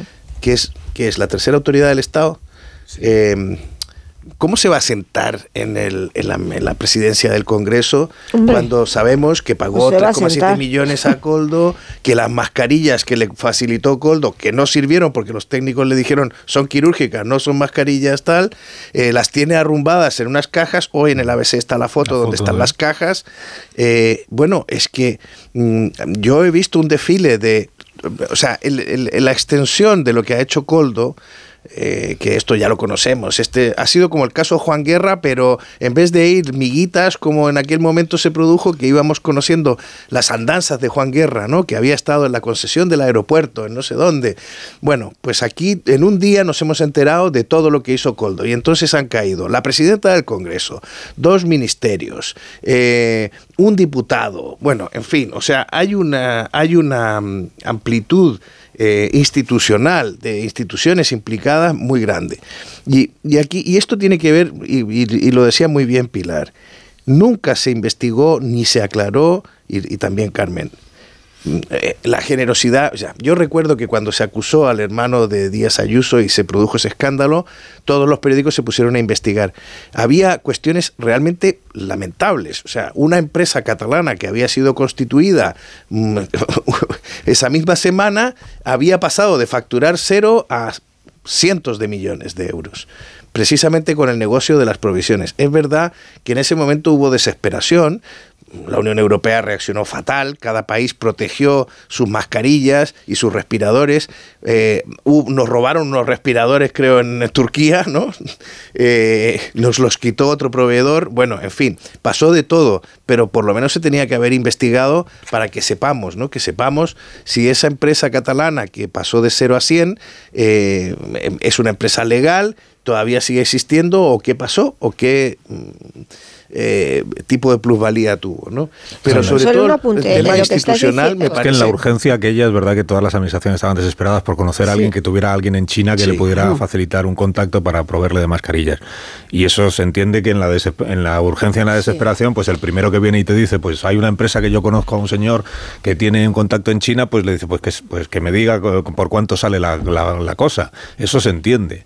Ahora, que el que te está ofreciendo las mascarillas en realidad te está diciendo, pues, pues estos son 10 millones de euros por tantas mascarillas, pero en realidad las mascarillas cuestan un millón y yo me voy a llevar nueve para repartirlo con mi gente y yo soy importante porque conozco al, que va a tomar la decisión. Porque trabajo. eso no tiene nada que ver con la urgencia, con la emergencia, con la... no, es que además en, lo que estáis... Es echarle jeta a la situación y sacarle... Bueno, y es un delito. Delito, delito. es que en, aquellos momentos eh, de, urgencia sí había, más, había vías más seguras para intentar contactar eh, con China y con los proveedores chinos. Teníamos a empresarios desde Pablo de Isla, quiero decir que estaban acostumbrados y que estaban funcionando esos, esos canales y que con otras administraciones trabajaron y trabajaron mucho. Que de repente te aparezca una empresa sin ninguna experiencia en, esta relación, sin ningún aparente contacto, sin ninguna facturación y se ponga a gestionarte eh, la compra de material quirúrgico, bueno, pues ya levanta enormes sospechas. yo lo que creo, yo creo sinceramente, con todas las cautelas, que estamos ante en, en el inicio, en los albores de un escándalo de va, que va a tener múltiples ramificaciones y que va a afectar de lleno de lleno y completamente al partido del gobierno. Y no se nos tiene que pasar por alto en qué momento sucede esto. ¿En qué momento sucede este escándalo? Que yo ya creo que podemos hablar de corrupción, porque eh, cuánto, mientras se entretenían en estos chanchullos, en empresas que no tenían experiencia, en traer mascarillas que no servían, pero que podía, había otros canales que eran más seguros y que estaban certificados, esos chanchullos y esa mala gestión y esas mordidas, ¿cuántas vidas costaron? Fíjate, los canales no nos olvidemos de que es que estábamos llamando y llamando de farmacia en farmacia y buscando. no, remato, porque los canales no existieron y lo hemos visto en todas las, las, administraciones. Se contrató con quien se pudo y luego se hicieron fiscalizaciones y algunas cosas salieron de esas fiscalizaciones. Oye, en el Ayuntamiento de Madrid se coló el caso... Había nombres más seguros no que te he interrumpido, Carmen. Que te eh, no te he interrumpido. En el caso de Luceño, en el caso del Ayuntamiento de Madrid se coló el caso Luceño, que se compró se compraron un yate. ¿Qué pasó? Pues lo mismo que en Baleares, eh, lo que conocemos hasta ahora, que se reclamó un material defectuoso y no llegó el material en el Ayuntamiento de Madrid. ¿Tenía que dimitir el alcalde de, Madrid? Bueno, dio las explicaciones de que se les había colado. Pasó en la Comunidad de Madrid. No es delito que el hermano de Ayuso eh, cobrara una comisión y buscara mascarillas en el extranjero, pero la empresa del hermano de Ayuso estaba erradicada en el pueblo del amigo de la infancia y nunca se había dedicado a traer material de China. ¿Y sirvió el material que trajo el hermano de Ayuso? Pues sirvió. Y no es delito, así lo han dicho los tribunales. Y quiero decir que se contrató como pudo y que hubo, pero hay una diferencia abismal entre que cualquier empresa servía si te traía mascarillas, que no había ni siquiera precio medio, te podía costar dos euros o, veinte céntimos, y otra cosa es quien se está llevando una comisión teniendo además un cargo público, que es el caso de... Esa justificación no me vale, No, no, no, no, no, digo que no pongamos ventilador, que hagamos diferenciación. No digo que hay una red capilar, una red capilar que conduce a unas implicaciones que no tienen los que se dedican a comprar mascarillas a su aire. Aquí hay una red capilar. y digo que eh, a Sánchez le quedaba una carta de credibilidad que era la pureza frente a la corrupción. Como se le agote esta carta, yo no sé a qué va a jugar. ¿eh? Y lo que sí leí ayer, no sé si me lo puedes confirmar o no, es que el gobierno de Baleares efectivamente reclama a la empresa, eh, porque las mascarillas no han servido, pero que reclama el último día de la presidencia de Francina Armengol del gobierno de Baleares. Sí. El, último de día reclamó también. Pero justo, justo el, último día antes de dejar de ser Por si acaso ya había. Si, eso es así, que no lo sé. yo no he visto el expediente. Te, suena mal. Podría dar explicaciones porque han pasado muchos meses. Eh. Es decir, ¿quiénes sabían que estaba, si es que alguien sabía que estaba en marcha una investigación de la Mira, el estándar... Fiscalía Anticorrupción sobre Coldo y alrededores? Tengo que hacer una pausa, Müller, ya sé que quieres hablar del estándar, pero será... El estándar portugués. del evening standard, ahora seguimos. Más de uno en Onda Cero. Ahorro para expertos. Expertos en ahorro. En Brico de Po tenemos lo que necesitas para tus proyectos. Puertas, ventanas, pavimentos, cocinas, baños, herramientas. Lo tenemos. Compra donde compran los expertos. Ahorra como ahorran los expertos. Ya en tu tienda y en bricodepo.es.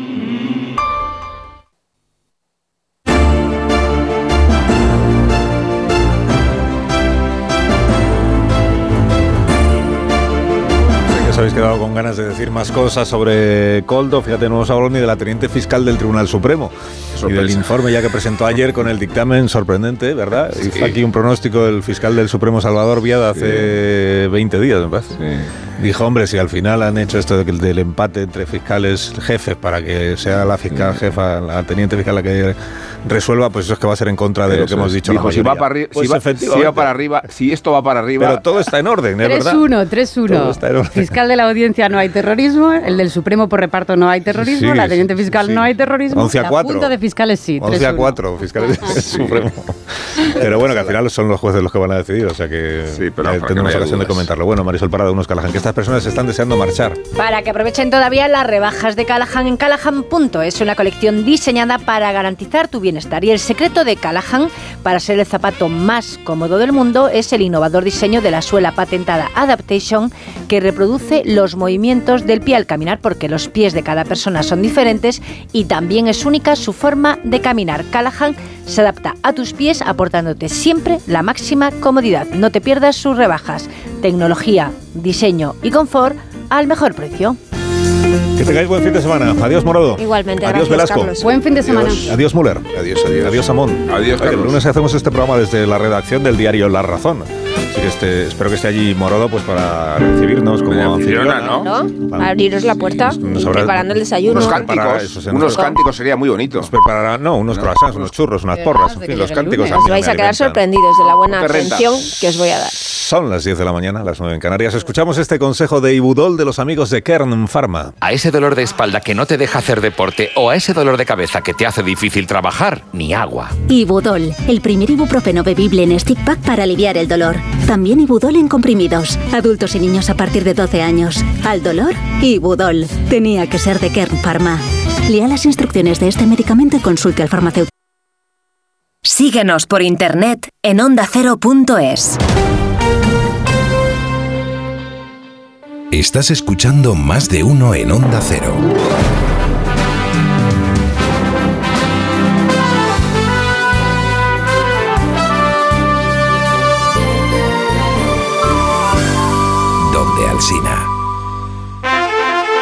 Si para ti abrir gas no tiene nada que ver con tu cocina, entonces te interesa el seguro de moto de línea directa, con el que, además de ahorrarte una pasta, tendrás cobertura de equipación técnica para casco, guantes y cazadora. Cámbiate y te bajamos el precio de tu seguro de moto sí o sí. Ven directo a lineadirecta.com o llama al 917-700-700. El valor de ser directo. Consulta condiciones. ¡Begoña! Si me pongo así es por tu culpa. Porque me estás mintiendo, reconócelo. Hay otro hombre. Andrés de la Reina para servirle. Cuando le vi, debí imaginar que era mi cuñado. Sueños de libertad, gran estreno, el domingo a las 10 de la noche y a partir del lunes, todas las tardes de lunes a viernes a las 4 menos cuarto en Antena 3, la tele abierta.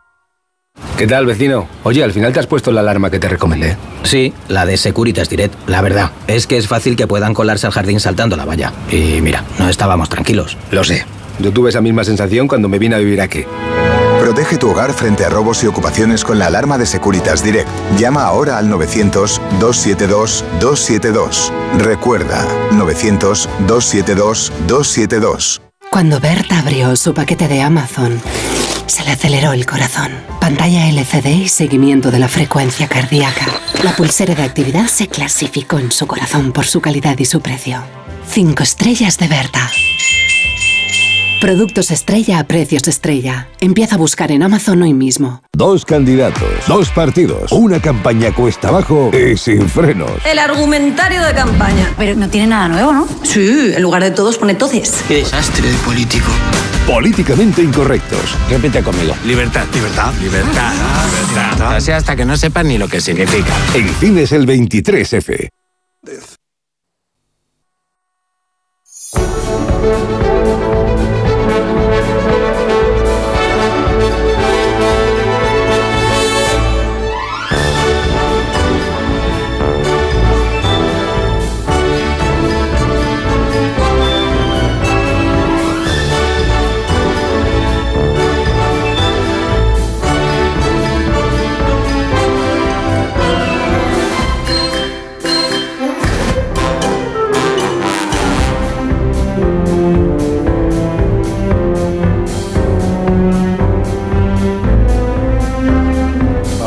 Nos hace tarde y luego no da la receta el cocinero. Lo, lo dice la gente, dice, ¿pero ¿cómo es posible? ¿Cómo que tarda tanto? ¿Por qué lo dejáis para el final? Bueno, Claro, podríamos ponerlo al principio, la receta, y Bueno, luego ya el resto. un- Pero también es cierto que entonces porque no, eso lo hacen todos los programas. no tiene misterio. Y este es un programa original en el que la receta no se termina de dar nunca, en realidad. Y ese es el éxito de David Jorge, que es el gastrónomo de Buenos días, Begoña Gómez de la Fuente. Muy buenos días, ¿qué tal? Buenos días y buenos días, David Jorge, ¿cómo estás? Sí, Begoña, buenos días, qué nervios, qué emoción. Incluso ha habido programas que no hemos dado ni la receta, que es la gracia. ¿eh? Todo el mundo como esperando el McGuffin, tirando. De, tirando del oyente. Gracia, qué cercano se le oye hoy. Qué, cercano. del oyente. Sí, ya, ya. Porque estoy en Sevilla. Estoy aquí en Sevilla. Ah, en Sevilla. Está más lejos? Estoy en Sevilla. Estoy sentado donde hacía Carlos Herrera el programa. Me siento presidente de la Real Federación Española de Fútbol. Qué morbo. Que no, que se llevó la butaca, se la llevó. Qué va, tío. Me siento poderoso como Koji Kabuto manejando el Mazinger Z. Te lo juro. Te sientas en la mesa donde Carlos eh, Herrera hacía el programa y de verdad, esto ¿qué, qué, emisora tenéis en Sevilla? Pues, muy una buena, maravilla. Parece un loft tipo Nueva York. Todas las comodidades. Súper bonita. A mí, me habían dicho que en el estudio, en el antiguo estudio de Carlos Herrera había, un, había una leyenda de que había un grifo de cerveza y estaba buscando el grifo no lo he ¿quieres dejar de mencionar al presentador de la competencia? Ya, ya, jo, ya ¿Acaso hablo yo de otros cocineros que salen en este- otros este- programas pues a, esta, habla, a esta misma hora de la mañana? En habla. No celoso. ¿Sabes qué pasa, Chinetti? ¿Sabes cuál ha sido el primer mensaje que me ha mandado Miel y hoy? Se, por, se, se está cortando la línea con Onda Cero Sevilla. No, no, Begoña, escucha, escucha, Begoña. No, si se estaba cortando la línea, déjalo. Como, cruel Gil, como el perro patán. O sea, es de perro patán. Haz una cosa, ingeniero, eh, hazle eso cuando diga Herrera. Ya, ya, Cada vez que diga Herrera le Asieti, Asieti, sí, sí, que tú eres nuestro único dios, Asinetti, que te, te, que te bueno, qué, pasa, ¿qué, pasa, con Eli entonces? Que ten... bueno, es que esta mañana, Begoña, escucha esto, me escucho, levanto a las 7 y media de la mañana un mensaje y me dice, la Eli, fíjate qué cosas me dice, me dice, duermo peor sin ti, ¿tú te piensas que se puede Ojo, decir qué eso? Bonito. Qué bonito. Pero luego lo siguiente que me pone, me dice, he soñado con Alsina. Digo, ah. pero, qué me... pero, pero, como, ¿qué estás? como suplente. Sí, sí, no, no sé. O sea, ¿Y cómo fue el sueño? Pues no me ha especificado. No, ostras, pero, no te ha contado. Pero, pero yo le he contestado. Ardoroso sería. Le he dicho, le he puesto, sí. ¿qué descojono? Como, como quitándole hierro al tema, ¿sabes? Ya, como tampoco me des detalles. Y luego le he puesto, Carlos es buena persona, no temas. Le he puesto a la Eli. Entonces, eh, no, no temas tú, en todo caso. Ya, ya, que tendrá que ver ser buena persona con lo otro. Así, claro, Neti, me voy de casa y te metes en la cama con mi mujer, pero ¿qué pasa? O sea, de verdad, eh, ¿cómo no voy a hablar de Carlos Herrera? Es que de verdad, eh, es, la inconsciencia. Normal, si tú te metes en la cama con, con Herrera, pues yo. te vas con la Eli. Me meto con la Eli de verdad no lo puedo creer, pero ¿qué es esto? Oye, pero tú no te contó detalles del sueño, no quisiste. No, no me ha contado, no me ha contado. Luego a la noche le veré porque viene a la noche a reunirse conmigo. La Eli para saber pero que, por lo menos si fue, si fue grato el sueño. Pues me imagino que sí. Le he dicho que mandara un audio, pero luego me ha escrito que no está inspirada y que no me puede contar. Entonces yo creo que se, la va, se lo va a guardar. Es, una, es un sueño que no me va a contar nunca y, yo me voy a quedar toda la vida como con esta duda, Begoña. Entonces, ¿qué, ¿qué hago ante esta, ante esta pues tesitud? Asúmelo, ¿qué hago? asúmelo y resígnate. Pues Tú conmigo esta noche y vais empatados. ¿Te imaginas? Sueño húmedo como con la sinetti. Me levanto mañana a la mañana, Eli, he soñado con, con, la sina y tal. ¿Y qué te hacía? Ah, pues nada, no te voy a contar porque esto va a quedar entre, Carlos y, entre, Carlos y, yo. Y te me por hacía cierto, un sofrito. Por cierto, yo tuve una novia hace muchos años que, so, que cuando soñaba cuando soñaba cosas así como de infidelidad en sueños y así, me, echaba la bronca. Se despertaba y le iba, a ver, que es un sueño, que yo no te he puesto, que no, te he puesto la fundamenta. Pero, sí, ya, es un sueño. Gente. Los sueños dicen mucho de lo que piensas realmente. Ya, mira, otra, desconfiada, de verdad. O sea, que llame la gente, que llame, que manden audios de temas de sueños, de broncas y movidas de estas. Pero qué cosas, eh? la verdad que en la cabeza, qué cosas. O sea, que últimamente, como estamos viendo que el domingo te va a entrevistar el, Jordi Évole, pues seguramente habrá visto una promoción ayer a la noche que están dando bastante la caca con la entrevista. Y claro, se habrá metido con tu imagen en la cama. Yo me hago esta composición de lugar. ¿eh? ¿qué, problema, tienes con que den la, como has dicho, la matraca con la entrevista? Sí, ¿qué, ninguno, problema pero, tienes, pero pues que él estaría ayer tranquilamente, pues, ácidamente, eh, leyendo los ensayos de Montaigne en el sofá mí en casa y de repente vería una, una publicidad. A lo mejor preferirías que le entrevistara a Herrera. No, ah, pues no, no, no. Yo voy a estar el domingo súper atento a la entrevista. Vas, sí. vas a tomar apuntes. Voy a tomar apuntes, pues claro, voy a estar con una ilusión, con palomitas, como con una especie de matraca así, como animando con banderitas. Y mm. sí, voy a estar eh, ilusionadísimo el domingo en la entrevista que te va a hacer Jordi Évole. ¿sí? ¿A qué hora es lo de la entrevista? No sé a qué hora, es? ¿A qué hora es? ¿Cómo que, pues que tengo que ir allí? Pero si está grabado. Ah, que está todo grabado. Ya, están poniendo trozos. Eso que pero un poco de emoción. Entonces, Claro, claro. Tío, ¿Cómo voy a decir que es en directo si están pues poniendo trozos? Miente, miéntenos. Miente, miéntenos. Claro. Pero sería, sería, una mentira estúpida. No, no pues no. Pues, eh, pero que los españoles nos creemos todo, ¿me Como si ves el, el tráiler de una película que vamos a poner, por ejemplo, en Antena 3 el sábado y, yo te digo, pero la van a, la van a hacer en directo, la película. Sí, pues, pues, pues si ya la estamos viendo. Sí, hay gente que se lo creería. Pues a las nueve y media creo que es. Muy bonito. Yo he visto, he visto avances muy bonitos. ¿Te muy bonitos. Ti mismo? Sí, muy bonitos. En absoluto. ¿No? No, ¿te vas a meter en la cama? Pero tienes que verlo, que a lo mejor te que han tergiversado todo lo que has dicho, no, han puesto un trozo aquí, otro trozo grupo, allá, que tiene que ver, pero un, se puede uno equivocar haciendo el montaje. De... Oye, ¿y qué tal Jordi Evole? Majo, majo. ¿Tuviste tiempo de...? Sí, majo. Eh, ¿Le huele el aliento? ¿Tiene halitosis no, ¿eh? así no, no, no, no, no, eso no, se yo, pregunta. Yo diría que no. Yo qué sé, eh, no. Tampoco nos acercamos majo, tanto, pero... ¿Y ¿Quién pagó el café? ¿Él o tú? No Por hubo la café. casa. ¿La casa? Ah, la, casa, o sea, que la entrevista fue en la casa. Pero bueno, sí, Majo, vino arriba. con regalo, fue vino la, con fue objetos. La, fue en la planta noble la entrevista verdad. Que a mí me tenían que guiar porque no sabía por dónde se iba. Claro, los sitios, pues voy a claro. verla entonces, la planta Igual noble. es la primera vez que yo he subido a la planta noble. Yo una, nunca, una impresión. Fíjate, claro, no me extraña. Tienen moqueta en algunos sitios. Sí, ¿eh? wow. ¿Y vasos como de cristal tallado, como de tomarte un whisky así o como la sí, sí, sí, sí. Yo dije, y el, el Duralés, y me dijeron, no, el, aquí el Duralés no tenemos. Duralés, es la planta noble, Pues ahora está de moda, o sea que... Sí que está de moda, Claro que sí. Es verdad, el Duralés y con, mesas de, y con mesas de esas que puedes jugar a tenis, es como anchas. Pero mesas de esas de 17 metros por como la de Putin. Como de Consejo de Administración. Igual de, de grande. De Consejo de Administración, sí, barnizadas y todo. Qué fuerte, tío. Y como con retratos de los fundadores y movidas esas, como retratos de Ignacio sí, sí, Zuluaga. Con, como bus, de, bustos. De con bustos ¿eh? esculpidos en cobre. ¿Y qué había, por ejemplo? ¿Un busto de Carlos Herrera y así? No, no, no, no, no, vuelvas a mencionar. Te vamos a... Eh, no, pero hay una cabeza en bronce de... Hay una cabeza en bronce de Buruaga. ¿De, ¿De Seth Sí, sí, sí, de Seth Burbaga. Hay otra cabeza en bronce de, Javier González Ferrari. ¿De verdad? Joder, tú. Hay otra eh, cabeza Carlos en bronce... Camice también, ¿no? ¿De quién Carnicero, más? No. De Osorio tendrá que haber. ¿Qué te descojonas así, ¿no? La de Osorio la están haciendo. De Osorio está ah. hecho ya el molde en yeso. Ajá. Sí. Y ahora falta encargarle al. El, el baño de bronce. El escultor, sí. No es de bronce ¿Y de Jesús Armida? Y de Jesús creo que la cabeza en bronce la hacen una vez que te han relevado. Ah. Sí, como en los ministerios, que ponen el retrato del pues ministro cuando ya pues cuando ya no está y tal. Si ya te están poniendo, si ya le están haciendo el molde, pues hay que tener cuidado. Eso le dije yo, digo, ¿te, han hecho ya el yeso o significa O sea, que en esas dependencias algún día habrá una cabeza tuya, un busto tuyo, no, así nada, qué emoción. No, sí, el día él, que te la fundador, él no es fundador. No, que te la, el día que te retires te la hacen a, en bronce. a la Sabinia, como los senadores romanos, pues te harán un busto y... Eh, escucha, si hay un cóctel, nos llamáis, ¿eh? Si hay un cóctel como, de, destape del. Qué? Pues de destape del busto, o sea, cuando te hagan no, un busto. Se hace todo, es como una secta, se hace todo en el petit comité ah, de directivos. Tipo, sí, ah, o sea, no llaman a alborotadores y cocineros y gente de populacho, no. Oye, pero para grabar la entrevista esta tenían ahí una bandeja con bocadillitos de jamón. ¿En serio? de queso. ¿Jamón en dulce, pago como decía mi tía ¿La Mari producción Carmen? de Évole o nuestra producción? Pues no lo sé. Gran ah, pregunta. Esas cosas hay que preguntarlas. No lo sé, supongo que seríamos nosotros, porque éramos los anfitriones, ¿no? Oye, y es muy perro preguntando ébole, porque tú preguntando eres bastante perro. Es de lo peor. Ébole, sí. O sea, es de lo mejor de lo peor. Se le ve inquina, se le ve inquina la mirada, inquina, como, sí, como... Sí, sí, sí. Esa mirada de por aquí te he cazado, esa mirada... O escucha, y tú, que eres mi observa y tú que eres mi observador, ¿tú qué crees que votará yo más, porque, ¿Cuántas cosas te ha cazado? No puedo contar más. No en cuántas, yo digo, ¿qué cuáles, sino cuántas? Ya. Cosas es que, que no puedo hacer spoiler de pues la... si, ¿Cuántas cosas te ha cazado? Una, dos, tres, cuatro, tampoco es tan difícil. Muchísimo, por lo menos 30, 40. 30 veces. Si Neti es un perro, no le pides en un renuncio ni para Dios, Begoña. Más listo, es más listo sí, que el copón, de verdad. ¿eh? O 50 veces. Ya. 50 veces te ha cazado.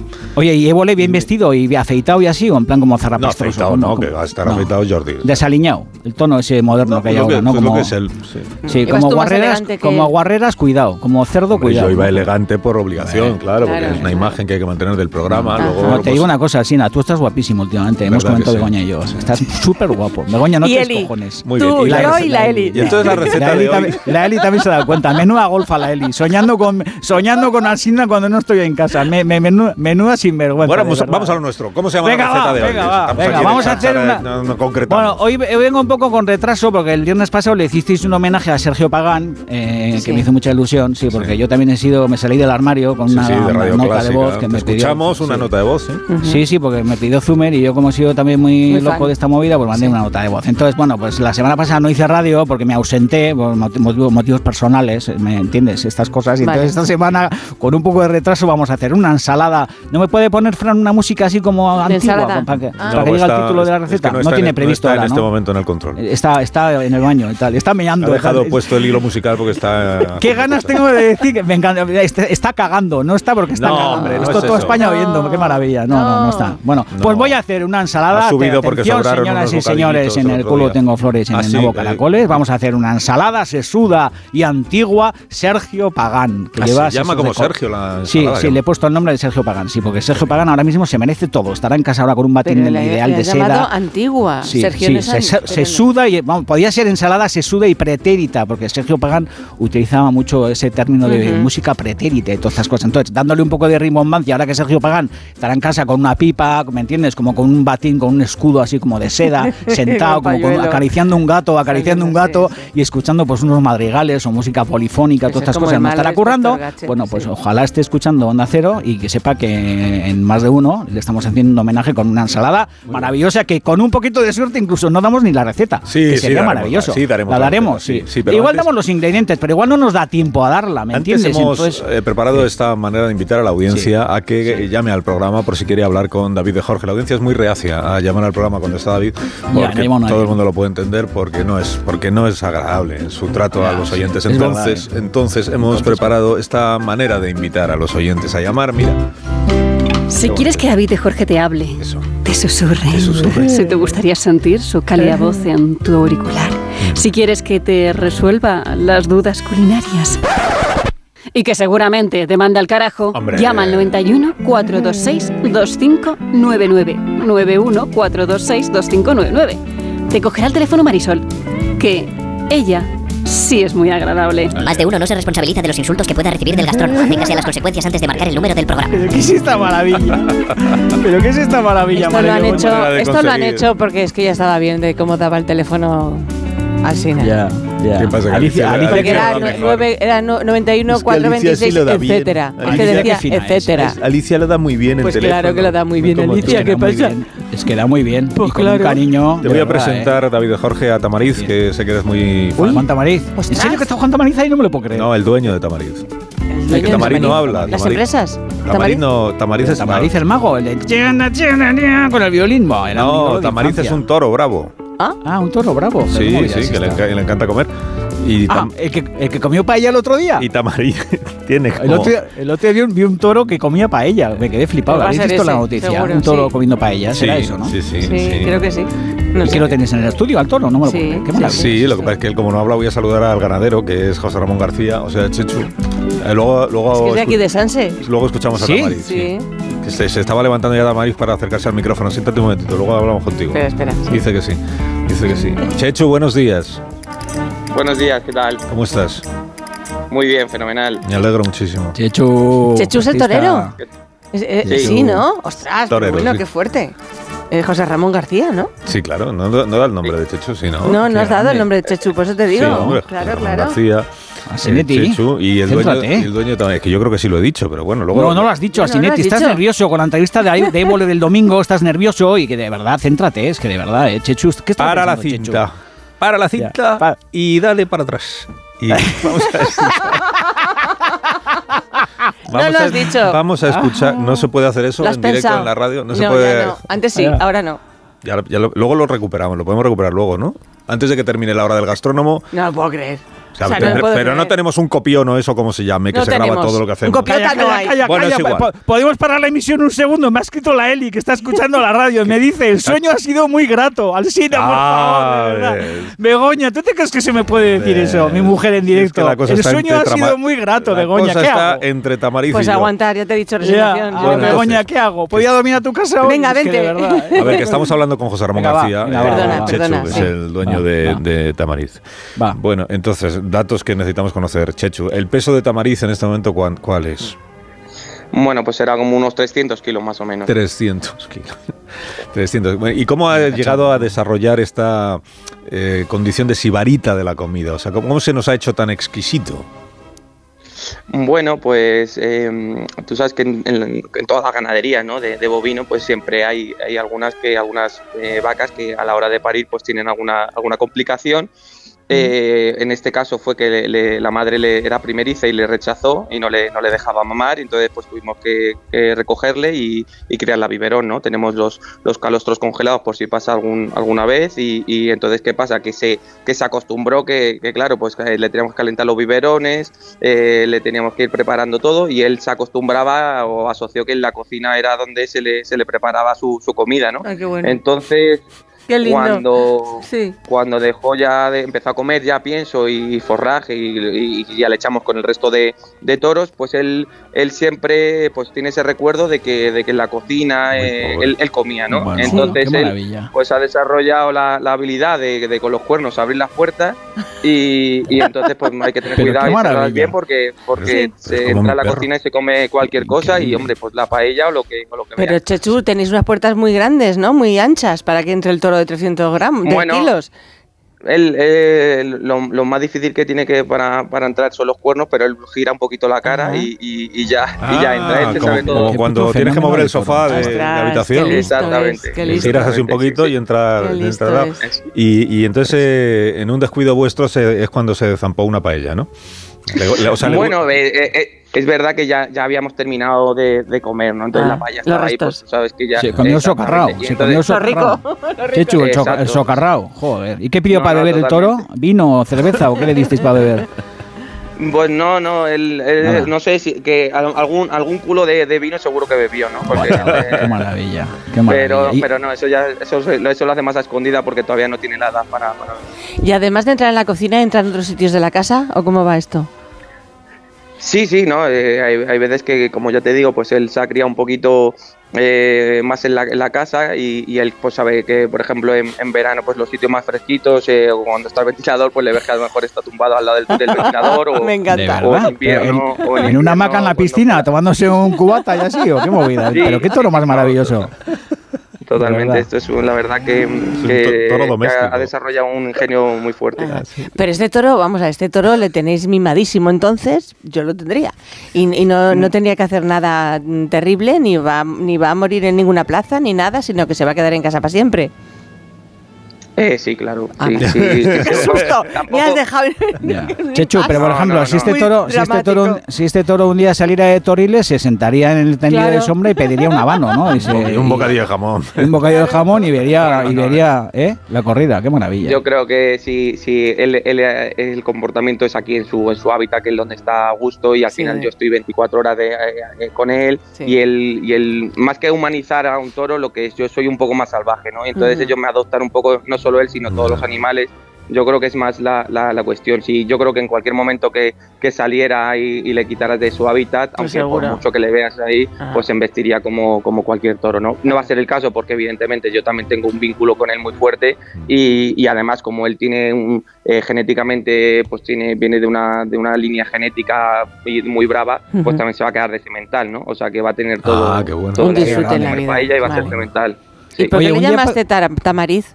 Ya. ¿Por el mago? Pues sí, sí, sí. sí, porque yo tengo un, un amigo mío, es, es familia lejana de- Ah. de- del mago, Sí. y, y entonces eh, tiene muy poca gracia contando chistes, y entonces yo decía que tenía que hacerlo del violín para que la gente supiera que había terminado el chiste y que se pudiera reír, ¿no?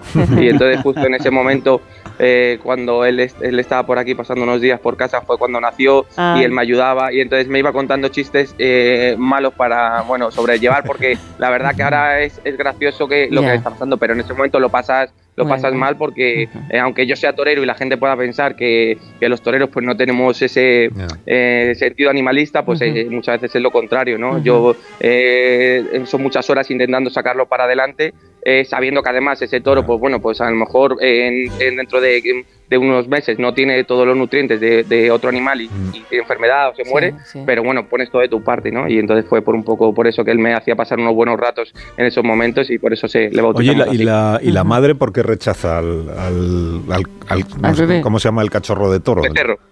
¿El perro? Becerro. Ah, becerro. becerro, qué vale. ¿Y, y- y, eh, hay algún motivo por el que lo.? O sea, No. ¿sabéis por qué o no? ¿O pasa? y No, ya no, está, ya eh, ahí pa- pasa, pasa a veces, Pasa ¿no? a veces, Lo- la suerte que en ese momento, es sobre, sobre todo las primerizas, ¿no? Que hay veces que no, Sí. que, que por lo que sea, pues no dejan les ahí, parece no- raro no- lo que tienen y, Y y no les saber nada ¿no? Ya. No, no, y además es que, o sea, cuando él se acercaba, eh, o sea, es que la parte de la, de la naturaleza y del campo que hay veces que, Lo aborrece, que la gente no, no, claro, lo aborrece, pero es que le, pe- le pegaba fuerte, o sea, Ah, le daba ostras. unas volteretas que, que estábamos asustados porque sabíamos que, le- que le- que en cualquier momento le podía matar, pero por otro lado estábamos intentando que a ver si, Claro. si él se enganchaba y le dejaba en algún momento porque sabes que, que el calostro lo tiene que tomar en las primeras en las primeras horas de vida y entonces si no se muere, ¿no? Entonces sí. Tienes que angustia. estar ahí, que sí, que no, dejarle, le quita, no sabes qué reacción y ya hasta que, que se te va agotando el tiempo y lo tienes que coger. La suerte de- también que, que justo eh, cuando parió yo estaba presente, yo lo vi Claro. y pude y, y pude recogerlo. Si hubiera sido por la noche, eh, pues, pues, pues me lo hubiera encontrado eh, fallecido. O sea, sacarlo adelante, qué bonito. ¿Y, y qué te iba a decir? Y, y es, es mimoso, o sea, le- o sea, al, al toro se le puede pues acariciar o, o cepillar, no sé, o sea, ¿le, gu- le gustan esas cosas? Eh, él le gusta ser protagonista y ahora esto de que, que ahora que se está haciendo viral, pues claro, todo el mundo que viene por casa pues quiere, quiere una foto, Le gusta quiere la atención. tal, y él parece que, que lo Tiene sabe, asistente de verdad, prensa, tiene asistente de prensa, qué descojono. Es, es, es increíble, o sea, parece, parece que lo sabe. O sea, eh, ayer vinieron unos chicos, justo me preguntaron, y, y es que parece que, le- que, que me lo preguntaron y él está con, con medio de las vacas y vino como a decir, venga, hacer un selfie conmigo, que no Qué pasa fuerte, nada. tío. O sea, pues, es, es, es- Qué es maravilla. una cosa increíble, pero es verdad que solo, solo si estoy yo. O sea, si, si, no, si no estoy yo, él, él, él no se acerca pues, a- ni a la casa ni, ni, ni a las demás personas. ¿no? Oye, y, oye, y- y- y puedo ir a abiertas, cocinarle? ¿no? ¿Yo puedo ir a cocinarle a tu toro? Porque No. me encantaría hacerle un marmitaco, Ah, hacerle... no cocinar el toro, sino. Ah, hacerle un redondo en salsa, o sea, a ver si otros Hombre, platos no. también le, le- le encandilan, ¿me entiendes, Chechu? O sea, de verdad, Hombre, invítanos a la claro, finca, buscar, cocino... hombre, tiene que ser un poquito algo más suave. Un redondo en salsa Claro. a lo mejor se siente que es, Es una aberración. suyo y no le gusta. Bueno, pues le hago, una paella de verdura, le hago una paella de- le, hago una cola de toro estofada para que No, eso no, ahí no, eso no, eh, pero no, su cola, la cola de otro, ¿me entiendes? Yo que sé, para ver si se da cuenta Claro, y pero se se está da- comiendo un se da familiar. por aludido. Chechu, ¿los toros juegan? Sí, bueno, eh, el, el juego del toro es, hay veces que, que él embiste y medio jugando, claro, pero claro, su, su juego no es sentarse a, a- Claro. a- O a las canicas. Bueno, ¿no? Tamariz jugar al no mus, es- con lo listo que es, Tamariz jugar al mus, Sí, al sí, póker y la de Dios. No, no, podría ser. Podría. Qué maravilla historia. Despacito. Bueno, Chechu, gracias por hablar con nosotros esta mañana y... Y un beso a Sí, Tamariz. a Tamariz. Eso, Sí. y viva el campo, viva el Un campo. saludo de nuestra parte. Nada, estáis, invitados cuando queráis a, a conocerle y, a, y, Genial. a- y a- y además Sí, os y pilla muy tene- cerquita. tene- tenemos tu teléfono, Chechu, tenemos tu teléfono para llamarte, ¿no? Es verdad que Seguro, estamos ¿no? aquí al lado. Claro, Sí. al lado de No, su está al lado. Venga, vale, pues Al lado de. Tamariz, Iremos. de Chechu. Bueno, adiós, Chechu, gracias. Venga, gracias a vosotros. Chechu, cuídate, majo. Qué gran historia. Eso es, chimpum. Venga, vamos a las patatas. Qué, qué buen final ha metido Fran ahí, ¿no? Qué, qué bien la ha clavado, ¿no? Oye, de verdad, Siempre. qué fino es Ah, Fran. no, si no ha vuelto todavía, Fran. Es el... DJ Tiesto No, es muy ahí, fino. está ahí DJ Tamariz. Tiesto, eh. Adiós. DJ Tiesto, sí. Está ahí. Adiós, Tama. Tama, Tama, ¿cómo Tama? Tamagotchi. Este ¿o programa cómo? amamos las patatas de patatas hijolusa y las miles de recetas, los miles de recetas que nos permite elaborar la patata. Y en estos meses de frío y de sobre viene frío este fin de semana para aburrir. Sí. Disfrutamos más que nunca de los guisos y del sabor y de la vers- versatilidad de patatas hijolusa. A ver esa foto, decir patata. ¡Hijolusa! Es que decir patata es decir hijolusa. Entre nuestra gran variedad encontrarás la patata perfecta para tu plato, siempre con la misma calidad. Patatas hijolusa. Empresa colaboradora del Plan 2030 de apoyo al deporte de base. Más de uno. La mañana de Onda Cero con Alsina. Quiero explorar sin importarme cuando volver el exterior. Quiero formar parte de él. Vale, bichito, nos vamos a Disneyland París. Reserva durante Semana Mágica en viajes el corte inglés sin gastos de cancelación. Precio de referencia 144 euros por persona y noche en el Disney Hotel Cheyenne con entradas incluidas. Plazas limitadas. Consulta condiciones. Ven a Disneyland París con viajes el corte inglés volando con Iberia. Los ofertones de fin de semana de Alcampo. Fresón tarrina 500 gramos por solo 1,98 euros la tarrina. ¿Qué? ¡Wow! En tu tienda web y app alcampo.es. Oferta disponible en Península y Baleares. Tengo la memoria fatal, se me olvida todo. Si te falla la memoria, toma de Memory. De Memory con vitamina B5 contribuye al rendimiento intelectual. Y ahora para los más mayores, de Memory Senior de Pharma OTC. Ahorro para expertos. Expertos en ahorro. En Brico de Po, compras donde compran los que saben y consigues los mejores precios para tus proyectos. Como con este pavimento bucles, ahora por solo 7,95 euros. Y este pack de vitrocerámica más horno por solo 279 euros. No esperes más para ahorrar. Ya en tu tienda y en bricodepo.es. Si elegir es ahorrar for you, ahorra eligiendo 3x2 en más de 3.500 productos. Como en el Actimel 100 gramos pack de 6. Comprando dos, el tercero te sale gratis. Hasta el 11 de marzo en hipermercados, market, web y app. Carrefour, aquí poder elegir es poder ahorrar. ¿Qué tal, vecino? Oye, al final te has puesto la alarma que te recomendé. Sí, la de Securitas Direct. La verdad, es que es fácil que puedan colarse al jardín saltando la valla. Y mira, no estábamos tranquilos. Lo sé. Yo tuve esa misma sensación cuando me vine a vivir aquí. Protege tu hogar frente a robos y ocupaciones con la alarma de Securitas Direct. Llama ahora al 900-272-272. Recuerda, 900-272-272. La energía fotovoltaica utiliza la luz del sol para producir energía limpia y renovable. Además, contribuye a la reducción del uso de combustibles fósiles y a la eliminación de las emisiones de gases de efecto invernadero. Hay muchas familias luchando por alcanzar este modelo energético que contribuye a que tengamos un planeta mejor. En apoyo a las familias pioneras de la energía fotovoltaica en España, el miércoles 28, el programa Julia en la Onda se traslada a Navarra y se emitirá en directo desde el Centro Cultural de Tafalla, con el patrocinio de Ampier. El 28 de febrero, a partir de las 3 de la tarde, Julia en la Onda desde Tafalla, con Julia Otero. Te mereces esta radio. Onda Cero, tu radio.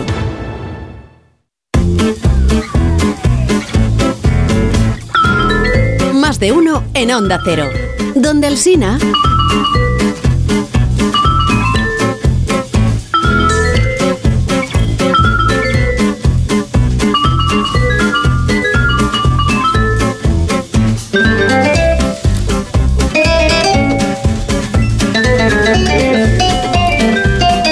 Estamos ya en antena, sí. No, no Estaba hablando de, un, Jorge, de un no. perro, no estaba hablando de, Asinetti, de nadie.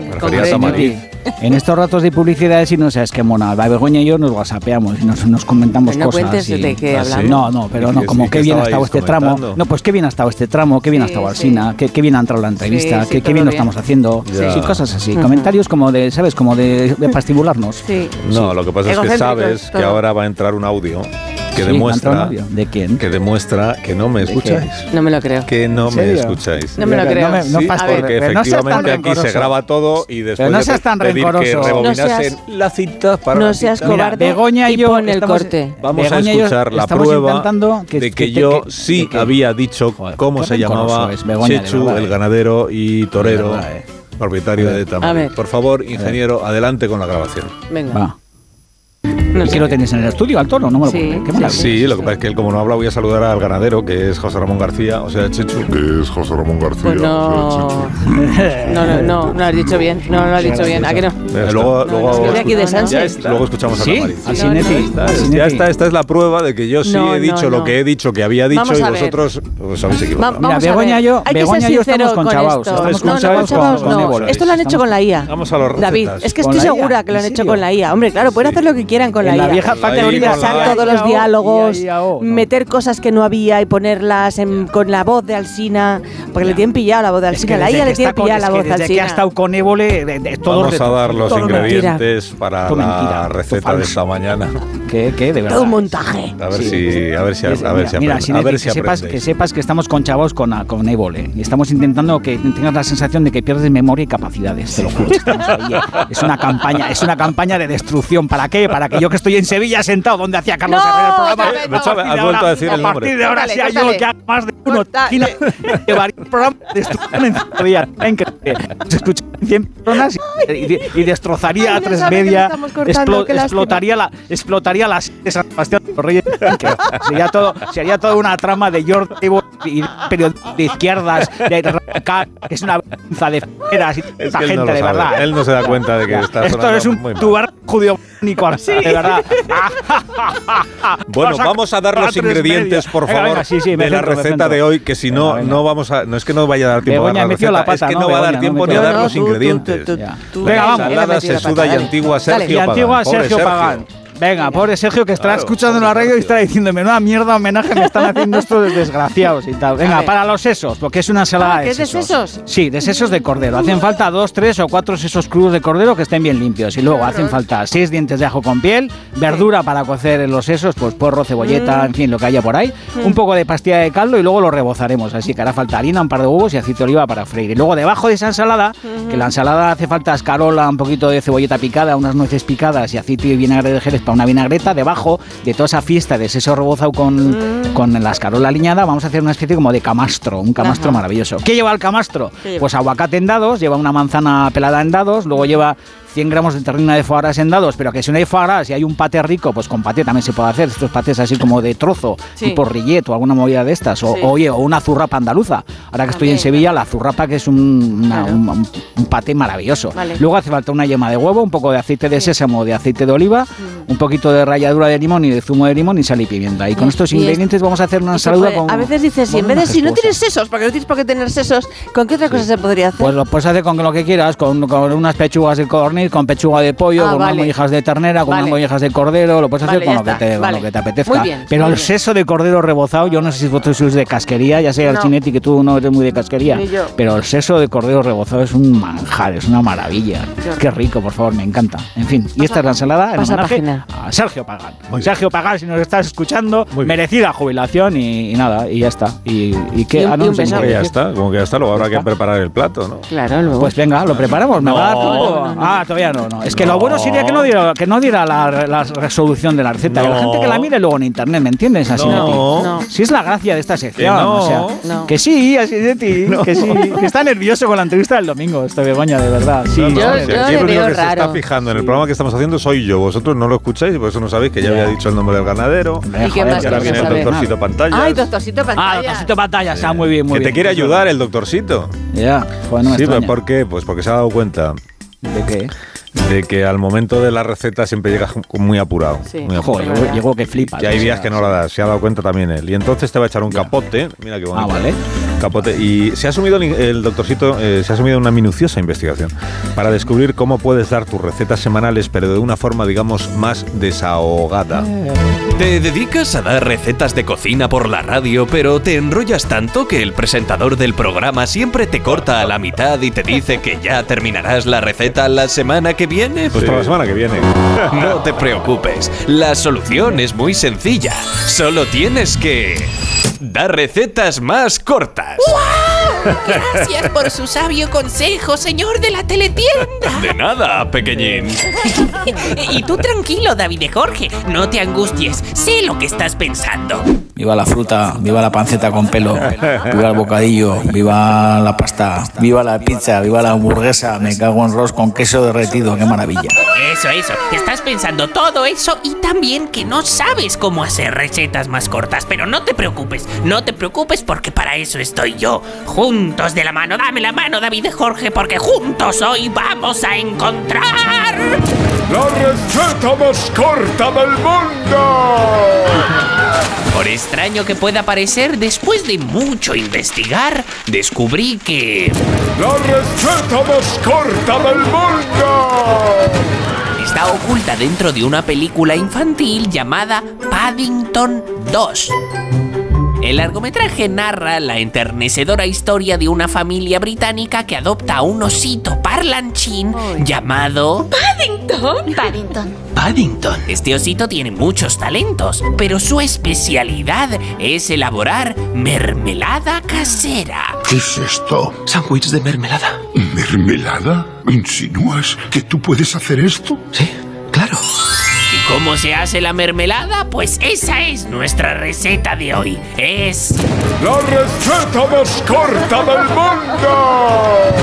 Es súper sencillo. Atento David, saca la libretita y toma nota. Para hacer mermelada solo hace falta exprimir zumo de fruta y añadir un único e importantísimo ingrediente. Vale, ahora el azúcar es lo que convierte el zumo en mermelada. Vale, azúcar, ya sabemos el único ingrediente de esta receta, pero ¿cuánto? ¿Cuánto hay que usar? ¿Cuánto? Oh, un montón. ¡Hala! Y ya está, no hace falta nada más. Le echas un montón de azúcar al zumo y mágicamente se convierte en mermelada. Con razones. ¡La receta más corta del mundo! De nada por cambiarte la vida, David de Jorge.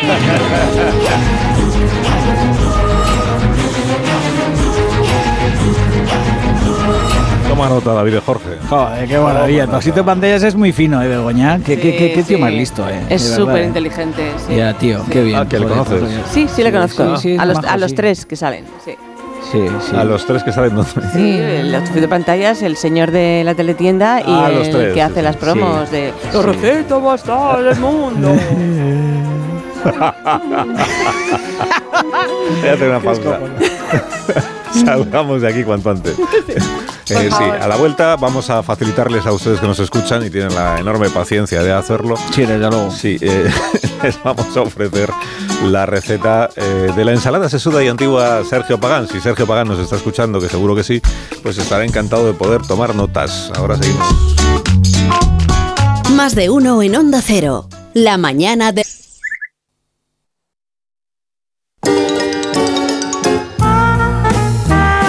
Más de uno en Onda Cero. Donde Alsina.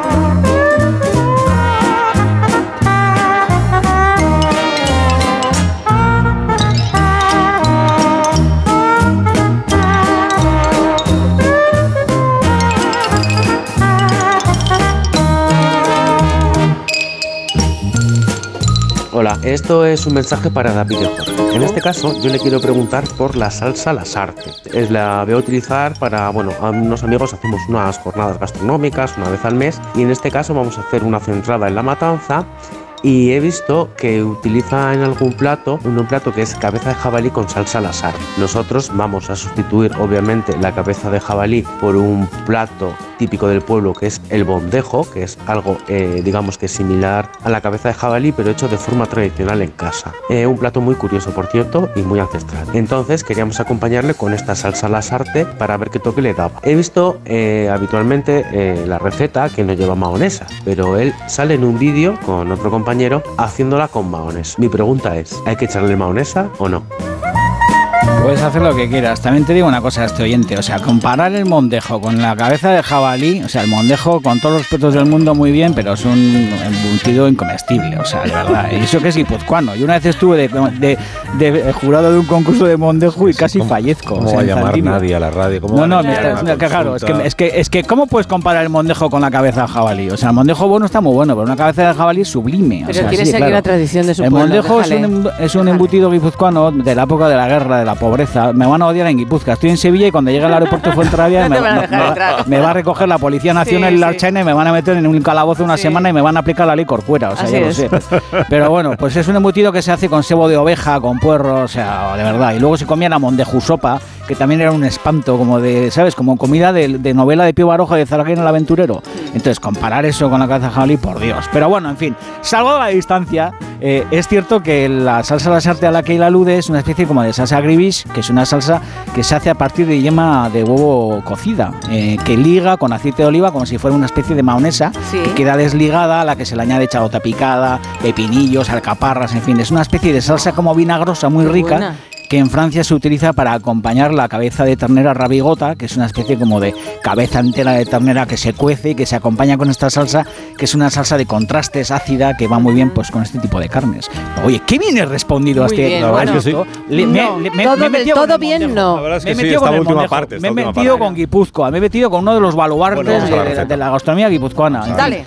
Y, he salido, oye, y he salido airoso. Ensalada. De- de- ¿no? Vamos a la receta ¿no? porque Así luego nos damos la receta y ya Venga, para los sesos, ingredientes, ¿qué hacemos? Venga, ¿Qué pues vamos a hacer un caldo de 10 minutos hirviendo el agua con el ajo, con el porro, con la cebolleta y con la pastilla. 10 minutos, que se haga un buen caldo. Y cuando eh, ha pasado ya esos 10 minutos, metemos los sesos bien limpios, cortamos, contamos un minuto nomás y apagamos. Ponemos un plato encima, apartamos fuera del fuego y dejamos que, esa, que, ese, eh, que ese caldo se, se- se temple y que podamos sacar los sesos del caldo de cocción. Hmm. Los partimos en dos, en cachitos, los pasamos por harina y por huevo y los rebozamos en aceite con un poco de ajo, así un par de ajos aplastados en el aceite y los tenemos en en un plato escurriendo sobre un papel absorbente. Vale. Hacemos la cama y para hacer la cama lo que hacemos es mezclar todos los ingredientes, el aguacate en dados, la manzana pelada, el pateo o la terrina, la yema de huevo, el aceite, la ralladura de limón, la, sal, la sal y la pimienta. Ahí podemos añadir lo que queramos, eh, puntas de espárrago verde eh, cortadas en cachitos, ajos frescos, lo que queramos. Tiene que ser una especie como de cama cremosa y como de contraste, como que muerdas y haya como cosas crocantes, que tenga un, un puntito de acidez por el limón,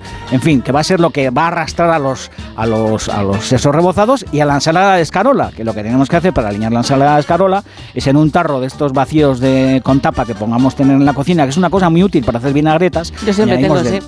Sí, pues para hacer vinagretas es lo mejor, porque Sí. metes dentro el aceite, el vinagre, lo que tú quieras, la nuez picada, la chalota, ujú. eh, el vinagre de, de frambuesa, lo que te apetezca, la mostaza, lo que sea, cierras, agitas y tienes una vinagreta, una vinagreta cremosa pues en un periquete. Entonces, ¿qué hacemos? Con ese, esa vinagreta del tarro alineamos la escarola, eh, acomodamos en- sobre la base esa de la cama que hemos hecho en una puesta en una bandeja, ponemos toda esa escarola como si fuera una especie de peluca como de los Jackson 5 y encima de esa, de esa escarola alineada como de los Jackson 5 colocamos los pelotones de seso de cordero Ajá. rebozado y bueno, te juro que esta vinagreta, esta ensalada es una ensalada súper alucinante, sobre todo para los que nos gusta la casquería y de vez en cuando pues tenemos que refugiarnos en esas tabernas que hay por ahí que sirven pues todavía pues este tipo de, de este tipo de platos, ¿no? Eh, y, y con el contraste del el crocante de la escarola, el vinagrillo, esa cama cremosa debajo, es una ensalada digna A Sergio de le va a Sergio gustar. Pagán. Sí, le va a Qué gustar. maravilla. Le va a gustar, ¿Eh? seguro. Oye, Clara San Martí, que es la que le va a sustituir a Sergio Pagán, desde aquí le lanzamos toda la energía del mundo porque es que, joder, sustituirle a Sergio Pagán es un poco como jugar a fútbol después de que se Sí, muere. Diego Armando Maradona. ¿eh? Sí, Oye, se muere. Pelé y a ver quién le sustituye a Pelé. Se va un día al Cinetti a ver quién le sustituye al Bueno, imposible. ¿Ya me entiendes? O sea, va- se va un día a Pues Begoña. anda que no hay gente A ver ahí quién le sustituye a Begoña. Oye, los cuchillos. nadie. un día Fran no está y a ver quién le sustituye a Fran. Pues Zamorano le va a sustituir a Fran. Sí, ¿Ya me pero entiendes? con caos, ya sabes. Anda que no ¿Eh? hay gente. Sí, hay gente, ¿tú crees? Moviendo la silla a ver si se, se Sí, mueve. ¿tú crees? Sí. para que te caigas. Mucho Oh, puñal, ¿no? Mucho puñal, ¿no? Sí. Mucho puñal. Mucho qué horror. puñal, ¿no? Mucho en ese despacho que te hizo la entrevista de bolo, en el, en, en el suelo, mucho papel y periódico, No, como, como yo- ha habido mucha sangre. ¿no tienes canción? Pero yo Muchos subí con un, con un chaleco metálico para. Mira, mira qué música. Hoy no se canta, Sinetti, de verdad. Hoy vamos a elevarnos hacia una nueva dimensión. La música pretérita, la música clásica. El Te Deum de Charpentier. Levanta el volumen. Fran, por favor, qué maravilla. Alsina, elévate. Begoña, elévate. Quítate la ropa y volemos todos con la música pretérita, con la música de Sergio Pagán. Yo vuelo con ropa también muy bien, Qué ¿eh? preciosidad, ¿eh? Esta, todo el mundo la reconocerá con la música de Eurovisión y seguramente a Sergio Pagan le, para- le pareciera música comercial, Sí. pero Charpentier, ¿verdad? Para Sergio Pagan, el Tedeum de Charpentier es música comercial, es como los 40 principales, como diciendo, pero qué ordinario me han puesto. Fíjate qué preciosidad. Mira, me voy a callar, ¿eh? Me voy a callar. Mira, mira, atención ahora. Ta, ta, ta, ta, ta, ta, ta. Todos los volúmenes de España, todos los radios. Los volúmenes de los transistores, por favor. Qué maravilla, Sinetti, ¿eh? Llegan las Qué bien, noticias ¿eh? de esta hora de la mañana. Que disfrutes muchísimo oye, de Sevilla, me- me- David Menudo Jorge. entrante le hemos hecho a María. ¿Qué, qué bien hemos dejado el informativo a María hoy con esta Hoy música? sí, muy- muy sin bien. cantar, todo Elegante, elegante a. Sinetti y Begoña. Adiós, ¿verdad? David. Hasta el próximo martes. Os quiero, cabrones. Adiós. Pero, hombre, no puede ser. Como el perro y el gato. Como siempre, como todos los fines de semana, dispuestos a pasar un buen rato charlando de esos buenos amigos que son los no racionales que conviven con nosotros en nuestros hogares. Todo sobre las mascotas con Carlos Rodríguez. Sábados a las 3, domingos a las 2 y media de la tarde y siempre que quieras en la app y en la web de Onda Cero. Patrocinado por Menforsan, los especialistas en cuidados, higiene y cosmética natural para las mascotas. Te mereces esta radio. Onda Cero, tu radio. Estás escuchando más de uno en Onda Cero.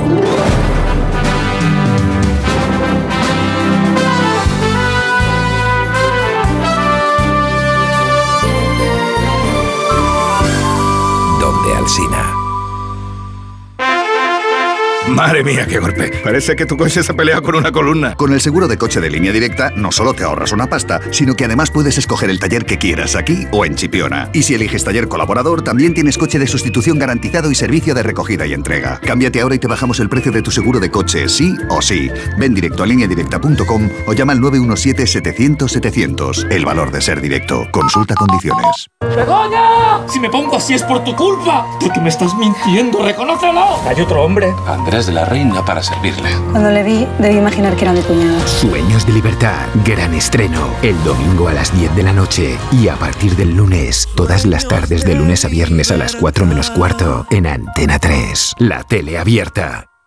Quiero explorar sin importarme cuando volver el exterior. Quiero formar parte de él. Vale, bichito, nos vamos a Disneyland París. Reserva durante Semana Mágica en viajes el corte inglés sin gastos de cancelación. Precio de referencia 144 euros por persona y noche en el Disney Hotel Cheyenne con entradas incluidas. Plazas limitadas. Consulta condiciones. Ven a Disneyland París con viajes el corte inglés volando con Iberia. Más de uno. La mañana de Onda Cero con Alsina. One, two, three, four.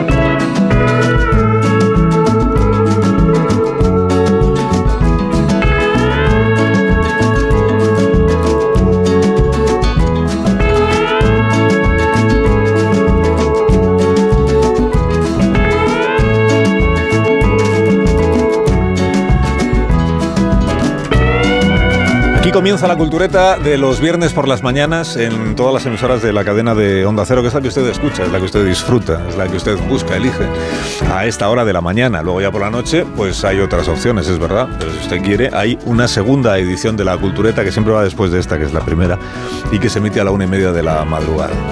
Y ahora ya voy a presentar a los integrantes de la cultureta de esta mañana de los viernes, que son Rosa Belmonte. Buenos días, Rosa. Hola, muy buenos días. Muchísimas gracias. Eh, buenos días, Guillermo Altares. Hola, ¿qué tal? Buenos días. Buenos días. Eh, Sergio del Molino, muy buenos días. Muy buenos días. Para muy ti, buenos días. muy bien. Y Rubén Amón, buenos días. ¿Qué tal, Carlos? ¿Cómo estás? Pues bien, bien, me siento muy reivindicado por el éxito que está teniendo la serie La Sombra Alargada, de la que no me habíais hablado ninguno, pero la he, des- la he descubierto yo solo. Ah, sí. Y Yo- o sea, a mí ya, termi- ya ha terminado, hablado. ya ha terminado. Pues si hablé yo de ella la semana pasada. Yo también ¿Ah, la sí? he visto, sí. Si es que Sí, no, sí. si es que no Sí. Y Rosa también la ha visto y me da la razón. Sí, absolutamente. ¿Ves? pelota. Ya está. la no, razón no. absolutamente. Y además ha pelota, echado... Si hablamos la semana, no hablamos la semana pasada. Sí, algún poco. Ah, igual fuera fuera de micrófono. Pero de esta hablé... Yo no recuerdo la yo alargada. es una serie, es una serie. Es una Es una serie novela de del en la que empieza Toby Jones protagonizando, pero luego desaparece, como desaparecen las prostitutas y todo Una serie sobre el destripador de dónde de Pero, Ah, perdóname, sí, de esta serie fui verdad. pionero al hablar yo, porque Filming en su momento hizo un preestreno de series eh, anticipando lo que podía venir en la, Ese la es el quinto mandamiento. No, Es- no, no es- no, no no, es la no, misma, no, ¿eh? es la misma, es la de Destripador. Y, y, y Filming emitió dos capítulos solo. Sí, bueno, pero esto es de Calentando Sky Showtime y, y Movistar, que la pone. Puede ser, Sky pueden Showtime. ser, no te lo voy a discutir. No, no, que sí, claro, por supuesto que sí. Podría ser, ahora que lo dices, podría Sí, ser. sí. Un festival, Filming hizo un festival de series. Sí, es verdad. todos los años lo hace, nos deja con Eh, el... Sí, pero estamos hablando de esta edición y Claro, de esta pero serie. tú- pero Sergio. tú, digamos- No, no, claro, pero todos los años, No, la no, solo estaba aportando contexto. Estaba aportando contexto. Pero luego ya no la viste, ¿no? Como diciendo, me voy a descubrimiento. No, no. estaba haciendo un Rosa del Monte. Esto ya lo sabe todo el mundo que Filmin hace un festival de Y series. entonces, se Pero estrenaron entonces tú dos viste capítulos los dos primeros capítulos, te gustaron muchísimo. eh, y he visto la serie. Ah, y la has visto. Y he disfrutado muchísimo. Me adhiero totalmente al entusiasmo. Ah, muy bien, pues entonces Muy de bien. acuerdo. Gusta mucho Falta como- Willy entonces, que no, No, yo no la he visto. tuya, serie. Yo tampoco la he visto. Sí, ¿eh? sí, la La he, recome- la he recomendado yo, os tenéis que adherir al entusiasmo. Yo, Yo me adhiero al entusiasmo sin verla. Fíjate. Estaba diciendo que lo de Rosa no tiene mérito, porque Rosa ha visto todas las series que ponen, las que van a poner, Sí, las que no han rodado todavía Se sabe y los las nombres que, de los Y, actores. O sea, y la- dobladas. Y los dobladores. He visto el primer capítulo de Vigil ya, de la nueva Vigil, y he visto la entrevista de David Trueba a Woody Allen. Vigil es la yo del quiero submarino. Sí, está- ahora ya no estaré en un submarino, pero sí, esa. Ah, La ¿dónde estrenan, la estrenan Ah, hoy, la la, del de, submarino. La de David Trueba, ¿verdad? La de David Trueba Allen sí, la estrenaban hoy. Pero eso es solo, un, solo es una emisión, ¿no? 45 O sea, minutos, sí. Lo que es solo un programa, no es, no es una serie, es un programa. Es un programa, es es una entrevista. es el de rato- el rato Lo que de pasa es entrevista que que le apro- aprovecha para poner ver todas las películas de Woody Allen, incluso estrenar Ah, la vale. última, la de Un golpe de suerte, que, que tampoco es, es- pero bueno, las que estrenan. y entonces David Trueba hablando con Woody Allen. ¿eh? Bueno, pues hasta aquí un poco las recomendaciones que Y queríamos Vigil. hacer. Y, y esa es así, porque la de La sombra alargada está muy bien porque trata a las mujeres como, como se trataban a las mujeres. Y a mí me parece bien que veamos eso, sí. Como Eh, destripándolas, ya. como. Sí. Es que no. Bueno, esta broma, Sergio, de verdad. No, pero perdona, eh, es una serie que va de un el destripador. humor, Sergio, el humor. que no, El humor. no, es el humor. Estoy, No me refiero Rosa a Se refiere al machismo Ah, vale, es, que es- una serie, es una serie Ha de un dicho, no me destripador. destripes la serie, ha dicho. Sí, sí, es que es el, está, No, no, no me está lo puedo preparando creer. una No he ponencia dicho eso, sobre no he dicho humor. Yo, eso. yo te he entendido eso. Es No he más, dicho eso eso, no pues es ningún mal. No, no, no, no. O sea, que en el año 75 Que la se de tratara a las mujeres Se como se trataba las a mujeres, trataba, o sea, incluidas Sí. por, supuesto, por supuesto las policías. Sí. Policías No son el administrativas, están ahí para sí, hacer papeleo. señoras, y ¿no? Páseme esto, administrativo. máquina. Sí. Que podría hacerlo una secretaria, pero es que me fío más de usted. Y a otra allí en la máquina. Es que Sí, sí, sí. Claro, pero eso es lo más es una de las cosas más Eh, interesantes de esa eh, serie, que, exactamente. que los policías que están investigando para capturar al asesino en serie eh, se supone que son los buenos de la película porque tienen que Sí, encontrar al asesino, patanes. pero luego son unos machistas, unos desprecian a las prostitutas.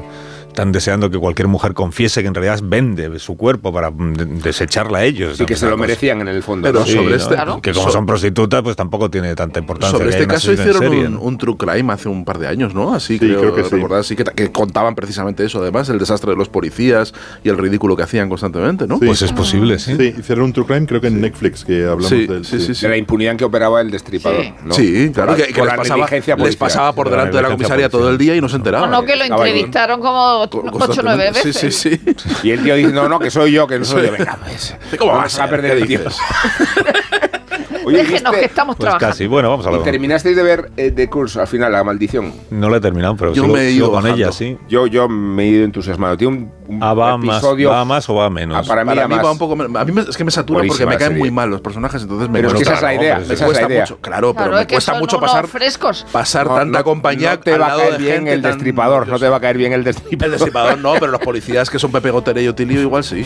Eso sí. No, porque tiene un- el último episodio, Carlos, no hago spoiler, ¿eh? es un delirio total, pero creo que es muy valiente en el buen sentido de la palabra. No voy a hablar en terminología. Es muy valiente. Sí, es muy, es Valiente. muy arriesgado. Muy valiente. Ah, entonces tengo más ganas todavía de verlo. Es muy arriesgado, pero yo creo que funciona. Es muy arriesgado. Es un disparate, pero es muy arriesgado y, y a mí me ha divertido mucho. Muy bien. Emma Stone está sensacional, ¿eh? No, eso sí. Está Eso es una tautología. Por favor. Mira qué cultureta es esto. ¿Sabes que tenemos el culturómetro? ¿Esto es una tautología? Culturómetro que va. Tengo eh, la obligación de ir al guion porque le está Zumer ya poniendo cara. Y tenemos que repasar. Se esconde cuando dices. No, yo lo entiendo. O sea, tú has hecho un trabajo y dices, son y 19 y Que ¿cuándo- se consume, ¿no? ¿cuándo, Tengo que cobrarlo. ¿Cuándo vais a lucirlo? Pues tienes razón. Así que vamos a repasar antes que nada la actualidad cultureta. Tenemos unos titulares eh, y vamos a... Necesito una segunda voz para estos titulares que va a ser Rosa. Vale. Rosa que en homenaje a Ana Blanco, que se jubila mañana, hemos Sí. dicho, ¿no? Mañana. Sí. Que- que es- Ojalá me jubilara yo. Sí, yo, yo- todos- yo creo que todos envidiamos a Ana, Ana Blanco. Blanco, sí. envidiamos Blanco. Muy bien, Hasta nuestra. ahora por su éxito profesional y desde mañana por su jubilación eh, Anticipada. anticipada. Éxitos. Mérito extraordinario. Bueno, pues con ¿Y nuestra... poder cobrar? Con nuestra Ana Blanco particular, que va a ser Rosa Belmonte, vamos a la actualidad de la mañana. Alsina llega este sábado a Valladolid para participar en el séptimo Foro de la Cultura. El líder de opinión de Onda Cero y de la radio española estará en la capital pucelana este sábado ¿Ah, sí? 24 de febrero ¿Pero a junto al escritor y columnista Sergio del Molino. Anda. Madre de Dios. Charlarán sobre el asunto elegido este año para el foro, el humor. Charlaremos sobre el humor después de los chistes que has hecho del destripador. Pero No, que- no, yo no voy. Que no era chiste, que iba en serio. ¿Quién organiza este foro? ¿Puedo pedir que no vaya, Sergio? Pues yo creo que ya es tarde. Creo que ya está todo el programa Pues- impreso. pues ya. entonces el que no va a ir soy yo, ya lo aviso. El que no va a ir soy yo. Más noticias de este fin de semana. Alsina es entrevistado por Jordi no, El director del programa de éxito Más de Uno contesta al popular comunicador de La Sexta en su espacio nocturno Lo de Évole. Ambos repasarán todos los asuntos de actualidad y conoceremos cómo trabaja el magnífico y abnegado equipo de Alsina. Vamos. Trabaja con una enorme tensión, es la verdad. A mí me lo parece. A mí me parece que Rosa no está leyendo su parte con, con verdadera convicción. A mí me parece que este es un género de, de informativo comentado que, se, que apostilla Rubén cada noticia. Vale, envidiosos. A ver, Guillermo no puedo Altares. decir todo lo que pienso. Guillermo Altares, finalista de. Eh, esto hay que decirlo ya. eh, eh, Guillermo Altares, finalista de los premios Open Bank de Literatura by Vanity Fair. Ole, ole, ole. Con su bestseller Los Silencios de la Libertad, el reputado colaborador ¿Bestseller? de la cultureta Bestseller. y veterano periodista del diario El País Muy veterano. optará por el galardón en la categoría de no ficción en español. Altares ha declarado en privado, según fuente bien informada, como molo. Eso es cierto. Eso es cierto, ¿eh? Eso es cierto, sí, sí está escrito además. Tengo foto. Muy bien, pues enhorabuena, Willy. Gracias. Y a mí no me dais la enhorabuena por compartir con Sergio del Molino un foro sobre el humor y lo entiendo. Yo, yo iba a decir, te acompaño el sentimiento. De verdad, como soy, pues lo, va- va- lo vamos a pasar, lo vamos a pasar teta. te Es más, y aquí, eh, es- esto es mañana en Valladolid. ¿Y a es qué hora es? A la una. A la una, en me el voy a ir Teatro- apunta- me Teatro Calderón, ¿Me puedo ir apuntando cosas? Tú, o sea, Por apúntatelo, ejemplo. sobre todo en, para, ¿Cómo para que puedas estar ahí. a las mujeres en esa serie? ¿Destripándolas? Esto lo dijo hoy, lo dijo hoy. Sergio. Yo no sé por qué os llaman a vosotros para hablar del humor en lugar de a Inés Risotas, por ejemplo. Aquí hay más, hay más noticias, hay más noticias. Federico García Lorca pugnará por convertirse en el mejor español de la historia. El poeta de Granada se convirtió el pasado viernes en el primer finalista del nuevo concurso de televisión española El Mejor de la Historia. Lorca desbancó a mitos nacionales como Iniesta o Goya. El resto de finalistas saldrá de una nómina de candidatos entre los que están faros del pensamiento como Mercedes Milá o Cristóbal Colón. Pero esto es, esto es de verdad. O Sí, sea, esto no es es verdad. un- Sí, sí, sí. No es de verdad, quiero decir que es un De hecho, es lo único de verdad. que se ha Es de verdad, es. Pero El, es el, el humor surge de la vida, sí. es de- desgraciadamente es de verdad, sí. es el mejor de la historia en qué? En líneas generales. En, líneas generales. en todo. El mejor español de la historia. Ya, pues, como- En términos absolutos. Yo a Iniesta le tengo una enorme admiración desde mi desconocimiento absoluto de, lo- Sí. de los méritos futbolísticos, pero, Pero donde se Velázquez no. y sobre todo cómo, O donde está Mercedes Milá. pero sobre todo cómo comparas, o sea, cómo comparas a Iniesta con Goya. ¿En qué te basas? En- No, Goya ya está eliminado. Pero Goya- No, Goya porque si, te, quedado eliminado, sí. si te tienes que basar en cuántos goles marcó en un campeonato del mundo, pues gana Iniesta, claro. Sí. Frente a Goya, digo yo. Sí, sí, sí. Si la cosa va de cuadros, pues Bueno, bueno. si el programa es una genialidad, no te preocupes. Nuevas evidencias sobre el 23F desvelan una impactante cantidad de nada. Siguiendo la tradición anual, la efeméride golpista ha aportado nuevos ángulos de investigación. ¿Qué almorzó en Casa Manolo el alcalde de Málaga, ya diputado entonces? ¿O quién sustrajo y por qué de las pruebas oficiales todas las colillas que los vedeles del Congreso barrieron aquella noche? Nuevas claves del caso. ¿Puedo decir una cosa? Esto es verdad. ¿Puedo decir una cosa? Un saludo al alcalde de Málaga.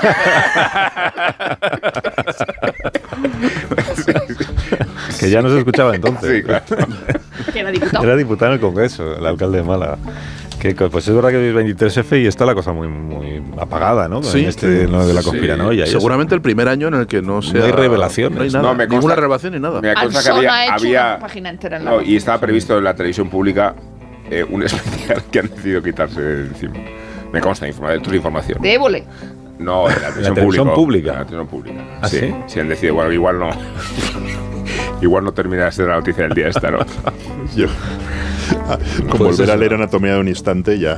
Pues es una pena. No, Evo le hizo aquello de la Sí, operación. yo tengo un guardia civil todavía operación de Palas. que me mandaron en aquella época. Es un- Es un muñequito de cuerda, un guardia civil que anda, si lo pongo en la mesa anda. Pero de ese- del 23F. Es un golpista del 23F que Eh, anda. Es una No. cosa que mandó la sexta cuando iban a estrenar la ese producción. programa. Ah, Y entonces es un guardia civil pequeñito que, que- al que le doy cuerda de vez Yo tengo en un cuando. amigo y, amigo y compañero que tomó el Congreso, Jacinto Antón, estaba haciendo la mili y participó.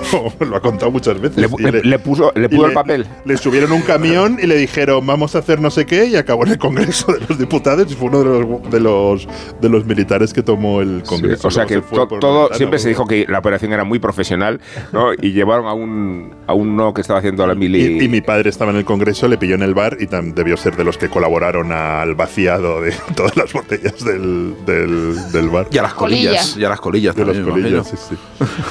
Bueno, pausa. Pausa, pausa, pausa. Y ahora a la vuelta hablamos de, de hermanos. ¿Os parece? Ahora seguimos. No, de la serie no.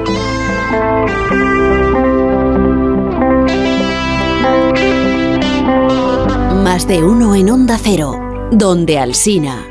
Si elegir es ahorrar for you, ahorra todas las semanas con ofertas como el fresón origen España tarrina de 500 gramos a solo 2,29 euros y con los productos marca Carrefour, como con el queso Gouda en lonchas Carrefour de 200 gramos a 1,49 euro. Hasta el 25 de febrero en hipermercados, market, web y app. Válido en Península y Baleares. Carrefour, aquí poder elegir es poder ahorrar. Cariño, vamos a cambiarnos al plan estable verde de Iberdrola, que paga siempre lo mismo por la luz, todos los días, todas las horas, durante cinco años, pase lo que pase. Interrumpimos la emisión por una noticia de última hora. Nos están invadiendo los extraterrestres. Pase lo que pase. Pase lo que pase. Y ahora, además, llévate 100 euros con el plan estable verde de Iberdrola. Contrátalo ya llamando al 924 24 24 o en iberdrola.es. Consulta condiciones en la página web. Iberdrola, por ti, por el planeta. Empresa patrocinadora del equipo paralímpico español. Soy de legalitas porque me sale a cuenta. Como cuando consiguieron que me devolvieran el dinero de aquella compra online que llevaba semanas reclamando. O cuando lograron que la compañía aérea me reembolsara 1.700 euros por la cancelación de dos vuelos. Hazte de legalitas en el 900 100 661 y siente el poder de contar con un abogado siempre que lo necesites. Y ahora, por ser oyente de Onda Cero, ahórrate un mes el primer año. Los ofertones de fin de semana de Alcampo. Filete de bacalao por solo 9,99 euros el kilo. ¿Qué? ¡Wow! En tu tienda web y app alcampo.es. Oferta disponible en Península y Baleares. Con este estrés no consigo concentrarme. Toma Concentral. Con su triple acción de lavacopa, rodiola y vitaminas, Concentral consigue aliviar el estrés ayudando a una concentración más estable y duradera. Concentral. Consulte a su farmacéutico o dietista. Solo los más rápidos disfrutarán de ofertas increíbles en el corte inglés. Y también los expertos en renovar su casa, con hasta un 60% de descuento en una selección de ropa de cama, baño y artículos de menaje de mesa y decoración marca el corte inglés. Así son las ofertas límite. Hasta el 29 de febrero en tienda web y app del corte inglés. En el sexo como en los toros hay que triunfar. Energisil Vigor con Maca estimula el deseo sexual y ahora consigue un efecto más rápido con Energisilistan. Una de cada tres víctimas mortales en carretera es por sueño o por otra falta de atención. La única solución si tienes sueño al volante es parar a echar una cabezada. Al volante, siempre atento.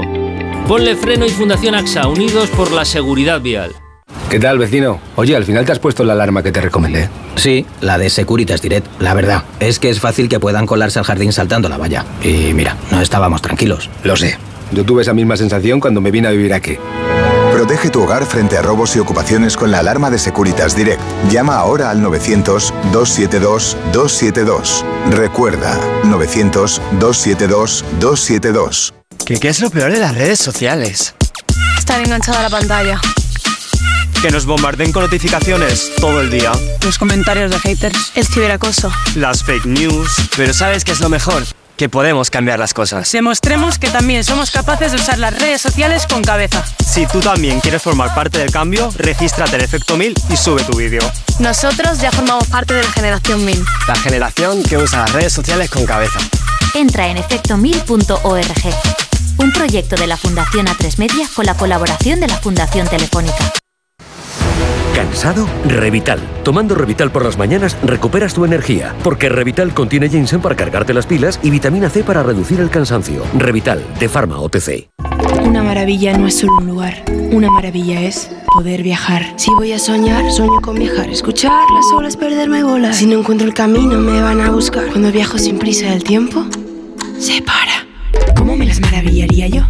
¿Cómo me las maravillaría yo? Maravíllate con hasta 600 euros de regalo en el corte inglés y sin gastos de cancelación. Consulta condiciones. Reserva ya tu gran viaje y maravíllate con viajes el corte inglés. ¿Cómo me las maravillaría yo? ¿Cómo te las maravillarías? Vaya tos. No sé si he cogido frío o un catarro, pero esta tos me está matando y los niños están igual. Con la llegada del frío y la contaminación aparecen los resfriados y la tos. Si te preocupan la tos y la irritación, no lo dudes. Consulta a tu farmacéutico. Bio3 Fitobronc es un jarabe balsámico con sustancias vegetales activas y miel que ayuda a suavizar y despejar la garganta. Bio3 Fitobronc, jarabe adultos y jarabe niños, actúa para toda la familia. Este invierno confía en tu farmacéutico y en Bio3. Tengo la memoria fatal, se me olvida todo. Si te falla la memoria, toma de Memory. De Memory con vitamina B5 contribuye al rendimiento intelectual. Y ahora para los más mayores, de Memory Senior de Pharma OTC.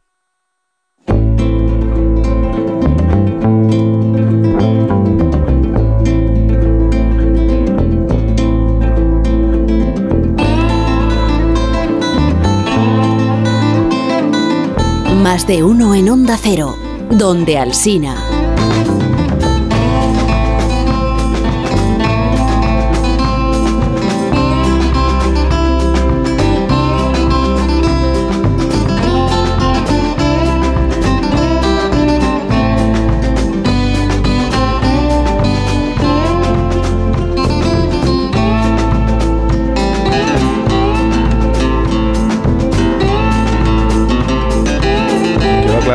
Aclarar que la presencia de Sergio del Molino mañana en el foro de Valladolid no es para hablar de La Sociedad de la Nieve, la película de, de Bayona. Bueno, si preguntan y salen a la conversación, igual sí, no sé. Yo hablo de lo que digan. Pero el ciclo no es sobre el humor, porque bueno, La Sociedad de la Nieve tiene momentos, pero... No, no, como película de humor no, evidentemente. De humor, humor. Tampoco parece que sea. Os voy a ofrecer este sonido de la presidenta de la Junta de Extremadura, eh, María Guardiola. Nosotros creemos que el señor Fernández Vara lo que pretende es hacer un sainete utilizando a la institución 27 de junio de 2023. Respondió el presidente Guillermo Fernández Vara. Me han dicho que lo ha calificado de sainete, la señora Guardiola. Un poquito más de respeto por los hermanos Álvarez Quintero. Un poquito más de respeto por los hermanos Álvarez Quintero. No sabe, no tiene ni idea de lo que es un sainete. Muy enfadado. Guillermo Fernández Vara, muy enfadado, no porque acabara perdiendo el gobierno de la Junta de Extremadura, sino por el desconocimiento sobre el sainete. Ofrezcamos, pues, un ejemplo de lo que es un sainete para que el concepto quede completamente claro. Teatro de la Zarzuela de Madrid, 26 de febrero de 1931. Se acaba de estrenar la obra de Rafael Alberti, El hombre deshabitado, con enorme éxito, como comprobamos. La gente al final, como estáis escuchando, grita que hable, que hable, que salga el autor. Ya Lo contó María Teresa León, era novia entonces de Alberti, allí presente. Y entonces Rafael Alberti, 28 años, sube al escenario y dice... ¡Viva el exterminio! ¡Abajo la podredumbre de la actual escena española! ¡Eso, eso! montamos ahí un poco de lío. Una juventud ardiente y cansada de antiguallas vociferaba contra el viejo teatro español. ¡Fuera Benavente! ¡Abajo los Quintero! ¡Eso! Los jóvenes patean, cosa pasa a mayores, empiezan los puñetazos, tradicionalistas contra renovadores. Ocurre que en el público estaban los hermanos Quintero y salieron del teatro, decían las crónicas, se desmayaron románticamente algunas señoras. ¡Abajo los Álvarez Quintero! ¡Fuera! ¡Fuera Benavente! Los jóvenes del equipo de rugby de la Universidad de Madrid avanzaron hacia el escenario para proteger al autor. ¡Viva el Teatro Nuevo! ¡Viva! ¡Viva! ¡Viva! Y otro gritaba, se acabó la cursilería teatral. A casa Benavente. Alguien comentó junto a mí, dice María Teresa León, qué manera tan rápida de cambiar los tiempos. Faltaba un mes y medio para la proclamación de la Segunda República. No era la primera polémica teatral de la época. No era el primer ataque que recibían en particular los muy populares hermanos Álvarez Quintero, académicos de la Real Academia, pero también arquetipo del teatro popular, otros dirían populachero, y tradicional del momento. Había escrito Valle Inclán nueve años antes, en una carta a Cipriano Rivas Sheriff, yo soy siempre un joven revolucionario y poniéndome a decir la verdad, quisiera que toda reforma en el teatro comenzara por el fusilamiento de los Álvarez Quintero. Se llama, uno se llamaba Serafín y el otro se llamaba Joaquín y habían nacido en Utrera. 150 años se cumplen ahora Y vamos a aprovechar la efeméride y el estreno de un documental que se llama Sembrando Sueños, de Alfonso Sánchez, para hablar del Teatro de los Álvarez Quintero, adorado por el público de la época, pero no tanto por algunos culturetas de aquella época. Un poquito más de respeto por los hermanos Álvarez Quintero. Sí, ya sé, ya sé, ya sé. Entre los admiradores de los Álvarez Quintero, como vemos, pues estaba Guillermo Fernández Vara. ¿Y alguno de vosotros está entre los...? no. ¿Estáis entre los que O sea, habrían...? el, el, eh, los- el- el documental. Rosa- No, Rosa- iba a decir- Rosa- el- Rosa refunfuña. El documental tiene un, para mí tiene un problema que es tiene una especie de obsesión con por qué los hermanos Quintero no han pasado a la, a la posteridad. Y, y, claro al verlo primero dicen muchas veces que la comedia no no trasciende. Y creo que en España es o sea es un país donde es eh, donde es especialmente incierto. O sea todo español se reconoce en las comedias de, de Berlanga. Y si un director que ha que ha trascendido y que podemos ver las películas una y una otra vez es, es Berlanga por no hablar de, de Billy Wilder. Y luego Claro, o sea, lo que tienen los hermanos Álvarez Quintero es que realmente captan el espíritu de su, de su época, se convierten en unas personas famosísimas y atraen a muchísima gente al, al- al teatro y luego poco a poco se extinguen y se olvidan, que es el destino de la mayoría de los escritores famosos, o sea, escritores que han sido muy famosos en su época, como Dickens, como Víctor Hugo, que trascienden y que dos siglos, un siglo después, los seguimos leyendo, son poquísimos. Entonces, claro, eh, ya es mucho haber conseguido captar el espíritu de, su época, ya es mucho haber estrenado cientos de obras de teatro, haber llenado, haber hecho zarzuelas. Eh, la trascendencia es, otra cosa, es- es normal. La mayoría de los escritores eh, importantes en su tiempo mm, se los tragan los, los siglos y no, no, no pasa nada, yo creo. A ver, eh, sí, pero yo creo que el, el espíritu de los Quinteros sí que sigue eh, vigente y sigue vivo en la televisión, en, la- en las comedias televisivas, en el- el- ese tipo de costumbrismo cómico eh, eh, está eh, por todas partes. Lo que pasa que es, es verdad que hay una parte de comedia que puede trascender y otra parte que lo tiene muy difícil, eh, puede trascender en el tiempo, y otra parte muy difícil que lo tiene muy difícil y una es la de los Álvarez Quintero porque estaba basada en, en- en la comedia de costumbres y era una, una comedia muy fungible, muy, muy pegada estereotipos al día a día, como le pasa cuando hablamos de la zarzuela en la, en la cultureta nocturna, eh, que hablábamos de, de cómo se reactu- eh, reactualizaban los textos constantemente para poder hacerlos comprensibles al, al público de hoy. Eso le pasaría un poco a los Álvarez Quintero, que decir, eh, su humor... Y sin ayuda de la música. Y sin- claro, evidentemente. Y, y- y su humor ha dejado de decirnos cosas porque se la decía al, al momento. Era una cosa de, de consumo en ese, en ese instante. Pero el espíritu, la forma de entender, la forma de entender la parodia, los tipos que, que- crearon ellos, la forma de, de- concebir la comedia está plenamente vigente pues en muchas series de televisión, en muchas, la, la obra, en fin, está, está en, en lo que se avecina, está en buena parte del humor español, sigue vigente y es- muy deudora y es hay una línea directa con el humor de, de los Álvarez Quintero, que eran las series de entonces, eran las comedias televisivas de entonces, solo que se representaban en teatros. Tenían ese enorme éxito, no había tele, eh, pero, pero, pero la gente iba al teatro y llenaba los teatros noche tras noche para poder reírse con, con los números de las comedias cortas, que en eso también era algo parecido a las comedias televisivas, de, de episodios, de episodios cortos esos entremeses, esos sainetes, esos juguetes cómicos que decían, y ese espíritu está plenamente vigente. ¿no? Eh, eh, Los Quintero crearon una tradición eh, que, que- la gente sigue, sigue riéndose y disfrutando mucho de ella. Bueno, hay, hay que, hay que ir primero a Utrera, cuna de genios, es decir, de Bernarda y de Fernanda, de Bambino y de los Álvarez Quintero, y, y luego, eh, evidentemente, universalizan un tipo de comedia partiendo de lo local. Y ellos son una especie de Almodóvar de la época eh, es con las mujeres. Eh, es decir, aunque se dice, "Ah, no, es que a las mujeres las menosprecia, no, no, a las mujeres la- eh, eh, se meten en las casas para que hablen las mujeres.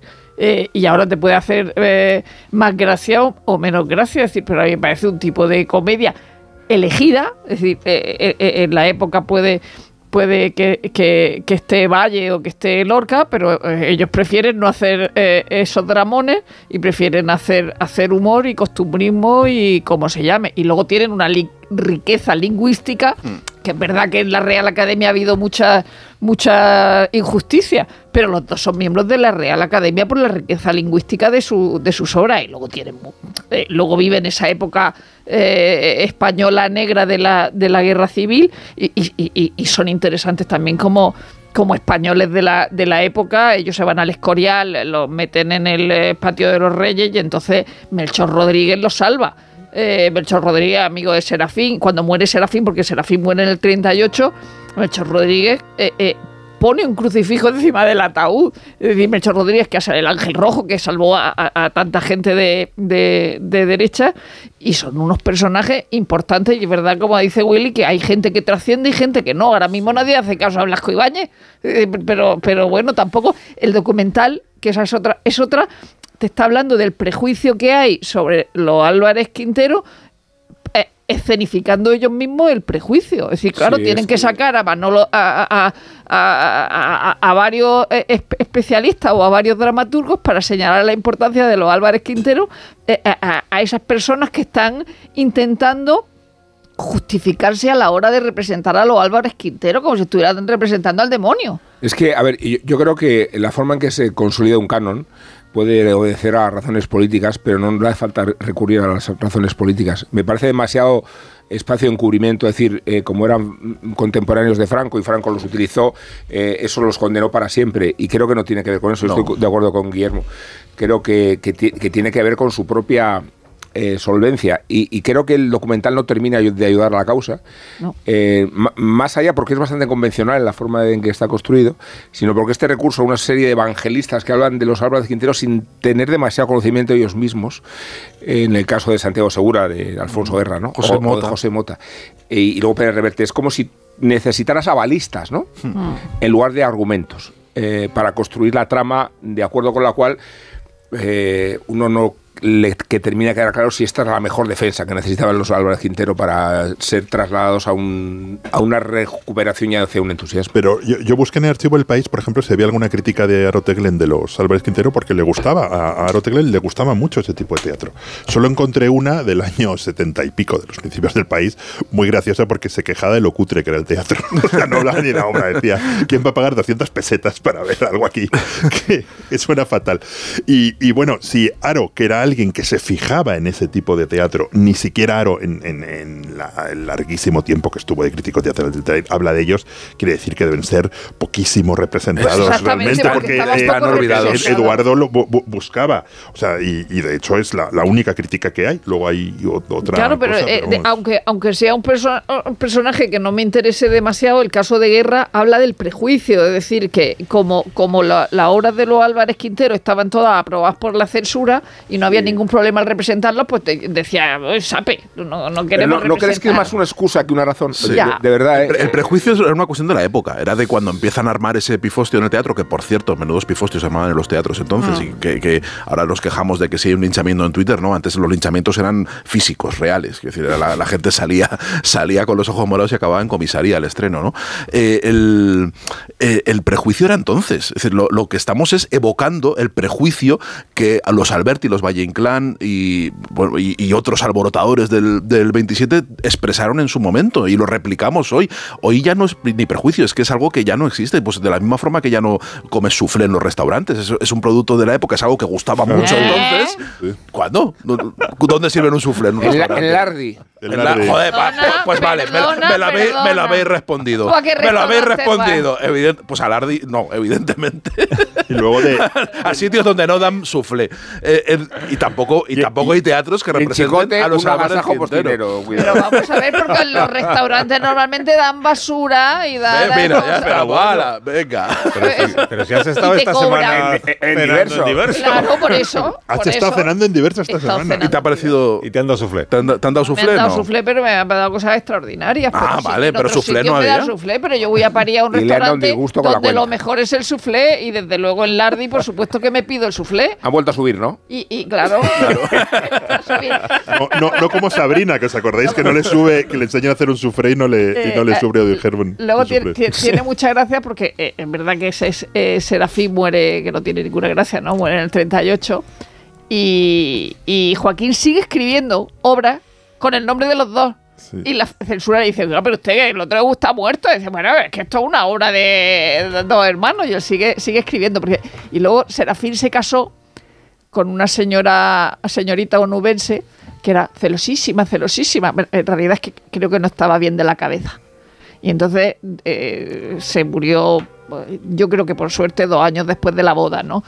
Pero que ha, si- ha sido solo ese, ese, ese espacio el único tiempo en el que ha habido un poco de separación de los hermanos que vivieron siempre juntos. vivieron en la- Es que me en la- parece una en la historia casa familiar. que lleva o allá sea, de la obra Los. Hernández y Fernández, que eran, ¿no? Que, que estaban sí. todo el tiempo juntos y además con el mismo bigote, el mismo. Se vestían igual. Iguales. Era una cosa maravillosa. Eso sí que es una. Y, y esa creación eh, a dúo eh, me parece extraordinaria. Y eso sí que me parece un misterio para, que para, para mo- explicar. mogollón de calles. Yo en el documental me he parado en el mismo sitio que, que Rosa, que es en la figura de Melchor, de Melchor Rodríguez, que ha citado. O sea, que realmente es extraordinario. O sea, eh, Sí. Melchor, Melchor Rodríguez, un anarquista, director general de prisiones, salva la vida a Agustín Muñoz Grande, a Ramón Serrano Suñer, a, Ah. todos los hermanos Luca de Quena, a Bobby de Glané. A, a- a Bobby, a Bobby Ricardo Glané, Zamora. a Rafael Sánchez Masas, a, Raimundo Fernández Cuesta, y luego le juzgan en la, en la posguerra y declara, creo, no me acuerdo su nombre, un general franquista que dice, oiga, es que este señor me salvó la vida. Le liberan y el tipo siguió siendo anarquista y le metieron otras dos veces en la cárcel y en...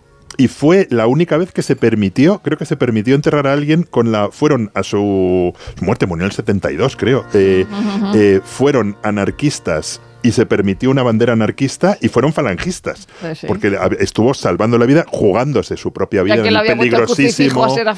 Y, y una de las cosas que hice es que los que yo lo, lo he aprendido viendo documental, que estaban prohibidos los crucifijos, total, Sí. enterrar a alguien con crucifijo y consiguió que a Serafín se le pero- enterrase con crucifijo, que es un... No, no, hay una novela sobre él que se publicó hace un par de años que no, no, no estaba mal. A mí es un personaje... Sí, un personaje fascinante. O sea, decir, cuando, cuando prohíbe que se que se saque, que haya traslados de 7 a 7 Sí, y así sí, evitó los, Sí, los sí. pasacas. Los pa- hay- hay- Evitó muchísimas y sacas. paracuellos y todo. Pero que no nos engañe el hecho de que no se representen los Quintero, que no nos engañe que no son vigentes, o sea, siguen vigentes. el teatro, humor oye, costumbrista el teatro No en el teatro, pero en la tele. Lo sigue haciendo.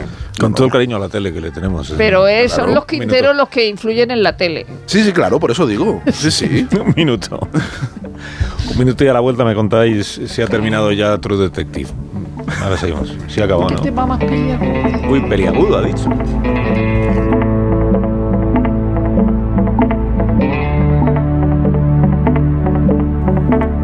Más de uno. En Onda Cero. Si elegir es ahorrar for you, ahorra eligiendo 3x2 en más de 3.500 productos. Como en el Actimel 100 gramos pack de 6. Comprando dos, el tercero te sale gratis. Hasta el 11 de marzo en hipermercados, market, web y app. Carrefour, aquí poder elegir es poder ahorrar.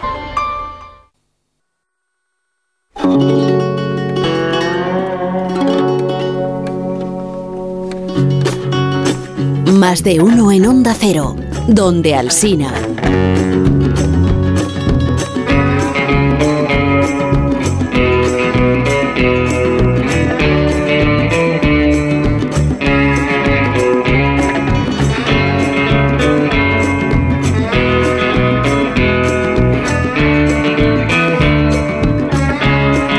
¿Y por qué dices eh, Rosa Belmonte que es un tema peliagudo, dijiste? El final de True Porque Detective. hay odios y el propio Neil Pizzolat en, la serie o Eh, fuera eh, de la serie. eh, a la hora de valorar la serie. Hay odios. Sí. ¿En serio? odios encontrados. Así como los Y entonces el propio Neil Pizzolato eh, es el eh, creador, ¿no? sí, de la... ha- que, que aparece en los títulos de crédito, ha puesto en Instagram o retuiteado, no sé. El caso es que ha compartido eh, críticas furibundas contra Isa López, que es la creadora de esta serie, que es la serie más vista de la franquicia y a Isa López la han renovado para hacer la siguiente también. O sea que, que es O sea, tiene pelusilla. Eh, qué bueno que, Tiene que hay gente que cree que no tiene ni pie ni cabeza la serie, que el final ha sido un horror. Pero es que Paloma tampoco- Rando en el país el otro día decía que era estupendo, o sea que hay para todos los gustos. A mí, a mí me gusta la serie. A mí me ha gustado. Bueno, pues sí, lo A mí me ha podría gustado. estar abiertamente. Yo, yo me bajé en el segundo Foster. A episodio. mí me ha gustado y solo vi, la, solo, solo vi la, la primera de True Detective, las otras dos no las vi. Esta es la cuarta, ¿no? Creo. Esta es la. Sí, creo que cuarta, la cuarta. creo. Creo la cuarta. Esta es Y La sí, cuarta, es, sí. la, es la cuarta. Y a mí la, la primera, mm, el final sí que me pareció desastroso de la primera. O sea, Yo es que le tengo mucha manía a eso. O sea, la- a mí ha sido la única que me ha gustado de tu ¿A quién tienes manía? ¿A Matthew McConaughey? A, Ma- a Matthew McConaughey, Sí. pero sobre todo al otro. O sea, pero Woody Cher. Harrelson. Eh, yo, Harrelson. yo veo a Woody Harrison y no puedo Están ver. espléndidos nada. Ya, pero entonces igual es tu prejuicio. Sí, el sí, que- es muy prejuicio como con los Álvarez Quintero. Claro, y ves sí. a Jodie Foster que te gusta muchísimo, entonces Claro. ya está, ya te gusta. Pero Woody Harrelson no me gusta ¿Y la, nada. ¿Y la cuarta de capote la has visto? Yo todavía no. Me la El guardo para el fin de cuarto semana. todavía no lo he visto, me lo guardo para el fin de semana. Creo también. que, es, creo que es estupendo. Después de. El tercero era buenísimo. Después El del baile de máscaras de la tercera. juguetito de. Era buenísimo. buenísimo. Porque los Mason nunca hicieron un, un documental del, del baile en blanco y negro, pero era muy, era muy mono. Bueno, y, y ya está, ¿no? Ya no no nos da tiempo ya a ver más cosas, no habéis visto ninguna película nueva. Ni... sí. Ah, He visto Priscila. Ah, ¿sí la has visto, Priscila? Priscila de Sofía Coppola, sí. Yo tengo ganas de verla. Fue una película de Sofía Coppola. ¿De dónde saca el tiempo? Pues me fui a la hora de comer a, lo- a los Palafox y me zampé una pizza. Ay, No, había, no había ¿Comiste soufflé. mientras veías? No había Que soufflé. fui, fui a las dos y media. Y fui, fui a la hora de comer, pues comí. Muy bien. ¿Y qué, qué- qué- tal la película? Pues una película de Sofía Coppola, como todas las películas de Sofía Coppola. ¿Y eso Muy es bueno o malo? Eso es bueno malo suena para bien. ti. Es bueno o malo. No, suena señoras, mujeres que están encerradas en algún sitio. A mí me gusta he visto, Sofía he visto otra de las candidatas al Oscar de película extranjera, Sala de Profesores. ¿Qué tal es? Me han dicho que está muy bien. Está muy bien, es una película, un thriller psicológico, vamos a llamarlo así. Muy bien. A partir del episodio Pues más vamos. o menos irrelevante de un colegio que eh, se convierte en una escalada que viene a significar, que viene a significar hasta qué punto eh, los alumnos tiranizan a los profesores. En este mismo tono, esta noche a la una y media ya, la moralista profunda, ¿eh? la, la larga. Ay, qué pena. Bueno, Con lo que adiós. yo fui Carlos, de verdad. ¿eh? Adiós, Tú Rosa. es mi momento. Adiós. ¿eh? Adiós, Rosa. Adiós, Llegaron a premiar con el CDC. Adiós, Willy. Adiós. El viernes que viene. Adiós, Sergio. Hasta mañana, Carlos Alsina. A- hasta mañana. ¿eh? Hasta mañana. Trayectoria laureada, importante. Bueno, en cuatro minutos contamos la actualidad a las Luego 12 no. de la mañana. Adiós.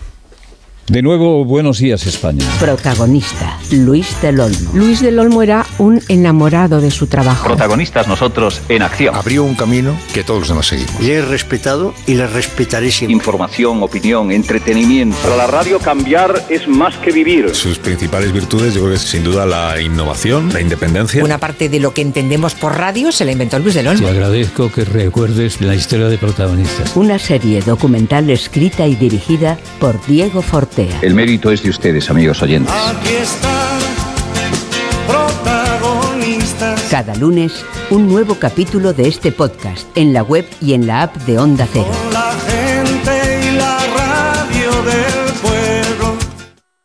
Elegir es ahorrar for you, ahorra todas las semanas con ofertas como el fresón Origen España Tarrina de 500 gramos a solo 2,29 euros y con los productos marca Carrefour, como con el queso Gouda en lonchas Carrefour de 200 gramos a 1,49 euro. Hasta el 25 de febrero en hipermercados, market, web y app. Válido en Península y Baleares. Carrefour, aquí poder elegir es poder ahorrar. En el sexo como en los toros hay que triunfar.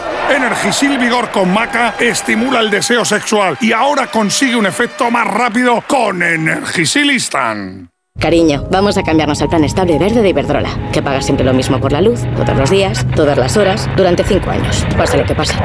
Interrumpimos la emisión por una noticia de última hora. Nos están invadiendo los extraterrestres. Pase lo que pase. Pase lo que pase. Y ahora, además, llévate 100 euros con el plan estable verde de Iberdrola. Contrátalo ya llamando al 924 24 24 o en iberdrola.es. Consulta condiciones en la página web. Iberdrola, por ti, por el planeta. Empresa patrocinadora del equipo paralímpico español.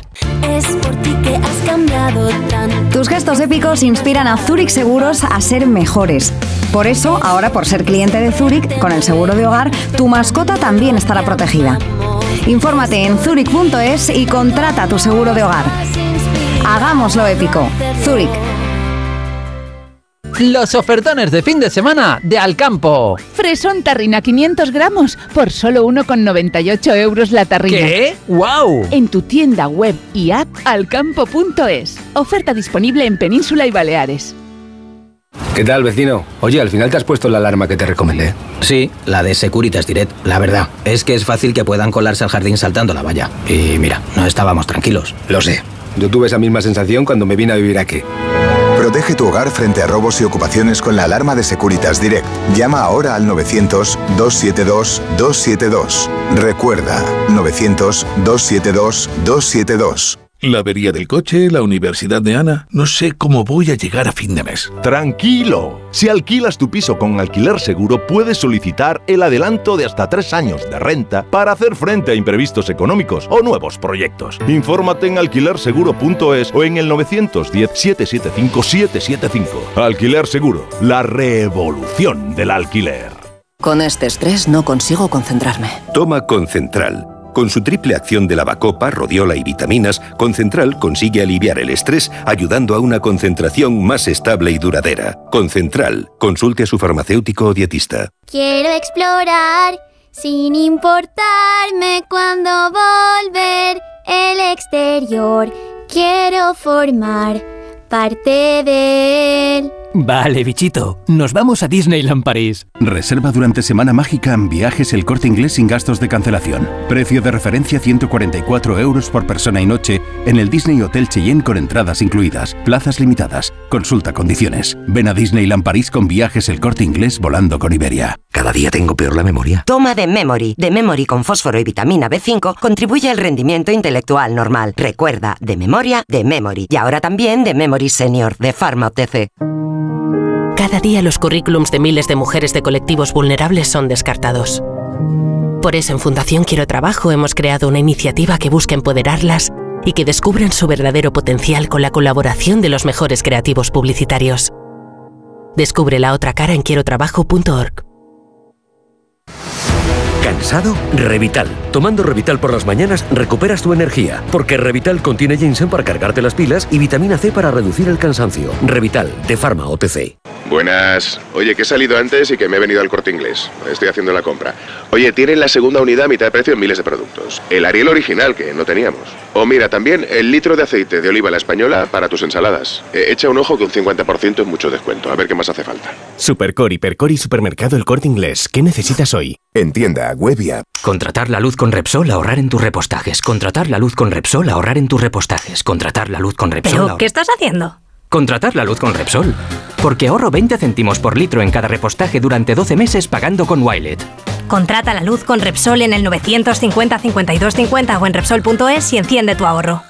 Descubre Extremadura Extraordinaria. En el Parque Nacional de Monfragüe se celebra la Feria Internacional de Turismo Ornitológico FIO, una de las más importantes de Europa. Actividades culturales, concurso fotográfico de naturaleza y, por supuesto, observación de aves. FIO cumple este año su decimonovena edición. Ven a celebrarlo el sábado 24 con gente viajera, con el patrocinio de la Junta de Extremadura. Sábado 24 de febrero a partir de las 12 del mediodía, gente viajera desde Monfragüe, con Carlas Lamelo. Te mereces esta radio. Onda Cero, tu radio.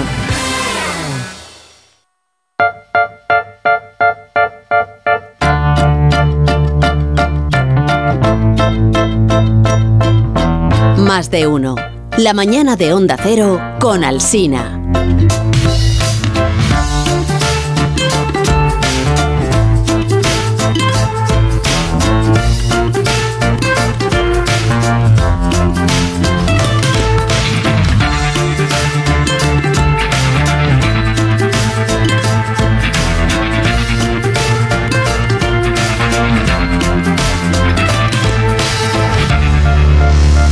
Está acabando ya más de uno.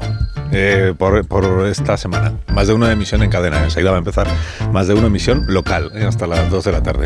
Y siempre que se va acabando algo, pues aparece por aquí Jorge Abad para terminar de rematarlo.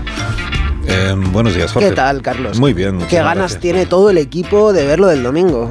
¿El qué es lo del domingo? Ah, lo de Jordi. No, el estreno Sí, de la pues serie estuvieron- Antena estuvieron 3. grabando a vosotros también, ¿no? No, a mí no. ¿A ti no? No, no, solo la gente, solo la gente que trasnocha. Influyente, la influyente. Eh, Ah, solo al equipo- Fran, El los equipo de influyentes trasnoche. del el programa influyente. Fran y los compañeros noctámbulos. A nosotros nos han dejado en paz. Mm. Pero a pesar de eso, tenemos voy a hacerles promoción. Bueno, no, de ¿A hecho quién no. vas a hacer promoción? al programa de vole. O como si necesitara promoción. No, bueno, la verdad es que promociono, les he robado la cinta. Le voy a poner un adelanto que ellos no quieren poner. Voy a poner lo que se va a ver, un adelanto de lo que se va a ver realmente en el. ilusión. Porque están haciendo así como capsulitas en medios, No en redes. puedes no sé pisar el programa, no sí, lo le voy a pisar el programa tú. porque como no me han grabado a mí ni a mis compañeros, me da igual. Pero bueno, te habrán grabado porque no eras de Con interés. todo el rencor Han grabado solo a la gente que aporta al programa. Con todo el rencor vamos a poner un adelanto, un... Esto te diría que es un spoiler, sí, claramente es un spoiler. Pero a ver si me vas a generar a mí un problema y luego Jordi me va a preguntar en el programa grabado por este spoiler. No, pues tú dile que he sido yo, no hay ningún problema, que venga, que venga aquí y que me diga algo. Entonces ya vino, pero no te quiso ver. Dale, dale. Pero no salpicó. Entonces, esto que se dice de que Alsina come mucho durante el programa, ¿es cierto? Muchísimo. Como una lima. Ni te lo imaginas. Enséñale, enséñale, Marisol, enséñale que tú eres la que te encargas de custodiar el almacén, ya verás. ¿Cómo? ¿Has dicho que tenéis un almacén de comida? Bueno, algo más que eso, mira. ¿Ves esto que, que parece un armario? Sí, sí, claro. Pues espera que vas a flipar, tío. Hostias, pero esto... Pues mira, esto es nuestro acceso secreto a la granja que tenemos para mantener al jefe. ¡Eh! ¡Ya ha llegado el camión con los frutos secos! ¡Vamos a descargar! Madre de Dios. Ahí tiene cacahuetes para dos temporadas, por lo menos. ¿Qué va, hombre? Si se pimpla uno de estos entero cada vez que ponemos anuncios. Así es. Mira, y ese es Daniel Ramírez, el nuevo, que todos los días ordeña una vaca para que el señorito pueda tomarse su café con leche. Al patrón le gusta la leche de vaca frisona. Tranquila, Macarena.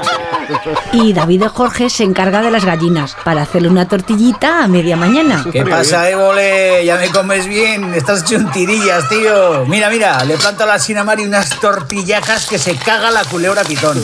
16 huevos y 4 kilos de patatas. Es que el tío parece chuchurrío, ¿eh? Pero engaña, menudo saque tiene el desgraciado. Mira, mira, te voy a enseñar la sala donde se ensaya la tertulia. Esto es, esto es el corazón del programa. ¿La tertulia se ensaya? Hombre, claro, aquí todo va con guion. ¿Y están ahora leyendo sus guiones? Sí, sí, sí, están Rubén Amón y Marta García ayer. Y aún diría más, eso que dices es completamente inaceptable. Perdona, Rubén, pero esa línea era mía. Tú dices lo de que es una vergüenza lo de la amnistía. Ah, es verdad, es verdad. Retomo entonces. Es indignante. Menuda vergüenza lo de la amnistía. No, Rubén, que te sale muy leído. Otra vez. Mira, Jordi, aquí es donde el profesor Rodríguez Blau escribe su repaso lírico. Bueno, escribir, escribir, digamos que lo externaliza. A ver, ChatGPT, escríbeme algo de recreacionismo del poeta venezolano. Siempre puto igual. ¿Lo tienes ya, Mario? Venga, que entro. O sea, te leo literal. Esta semana estuvo Lobezno que en plan le tiró beef a Perro Sánchez. ¿Te renta? Pero eso no rima ni en asonante. Es verso libre. Free the poetry. ¿Me haces ya el bizum? Un piso te voy a poner. Será por dinero. Y aquí, Jordi, es donde tenemos el tesoro más grande de Onda Cero. La fonoteca. Wow. ¿Y tenéis todas las- las cintas desde el principio de la emisión? Todas, todas, todas, todas. Aquí está todo. Eh, Bueno, están incluso las censuradas. ¿eh? Mira, esto es de cuando Alsina empezaba en el año. Ya estamos. Madre mía. No, no le había cambiado la voz aún, ¿sabes? Claro. Como era inexperto, dijo algo que no debía. Un secreto de Estado. Hostias. Sí, sí, fue delicadísimo. De verdad. Menos mal que era un programa grabado y se pudo editar a tiempo. Yeah. Yo estoy hasta la pelota de guardar el secreto, que, que- que- me está quemando por dentro. Si no quieren que diga las cosas, eh, pues, pues que no me las cuenten.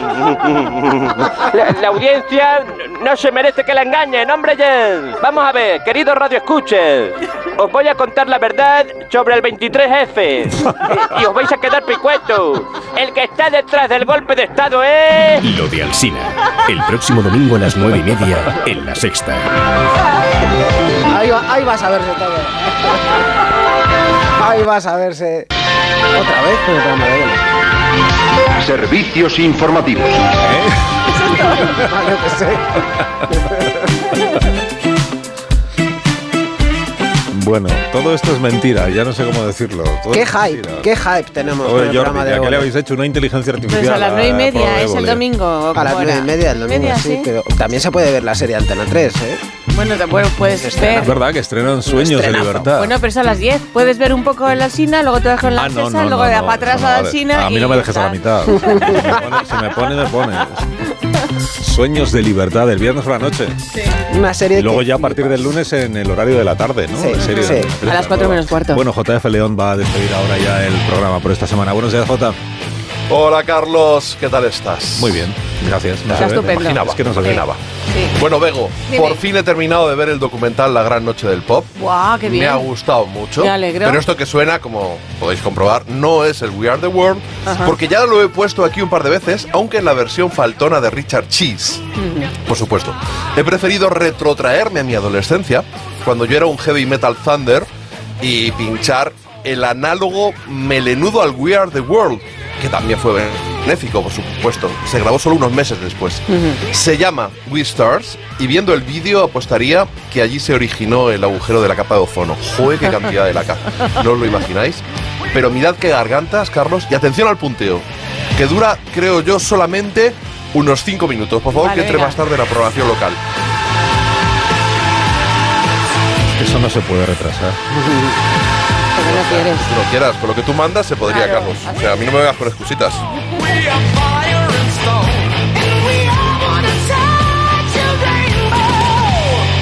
Ay, mira, qué, qué- qué gallito ahí le ha salido el tío.